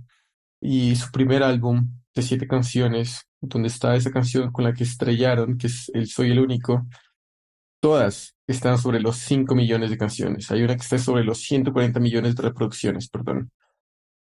Y el último álbum que salió ahorita, el 8 de septiembre, solo muy pocas canciones, bueno, no mentiras, varias canciones están sobre el millón, dos no, pero los números no son tan estratosféricos como los del primero y no sé si eso afecte dentro de, o sea, digamos que son temazos, digamos que son todos palos. El, el hecho de no tener, yo creo que es muy importante para todo tipo de artistas, es tener una sensibilidad sobre la, la audiencia que están teniendo, sobre el cariño que les están invirtiendo y, y esto es muy importante. Y si uno lo toma por sentado, y yo creo que la audiencia mexicana es un muy buen ejemplo porque es una audiencia que te va a, a adorar.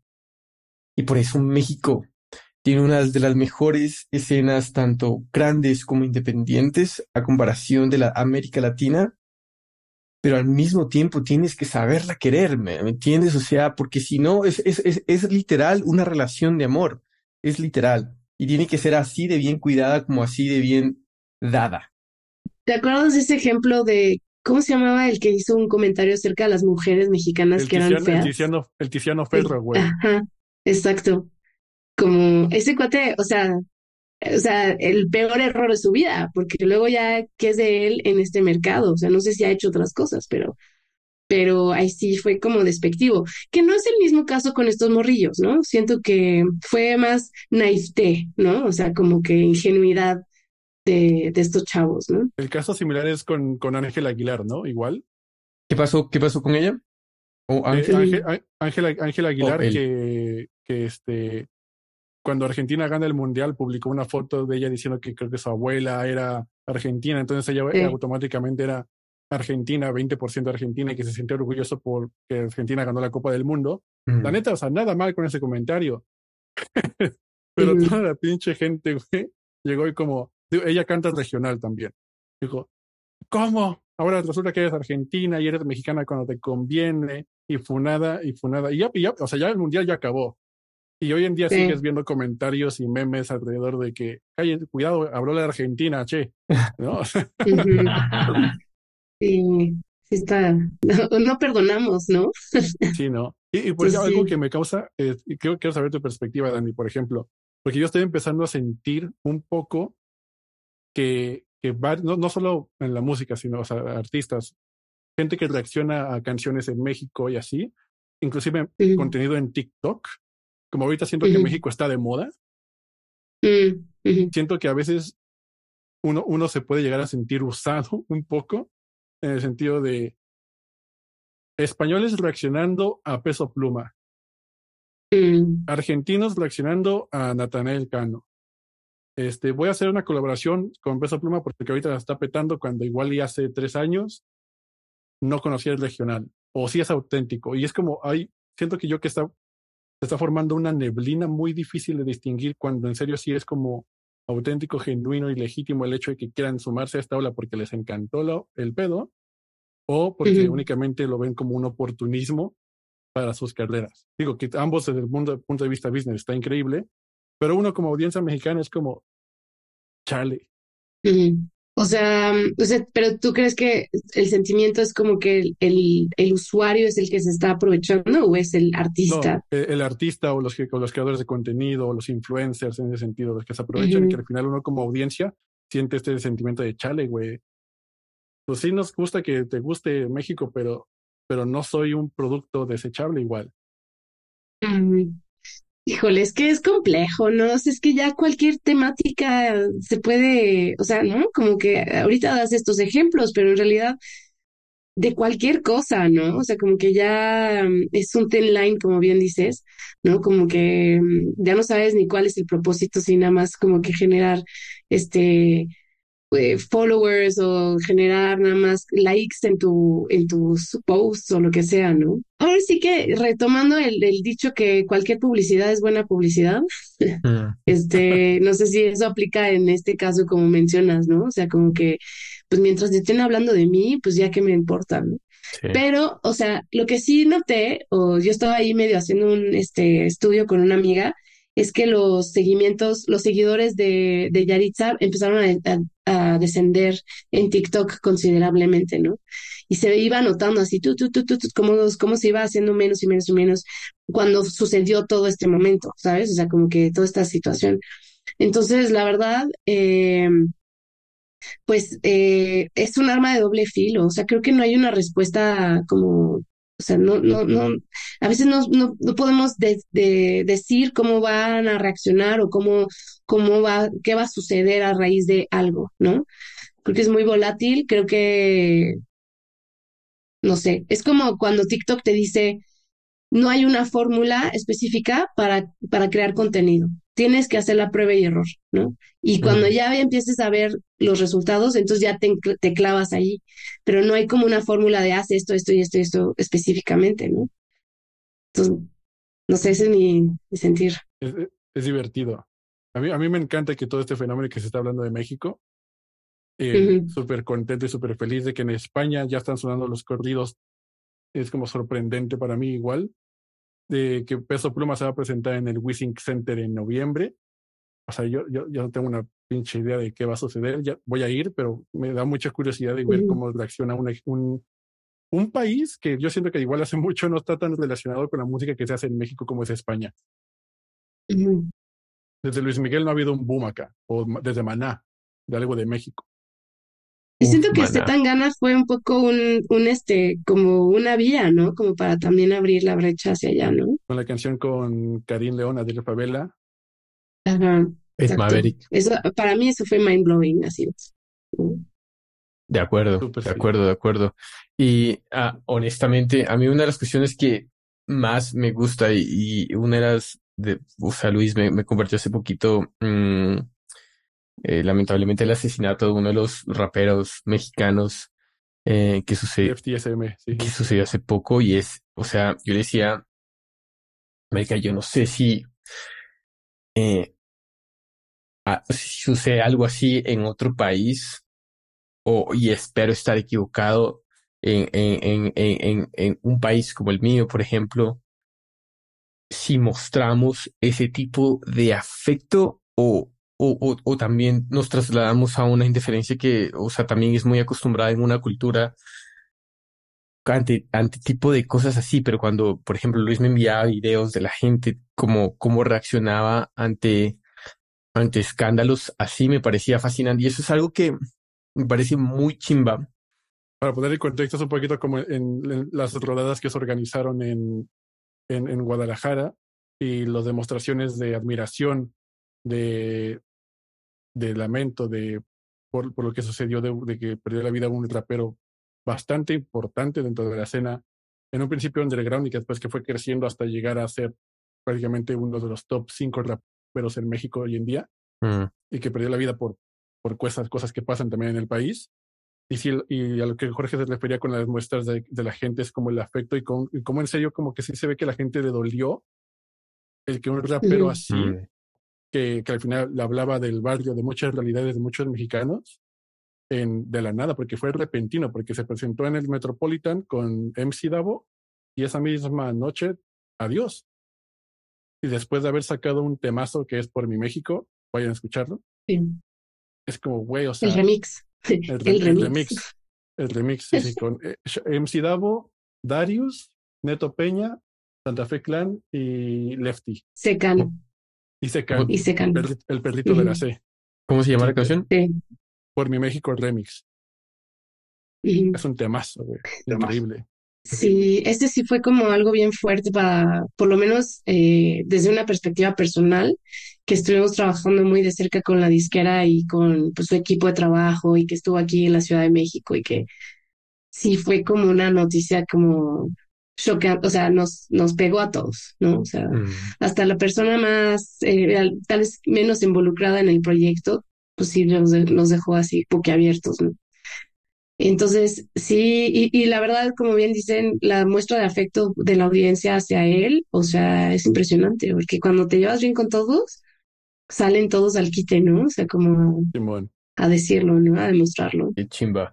Y, y, y, y me gustaría pensar que, o sea, que en dado caso como llegara a suceder como ah, una situación, ojalá que nunca, pero que suceda una situación similar, ojalá la gente reaccionara en cualquier tipo de, de, de, de, situación, en cualquier tipo de país, sea este tipo, porque me- me pareció bonito. Una, una de las cuestiones, y se lo comenté a Luis, se lo comenté a mi mamá por temas políticos también que pasaron en su país, y fue que qué triste que es y, y, muy fácil que es quitarle a la gente la esperanza de una manera tan fácil y repentina. Es muy fácil quitarle a la gente la esperanza. Cuando construirla ha sido muy, muy difícil. Trabajos, años, eh, ideas, gente, gente tras gente, ideas tras ideas que se van construyendo. Y que sucedan cosas así, que hayan reacciones de esta manera, de alguna u otra forma, ojalá que no sea así, pero cuando suceden estas cosas es que da, da el pensamiento de decir como, obviamente no quiero este, este resultado, pero se nota que todo ese esfuerzo de contenido, de, de, de trabajo como artista, como rapero, que ha puesto y ha puesto mensajes afuera, la gente lo capturó, la gente lo agradece y la gente de alguna u otra manera está dando para, para no olvidar. ¿Me entiendes? Y a mí eso, a, mí eso me parece muy bonito y, y, y, es algo que a mí me, me pone en, muy claro ejemplo el amor acérrimo que tiene la, audiencia mexicana ante sus, artistas que quieren, que, o, o, sea, sean de su país, no sean de su país. Esa es la, la, la, me parece algo chimba, algo muy bacano. Y ya, les, les paso la palabra a ustedes porque ya llevo como siete, diez cervezas acá, güey. Entonces, por favor, paren. Ya lo voy a empezar. ¿Qué me invitas a saber cómo me pongo? No, no, sí, o sea, yo, el, el, el, el, público mexicano es, te entrega el corazón y alma y, y billetera, sin importarle uh -huh. nada, pero, el, el, pero es cabrón igual. O sea, es, se me voy a entender, es muy cabrón. Porque como él da, quiere recibir. Sí. Y si ve que no le estás dando, pues te mandan a, a, a la fregada súper fácil. Y yo creo que México, mm. no, no, el público general en México creo que igual no sabe el poder que tiene, pero la industria sabe el poder que tiene el, el, la audiencia mexicana y por eso hay que andar con, con palillos justo al momento de tomar decisiones importantes que involucren al mm. mercado mexicano. Lo decía mm. un día que tuve la oportunidad de hablar igual con Camilo Lara, él, él, él decía, es que sí, o sea, México tiene tanta música, estamos tan acostumbrados que la música la mamamos desde niños, que lo encuentras en la calle todo el tiempo es música, música, música, música, música, música. Estamos muy acostumbrados a que la música sea ya parte de un commodity y que la gente no tenga nada en su casa, pero que vaya a pagar un concierto. Entonces, con esa sí. mentalidad es por la, con la cual artistas de afuera deben empezar a trabajar para incursionar en el mercado mexicano. Mm. Porque si piensan que una estrategia internacional va a funcionar bien para todos, yo les recomiendo que hagan una estrategia internacional y después se dediquen un tiempo a hacer una estrategia específicamente para México. Sí. De hecho, está interesante porque hace poco vino Espinoza Paz a la Ciudad de México y se presentó en la arena. Y, y a mí me pareció muy interesante porque yo vi una promoción como tal vez no con tanta anticipación como uno hubiera esperado. Y entonces, claro, el resultado fue que, por lo que entiendo, es que no hubo tanta gente, o sea, no llenó, pues, ¿no? Y por ahí en TikTok decían, claro, es que te fuiste a Colombia, le diste más amor a los colombianos, ¿no? Pero mexas así como bien heridos, ¿no? Como de ahora ya vienes bien gallito presentarte aquí a la Ciudad de México. Pero bueno, claro, sus circunstancias fueron otras, ¿no? La razón por la cual se fue a Colombia, pues ya era un, más como una cuestión ahí legal y todo ese tema, ¿no? Entonces, es muy fácil, o sea, regresando al punto de por qué estábamos en esta conversación, es muy fácil para la gente como tirar odio así sin tener los, los, los hechos ahí claros, ¿no? Mm. Este, y también una cosa este, que iba a mencionar sobre Yaritza, porque ahorita que estoy conversando con ustedes y me doy cuenta que Saco también lo pocha así durísimo, este, como, siento que, que igual, o sea, como que los, los la gente que, que la, los escucha en Estados Unidos les parece muy natural la forma como ellos se expresaron, ¿no? Yo lo escucho y yo como dentro de mi pochez, me pareció así como... ¿Qué, ah, ¿qué significa pochez?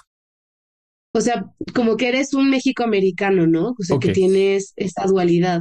Okay. Entonces, yo, yo siendo alguien como en esa dualidad eh, cultural, pues lo entiendo perfecto y me hace sentido que hubieran dicho, ¿sabes qué? A mí, en mi pueblo o en esta ciudad pequeña de Washington, sabe mejor la comida que en, que en México. O sea, es válido, porque luego la gente se lleva la cultura así como mucho más, así como que tengo familias, familiares en Estados Unidos que sienten como la cultura mexicana muchísimo más arraigada y la replican en Estados Unidos, ¿no? Tipo, si voy a hacer una salsa, la voy a hacer bien, la voy a hacer como se hace, o sea, como inspirado en cómo se hace en México, ¿no? Eh, entonces, por eso tal vez esa, hay un sentimiento diferente en, en, en eso, ¿no? Como en, en, cómo viven, en cómo comen, en, lo que consumen, ¿no? Mm. Inspirado en México. Entonces, no sé, ahí es, es mi perspectiva ya como Pero toque lo más que, personal. lo que mencionas es muy válido porque, a ver, nada mejor sabe como la comida de casa. Y si la casa de ellos es un lugar que probablemente no es México, pues, o sea, nada vas a ver dónde, o sea, porque ahí están, en ese sabor, no solo hay solo sabor, en ese sabor hay recuerdos, en ese sabor hay memorias, en ese sabor hay acciones, olores y palabras de allegados, familiares y gente que uno quiere. Entonces, en ese sabor no hay solo un sabor. No hay que tomarlo probablemente de una manera personal, porque sí o sí, a ver, mi mamá es de Ecuador, y si me dicen cuál es la mejor comida ecuatoriana, te voy a decir la de mi madre. Y no, me importa que mi madre haya vivido en tal lado o en tal lado, te voy a decir la de mi madre, weón. Entonces, Ujú. y, y a donde sea que ella se haya mudado, la, la, la memoria va a irse mudando con ella. Entonces, probablemente, eh, y, y, y tal, no sé, no sé si defendiendo, ¿no? Pero a- a- absolutamente validando tu, tu perspectiva es que no, e- e- ellos veían otro tipo de recuerdo dentro de lo que estaban diciendo y es algo que probablemente no se está considerando dentro de las palabras que estaban diciendo también. Uno, uno lo nota, Sí. como yo que soy inmigrante, güey, al final de cuentas soy mexicano y todo eso, pero pues vivo en España, güey. O sea, es, sim- es simplemente con la familia, cuando, re- cuando regreso a México, güey, pues evidentemente igual se me escapará alguna jerga española, se me escapará alguna forma de hablar. No, evidentemente cada vez en cuando no, todo el tiempo, güey. Y es como, ah, pinche español. Ah, ya es pinche españolete. Ah, cámara, güey, ya eres, ya no eres mexa, todo el pedo. Y es como, Mm, si mm. supieran cómo, o sea, güey, pues ven, ve ahorita, estoy con la pinche playera de la selección, con una bandera acá y aparte tengo una bandera ondeando afuera porque es el día de la independencia. en Por eso, overcompensating. replico, como decía Dani, güey, yo, repli- yo replico todo y creo que me, me siento mucho más mexicano y feliz y orgulloso de ser mexicano estando en España que estando en México. No, y además, o sea, yo, de verdad, como, como lo que bien dices, ¿no? O sea, yo tengo familia que se compra el huipil y se lo lleva a, Mex- a Estados Unidos y quiere llevarse la bolsa de Frida Kahlo impresa en la del mercado. Y tú dices, ya, o sea, es- viniendo a México y dices, no, pues ya Frida Kahlo, pues qué, ¿no? O sea, como que no es represent, o sea, no es lo único que representa a México, pero se sienten así como que que están así, este, llevando muy en alto como la cultura para allá, ¿no? O sea, El próximo viaje voy a intentar traerme un mol- el próximo viaje voy a intentar traerme un molcajete, a ver qué tal me va. Pinche piedrote. Sí podrías, sí, te, sí conozco a gente que lo ha hecho, ¿eh? Entonces, A ver, güey. A mí siempre me paran en los aeropuertos, pero eso ya es otra historia. Y, y también un ejemplo que me pareció, que me, me, me acordé ahorita, es que, por ejemplo, una directora de teatro del Reino Unido una vez me, me estaba contando cómo los indios en, en Londres, ¿no? Y cómo este, muchos como que sentían que, que tenían que vestirse como indios para sentir que todavía estaban conectando con su cultura, ¿no? Y de pronto, eh, o sea, como que la- los mismos de la India decían, pues es que no, ya nosotros tal vez no necesitamos vestirnos de esa manera, ¿no? Este, nosotros ya usamos otro tipo de vestuario, y, pero era como una forma de mantener como esa cultura vigente, ¿no? Y no sentirse desconectado. Entonces, bueno, De acuerdo. ahí dato adicional. No, de acuerdo. Y, y, y hay, hay, hay muchas. A ver, algo que yo creo acérrimamente es el contexto hacia el ser humano. Y dentro de eso es algo que hay que evaluar de una manera muy particular. No podemos cortar a todo el mundo con la misma tijera. Y estoy absolutamente de acuerdo. O sea, hay gente, por a uno se le sale el nacionalismo cuando uno está afuera.